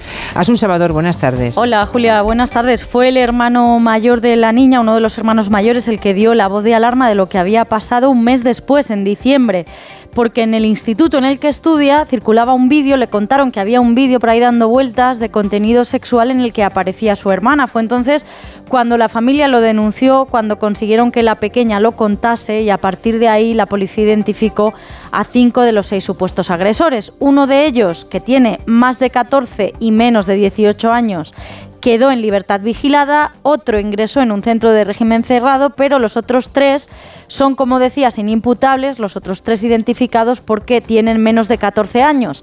Y la ley en nuestro país, la ley 5-2000, reguladora de la responsabilidad penal del menor, establece que cuando el autor de un supuesto delito tenga menos de 14 años no se le puede exigir responsabilidad penal, porque se entiende que el niño no está en condiciones de darse cuenta de lo que la ley le exige. En esos casos solo se podría tratar de exigir responsabilidad civil a los padres. Bueno, somos en esto una excepción porque desde que hemos anunciado el tema hay oyentes que ya se han pronunciado, que no les gusta esa ley del menor. Eh, la pregunta es si en otros países ocurre o no lo mismo en nuestro entorno o si hay algún criterio internacional al respecto. Lo, lo cierto es que prácticamente no hay criterio claro. La propia ONU ha reconocido que la edad mínima penal está ligada a cuestiones de carácter social y cultural que varían según los países, que influyen en la maduración psicológica del menor y lo único que sí que dice la Convención sobre los Derechos del Niño de Naciones Unidas es que el establecimiento de una edad mínima a efectos de responsabilidad penal inferior a los 12 años no es internacionalmente aceptable. Ese sería el único criterio, por lo que recomendaba elevarla en los estados en los que estuviese por debajo, pero hay países que la siguen exigiendo mucho antes. Por ejemplo, en Estados Unidos hay 31 estados que permiten encarcelar a los menores a partir de los 7 años y en Carolina del Sur a partir de los 6. Qué barbaridad. En Europa hay un poco de todo, desde el caso belga, donde la mayoría penal está fijada en 18 años y por debajo los menores no pueden, por regla general, ser condenados, hasta el caso suizo, decías que barbaridad, bueno, pues en Suiza también, también, a partir de los 7 años son imputables los menores. En Inglaterra y en Gales la edad de responsabilidad penal es a partir de 10 años, en Italia y en Alemania, como en España, a partir de los 14 y en Francia el sistema es bastante complejo. No hay una edad mínima establecida por ley. Un menor de 10 años puede ser imputado si hay indicios, pero hasta los 13 no se les puede detener provisionalmente ni poner bajo custodia policial. Siempre que haya un menor implicado en un supuesto delito, debe elaborarse un expediente sobre el entorno social y familiar antes de que se pronuncie la justicia sobre cualquier sanción. Y en caso de que finalmente se produzca esa sanción, la medida debe ser proporcional a la edad. El internamiento en centro cerrado no se contempla hasta los 13 años y solo a partir de los 16 pueden establecerse en Francia penas similares a las de los adultos y no en todos los casos. A partir de los 16, vale, perfecto. Ah, gracias, Asun. Buenas tardes. Buenas tardes. Gran pregunta, ¿eh? ¿Qué se hace con este tipo de menores? Primero me gustaría saber qué impresión cuando conocisteis la noticia, porque hay una, primera parte de la noticia que es cuando te enteras que la niña, eh, eso ya ocurrió hace tiempo, que ocurrió hace mm, dos meses, que la niña estaba en un centro comercial, que a punta de cuchillos se la llevan a un lavabo, que cuando sale es lo que ha contado la niña, se lo dice a un guardia jurado. Me decía Manu Marlasca cuando nos lo ha contado a las tres y pico de la tarde que, mm, bueno, están buscando ese guardia jurado, que no acaba de entender, decía él, cómo no se localiza, porque por turnos es muy fácil saber quién estaba en cada momento. Hmm. Lo que pasa es que no hay seguridad de que la cría interpretase como guardia jurado a alguien, un vigilante que igual no lo era, pero todavía no han dado con el guardia jurado al que ella se dirigió y no le hizo ningún caso. Luego el vídeo que empieza a circular, que es lo que destapa todo el asunto, ¿no? Hmm. Cuando se pone en circulación el, el vídeo.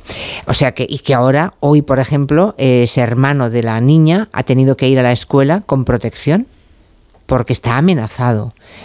es, que es, la historia de un horror que está ocurriendo a, una, a media hora de coche de donde estamos sentados ahora mismo Juan Soto y Bars y yo. Mm. O sea, es en nuestro país, aquí, ¿no? en, una- en un país cosmopolita, moderno, eh, democrático. Bueno, no sé, eh, me gustaría saber qué primeras impresiones tuvisteis cuando habéis leído y os habéis informado de la historia que hoy traíamos a, a, esta último, a este último tiempo de gabinete. Mm. ¿Qué, Juan? Eh, estamos a, a 30 minutos en coche de allí y a uno andando del Raval, sí. que es de donde salieron, si no me equivoco, aquellas dos hermanas eh, rumbo a Pakistán que fueron asesinadas allí, ¿no? Para porque no se querían casar. Eh, estamos hablando de guetos. Han imputado a su padre, por Sí, cierto, sí, lo y sé. Mm. lo han detenido porque al parecer, presuntamente, el padre fue cómplice de engañar a sus hijas para que volvieran a Pakistán y allí las mataron sus propios hermanos. Sí, sí. Sí, a, a un minuto andando. Sí, sí, aquí al lado, sí, sí, en este barrio. ¿Mm? Es la ley del gueto. A, a lo mejor hay que preguntarse cómo hemos permitido que aparezcan guetos eh, por todas partes, distintos guetos. Es la ley del gueto. Esa amenaza, la- eh, le dijeron dos cosas al hermano. Hay un vídeo de cómo reventaron a tu hermana. Estas son las palabras textuales de, que ha transmitido el, el niño que es, también es menor, ¿eh? el, el También es hermano. menor, sí. Hay un vídeo de cómo reventaron a tu hermana. Esto se lo dijeron como burla. Y luego las amenazas a él. Te vamos a coser a navajazos o a cuchilladas o algo así. ¿Quién manda ahí? O sea, si se sienten con esa fuerza dentro del centro, porque esto se lo dijeron en el instituto, dentro, del, dentro de la escuela, eh, si están planteándose esta familia irse del barrio, Incluso. porque no se sienten Familia seguros de la víctima. de la víctima, la víctima. Escalofriante. Si ha tenido que ir con escolta el, el- el chico que inició toda la denuncia, porque todo esto empezó por el hermano, que es el que se tiró al, al monte con, con el tema de la denuncia, si están planteando irse, nos tenemos que preguntar quién manda ahí. Y luego otra cosa, también típica del gueto. Cuando menores, había de, de 16 hasta los 13, ¿no? Sí. Cuando niños de esa edad hacen una cosa como esta, y no la hacen ni siquiera en un arrebato, sino que hay algunos con antecedentes ya. Si estuvieron moviendo el vídeo por la escuela, hasta cierto punto se estaban jactando, ¿no? Estaban, se sentían seguros en lo que había hecho, Sí. ¿no? Ahí hay que preguntarse cuántas víctimas tiene esta historia. Hay una muy evidente. Pero si unos niños están haciendo eso, ¿qué leche les está pasando en sus casas, en su barrio, etcétera? De nuevo, estamos hablando de guetos. Tenemos un problema muy gordo con esto. Tenemos un problema muy gordo empezando porque ni siquiera podemos hablar todas las veces sobre, sobre estos asuntos. Hay una lotería de bolas dando vueltas, va a depender un poco del origen de los agresores y de una serie de cosas así, que lo podamos tratar en una radio o, o decidamos pasar por encima, ¿no? Entonces, nos enfrentamos a un problema que, claro, de vez en cuando pega un coletazo fuera como este, terrorífico, y nos pone a todos, pues, pues con la, con la piel de gallina, pero es que la vida dentro de esto, de ciertas zonas de las grandes ciudades en las que vivimos, es así. Esto es un extremo, naturalmente, pero los problemas vienen de atrás, así que yo no separaría el, el- el- el problema de esta agresión múltiple, monstruosa, de todo lo demás que digo, de, de- de- ese hilo que te va moviendo por, por- por un- por una sociedad dentro de la sociedad que se rige por sus propias normas, que tiene su propio monopolio de la fuerza, que es distinto al de la policía. Completamente, ¿eh? eso parece. Eh, y, y donde los derechos de, de las personas están en, en- en una liga muy inferior. Hay alguno de esos niños, de los menores, que están eh, en manos de servicios sociales, o sea, efectivamente pertenecen a familias saber lo que- completamente desestructuradas. ¿Qué, Bueno, qué tienes que haber visto para, para hacer eso? ¿Qué tienes que haber visto para hacer eso con 13 años? ¿Qué tienes que haber pasado tú para hacer eso a otros con 13 años? Esa es una pregunta que, mm, que podemos plantearnos, aunque hay muchísimos oyentes que, aunque se la plantean, dicen que no se puede dejar a estos niños tranquilamente Ah, eso su- con la vida que tienen hasta por ahora. supuesto, Porque ah, por- hay uno que con 16 ya es reincidente en agresión Sí, sexual. el que amenazaba era mayor, ¿eh? Sí, sí. Eh, es que aquí, esto, es, esto es como la mafia, ¿eh? Sí, bueno, claro, y, y ocurre aquí, a, a nuestro lado. Carolina Vescansa, no sé Pues a mi, juicio hay un, a mi juicio hay un componente de gueto, eh, por supuesto, y en este caso además eh, parece que está muy claro, pero hay otro componente que no solamente no tiene que ver con el gueto, sino que parece que mantiene una relación inversa, ¿no? Y es mm, que cuál es eh, la mediación de la, de la pornografía y de la normalización del consumo de pornografía entre los niños y los adolescentes eh, y qué parámetros está creando de sexualidad. Porque lo cierto es que este caso en concreto eh, nos escandaliza, bueno, nos, nos, nos hiere, ¿no? Nos hiere moralmente de forma muy grave pero nadie tiene la sensación, yo creo, de estar escuchando una cosa completamente novedosa. Y no tiene esa sensación porque esto mm, ha ocurrido eh, hace escasos meses en Castelldefels, ha, ha ocurrido, es decir, llevamos ya muchos goteos de esto y los números que están sobre la mesa nos dicen que hay una progresión, que decir que la tendencia es mala. En los últimos seis años se han incrementado, se han pasado de 10.000 delitos contra la libertad sexual a 17.000 delitos.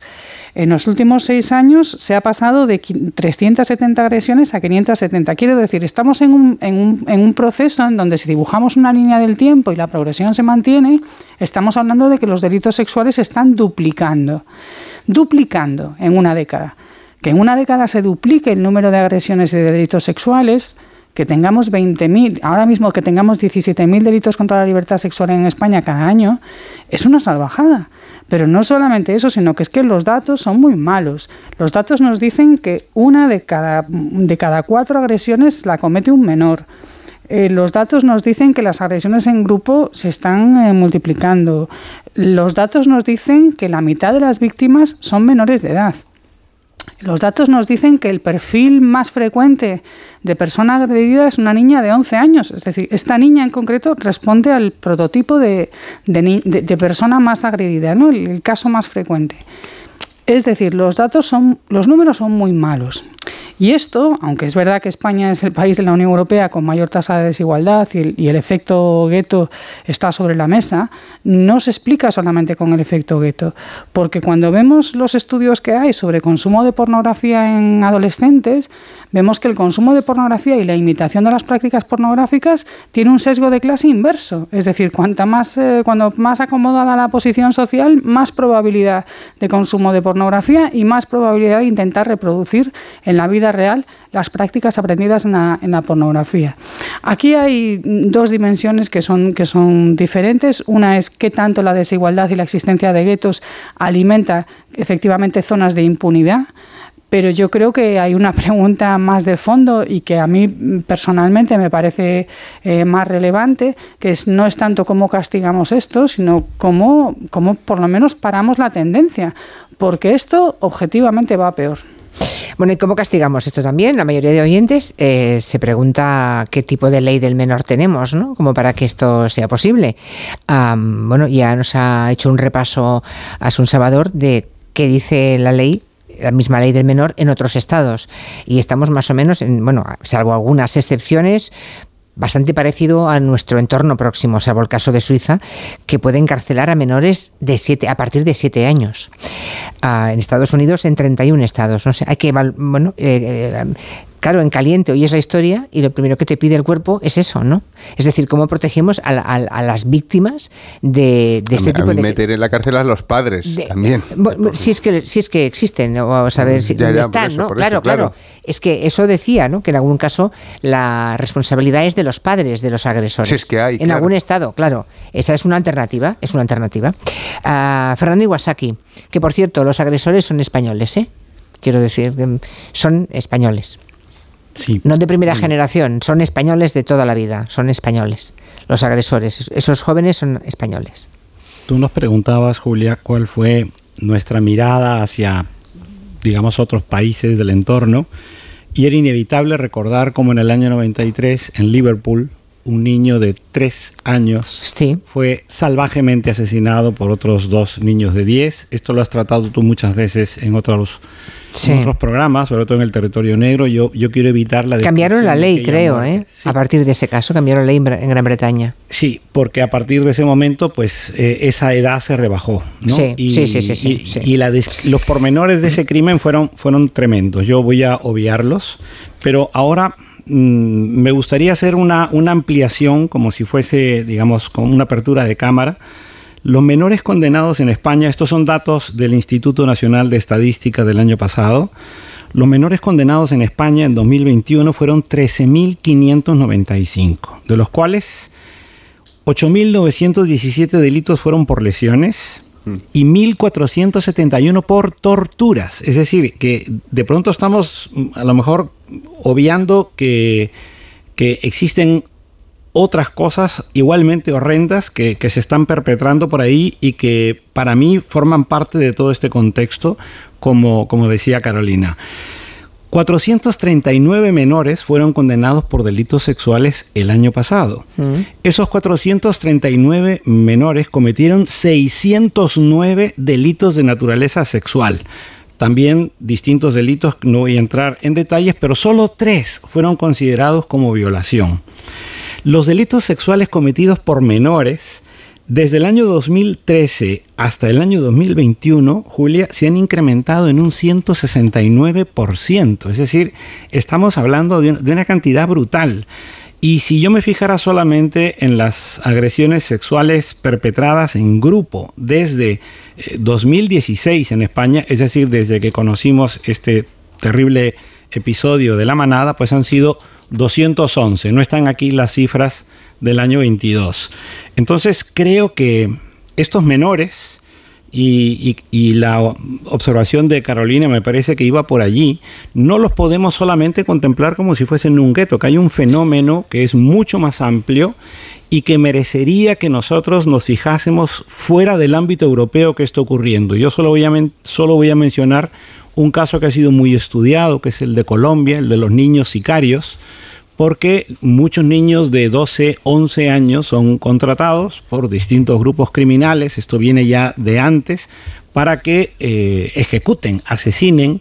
Y son inimputables, y son inimputables también. Absolutamente inimputables. Asesinos, a, asesinos a sueldo que no, no, pagan, creo Es decir, que a lo mejor mm. nuestro concepto de lo que es un menor desde el punto de vista sociológico, cultural, etcétera, en el mundo contemporáneo puede estar eh, discurriendo en diferentes vías y hoy en día lo que entendemos por un menor eh, en en realidad está, está cambiando. Yo creo que el legislador, y ahora estoy también reflexionando en voz alta sobre los penalistas y los investigadores y, los parlamentarios, que son a su vez los que tienen que tratar de, llevar esto a leyes, pues los legisladores siempre van a estar por detrás de estos fenómenos, por desgracia, mm. porque muchas veces eh, nos sorprendemos tanto, nos horrorizamos tanto de lo que está ocurriendo, que tenemos que ir pensando en eh, distintas situaciones en las cuales podamos impedir que estos delitos se sigan cometiendo.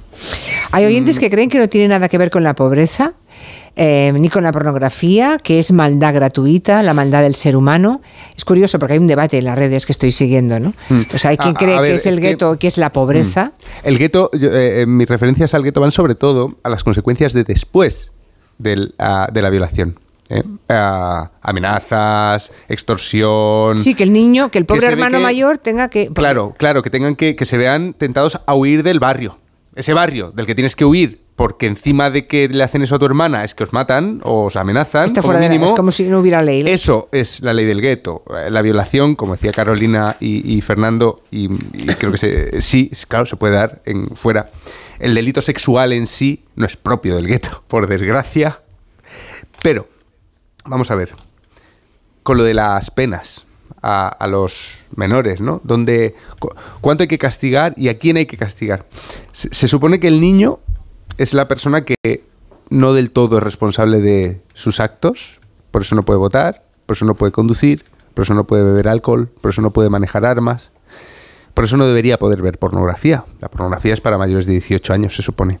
Eh, lo que dice Carolina de la pornografía y de los años, es interesante pensar que con la eh, tecnología, ahora, el acceso a la pornografía no es como cuando nosotros éramos jóvenes.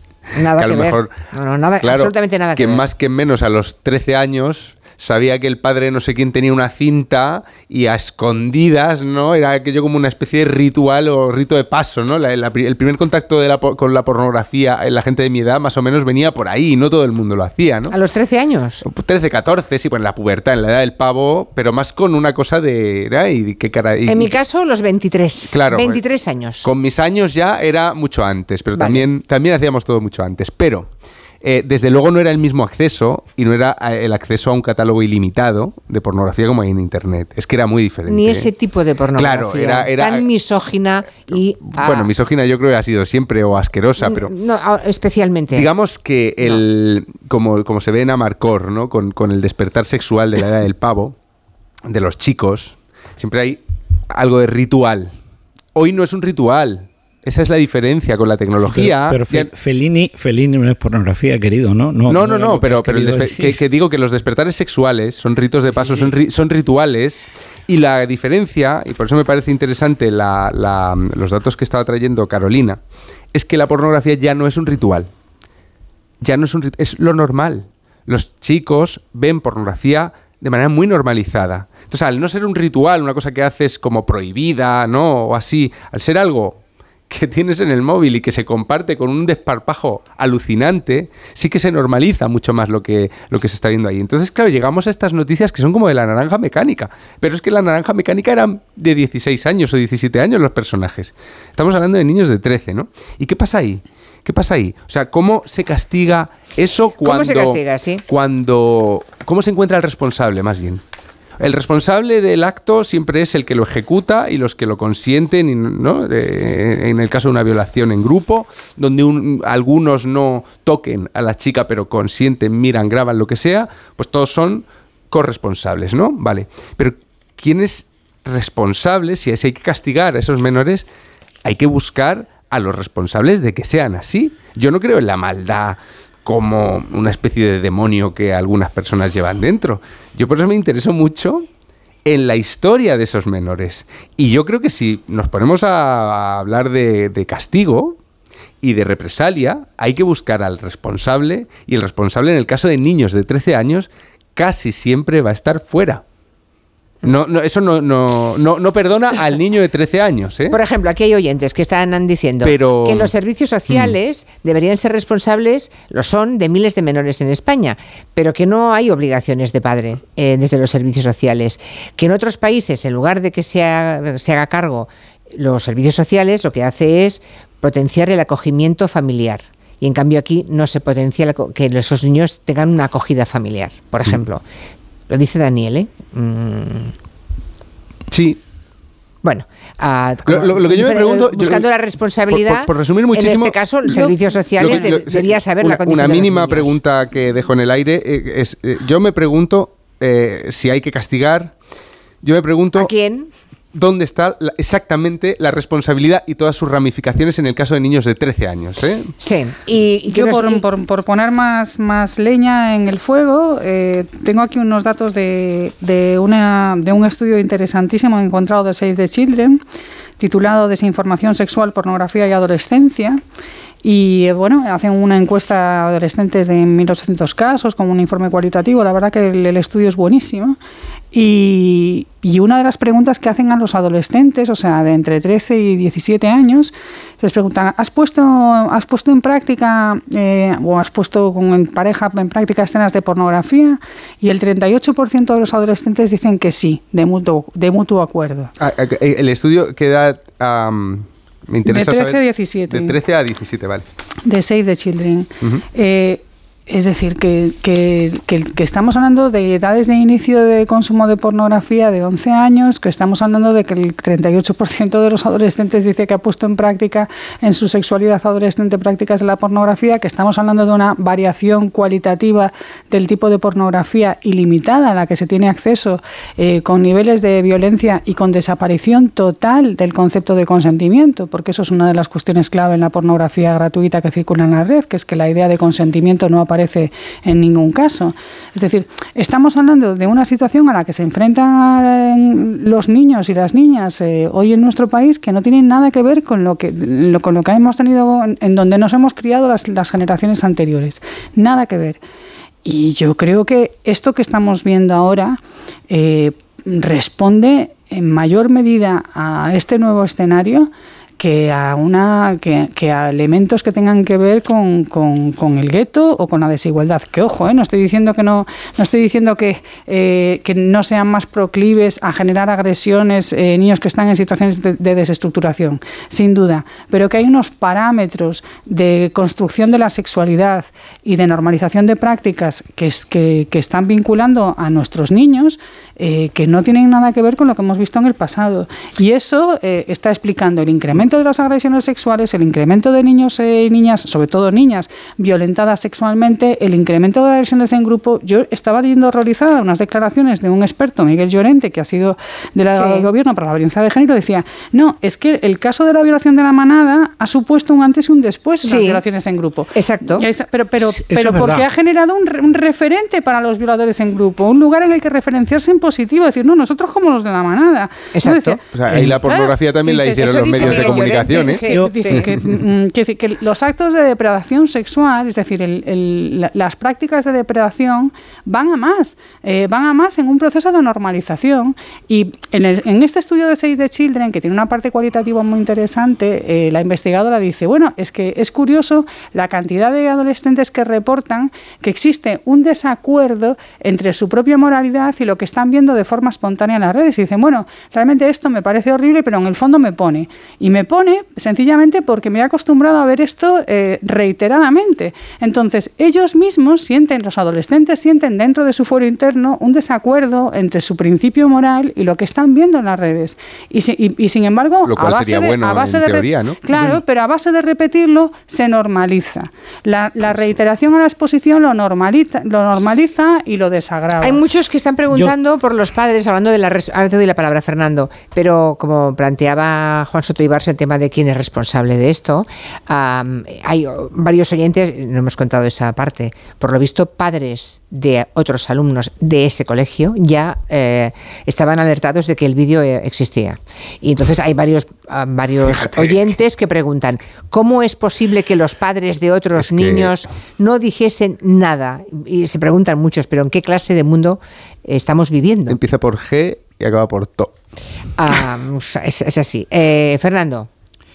Sí, ah, yo creo que estamos concentrando a lo mejor demasiado el foco en eh, la naturaleza sexual de este crimen horrendo, pero yo lo incluiría en, en un espectro mucho más amplio, porque a mí concretamente la tortura, y si tuviera que especificar alguna de las torturas que he leído por ahí que han perpetrado estos 1.471 menores el año pasado, Mm. a lo mejor no las cometieron contra una niña, una compañera, una mujer, sino que las hicieron contra otro niño introduciendo pilas, por ejemplo, por, mm, en fin, yo omito estos detalles porque me parecen tremendos.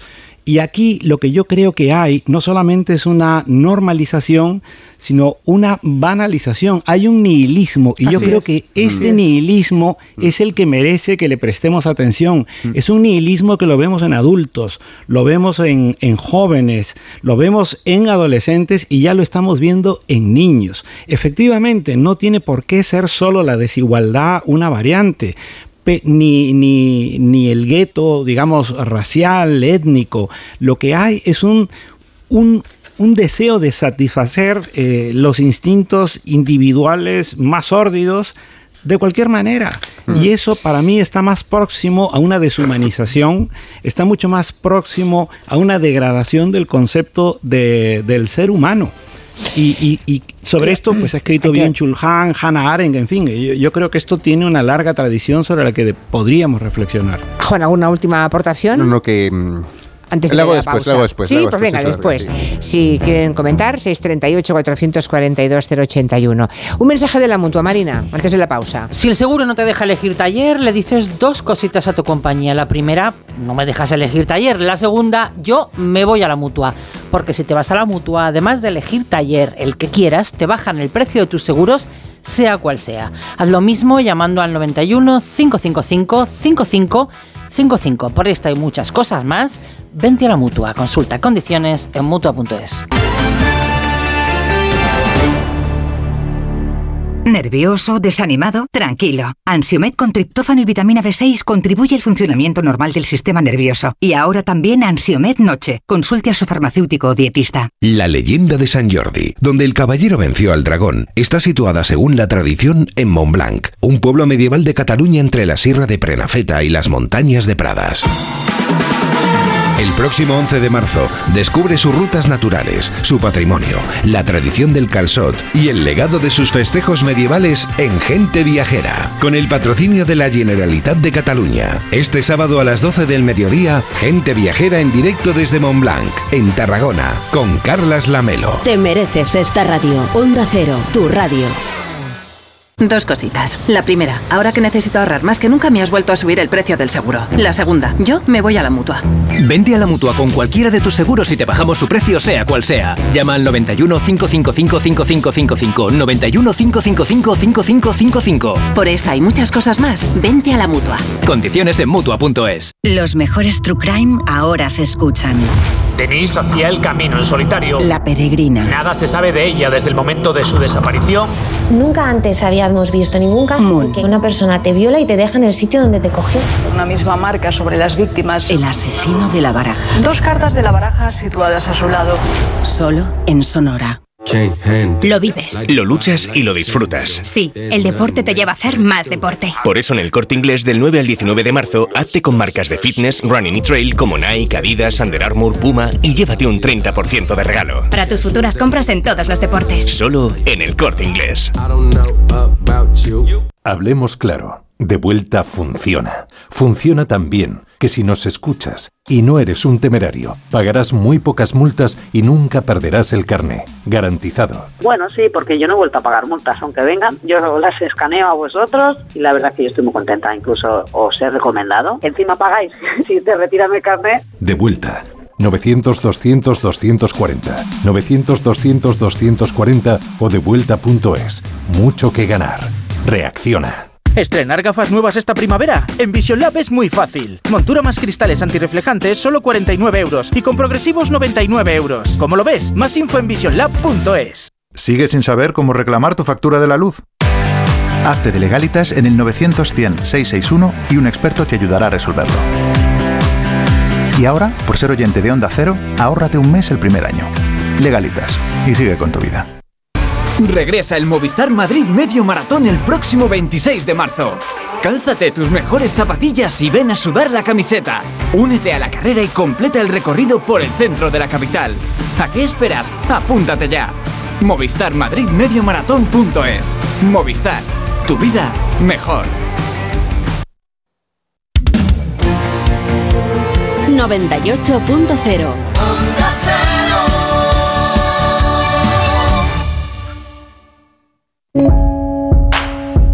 ¿Quién ha decidido que la tecnología sirva para mantenernos inmóviles? Con la gama sub de Kia, la tecnología te mueve. Aprovecha las condiciones especiales hasta el 20 de marzo. Consulta condiciones en kia.com. Kia. Movement that inspires. Ven a Takay Motor, concesionario oficial Kia en Fuenlabrada, Móstoles y Alcorcón o visítanos en takaymotor.com. Más del 35% del emprendimiento en la Comunidad de Madrid está liderado por mujeres, pero podrían ser muchas más. Arrancar mi proyecto con el apoyo de la Comunidad de Madrid ha sido fundamental. Hemos trabajado para conseguirlo y crecer juntas. Comunidad de Madrid. Pedro Lanceros Reformas. Reformas integrales. Pedro Lanceros Reformas. Rehabilitación de edificios. Pedro Lanceros Reformas. Le ayudamos a hacer de su casa su hogar. Lanceros Reformas. Nuestra experiencia y su fidelidad, nuestro éxito. pedrolanceros.com Reformas. ¿Y si te dijésemos que una sola gota de sangre podría ayudar a cambiarte la vida? Por el Día Mundial del Riñón, acércate el 9 y 10 de marzo a la Plaza Felipe II, donde podrás realizarte una prueba sencilla para conocer el riesgo de padecer enfermedad renal crónica y enfermedades asociadas como la insuficiencia cardíaca o diabetes. Porque escuchar tu riñón es parte de ti. AstraZeneca. El diagnóstico precoz parte de ti. ¿Alguna vez has soñado con ser más alto? Con los zapatosmásaltos.com podrás crecer hasta 7 centímetros sin que nadie sepa cómo. Diseño, calidad y comodidad de altura. Solo tienes que visitar www.masaltos.com y elegir los que van más con tu estilo. Recuerda, ya puedes ser más alto sin que nadie sepa cómo. Masaltos.com Las vacas Angus y Wagyu del Ganadería Organic comen pastos naturales reforzados con una mezcla de higos secos y pasta de aceite de oliva virgen extra. Es una carne increíble. Y como queremos que la pruebes, te llevamos del campo a tu casa dos solomillacos de 300 gramos, un chuletón de un kilo y cuatro hamburguesas de 150 gramos por solo 69 euros. Todo Angus Eco de Organic. Haz tu pedido 910 2010 910 2010 o en carneorganic.com. Organic, la mejor carne del mundo. Cambia tus ventanas viejas por unas nuevas por un precio increíble en Bricolaje Moraleja. Disponibles 30 medidas en stock. Bricoferta ventana de PVC 1,20 por un metro por solo 230 euros, con cristal Climalit y persiana de aluminio incluidos. Además, ventanas con certificado Passive House. Consulta condiciones solo en Bricolaje Moraleja en Getafe, calle Galileo Galilei 14. bricomoraleja.com.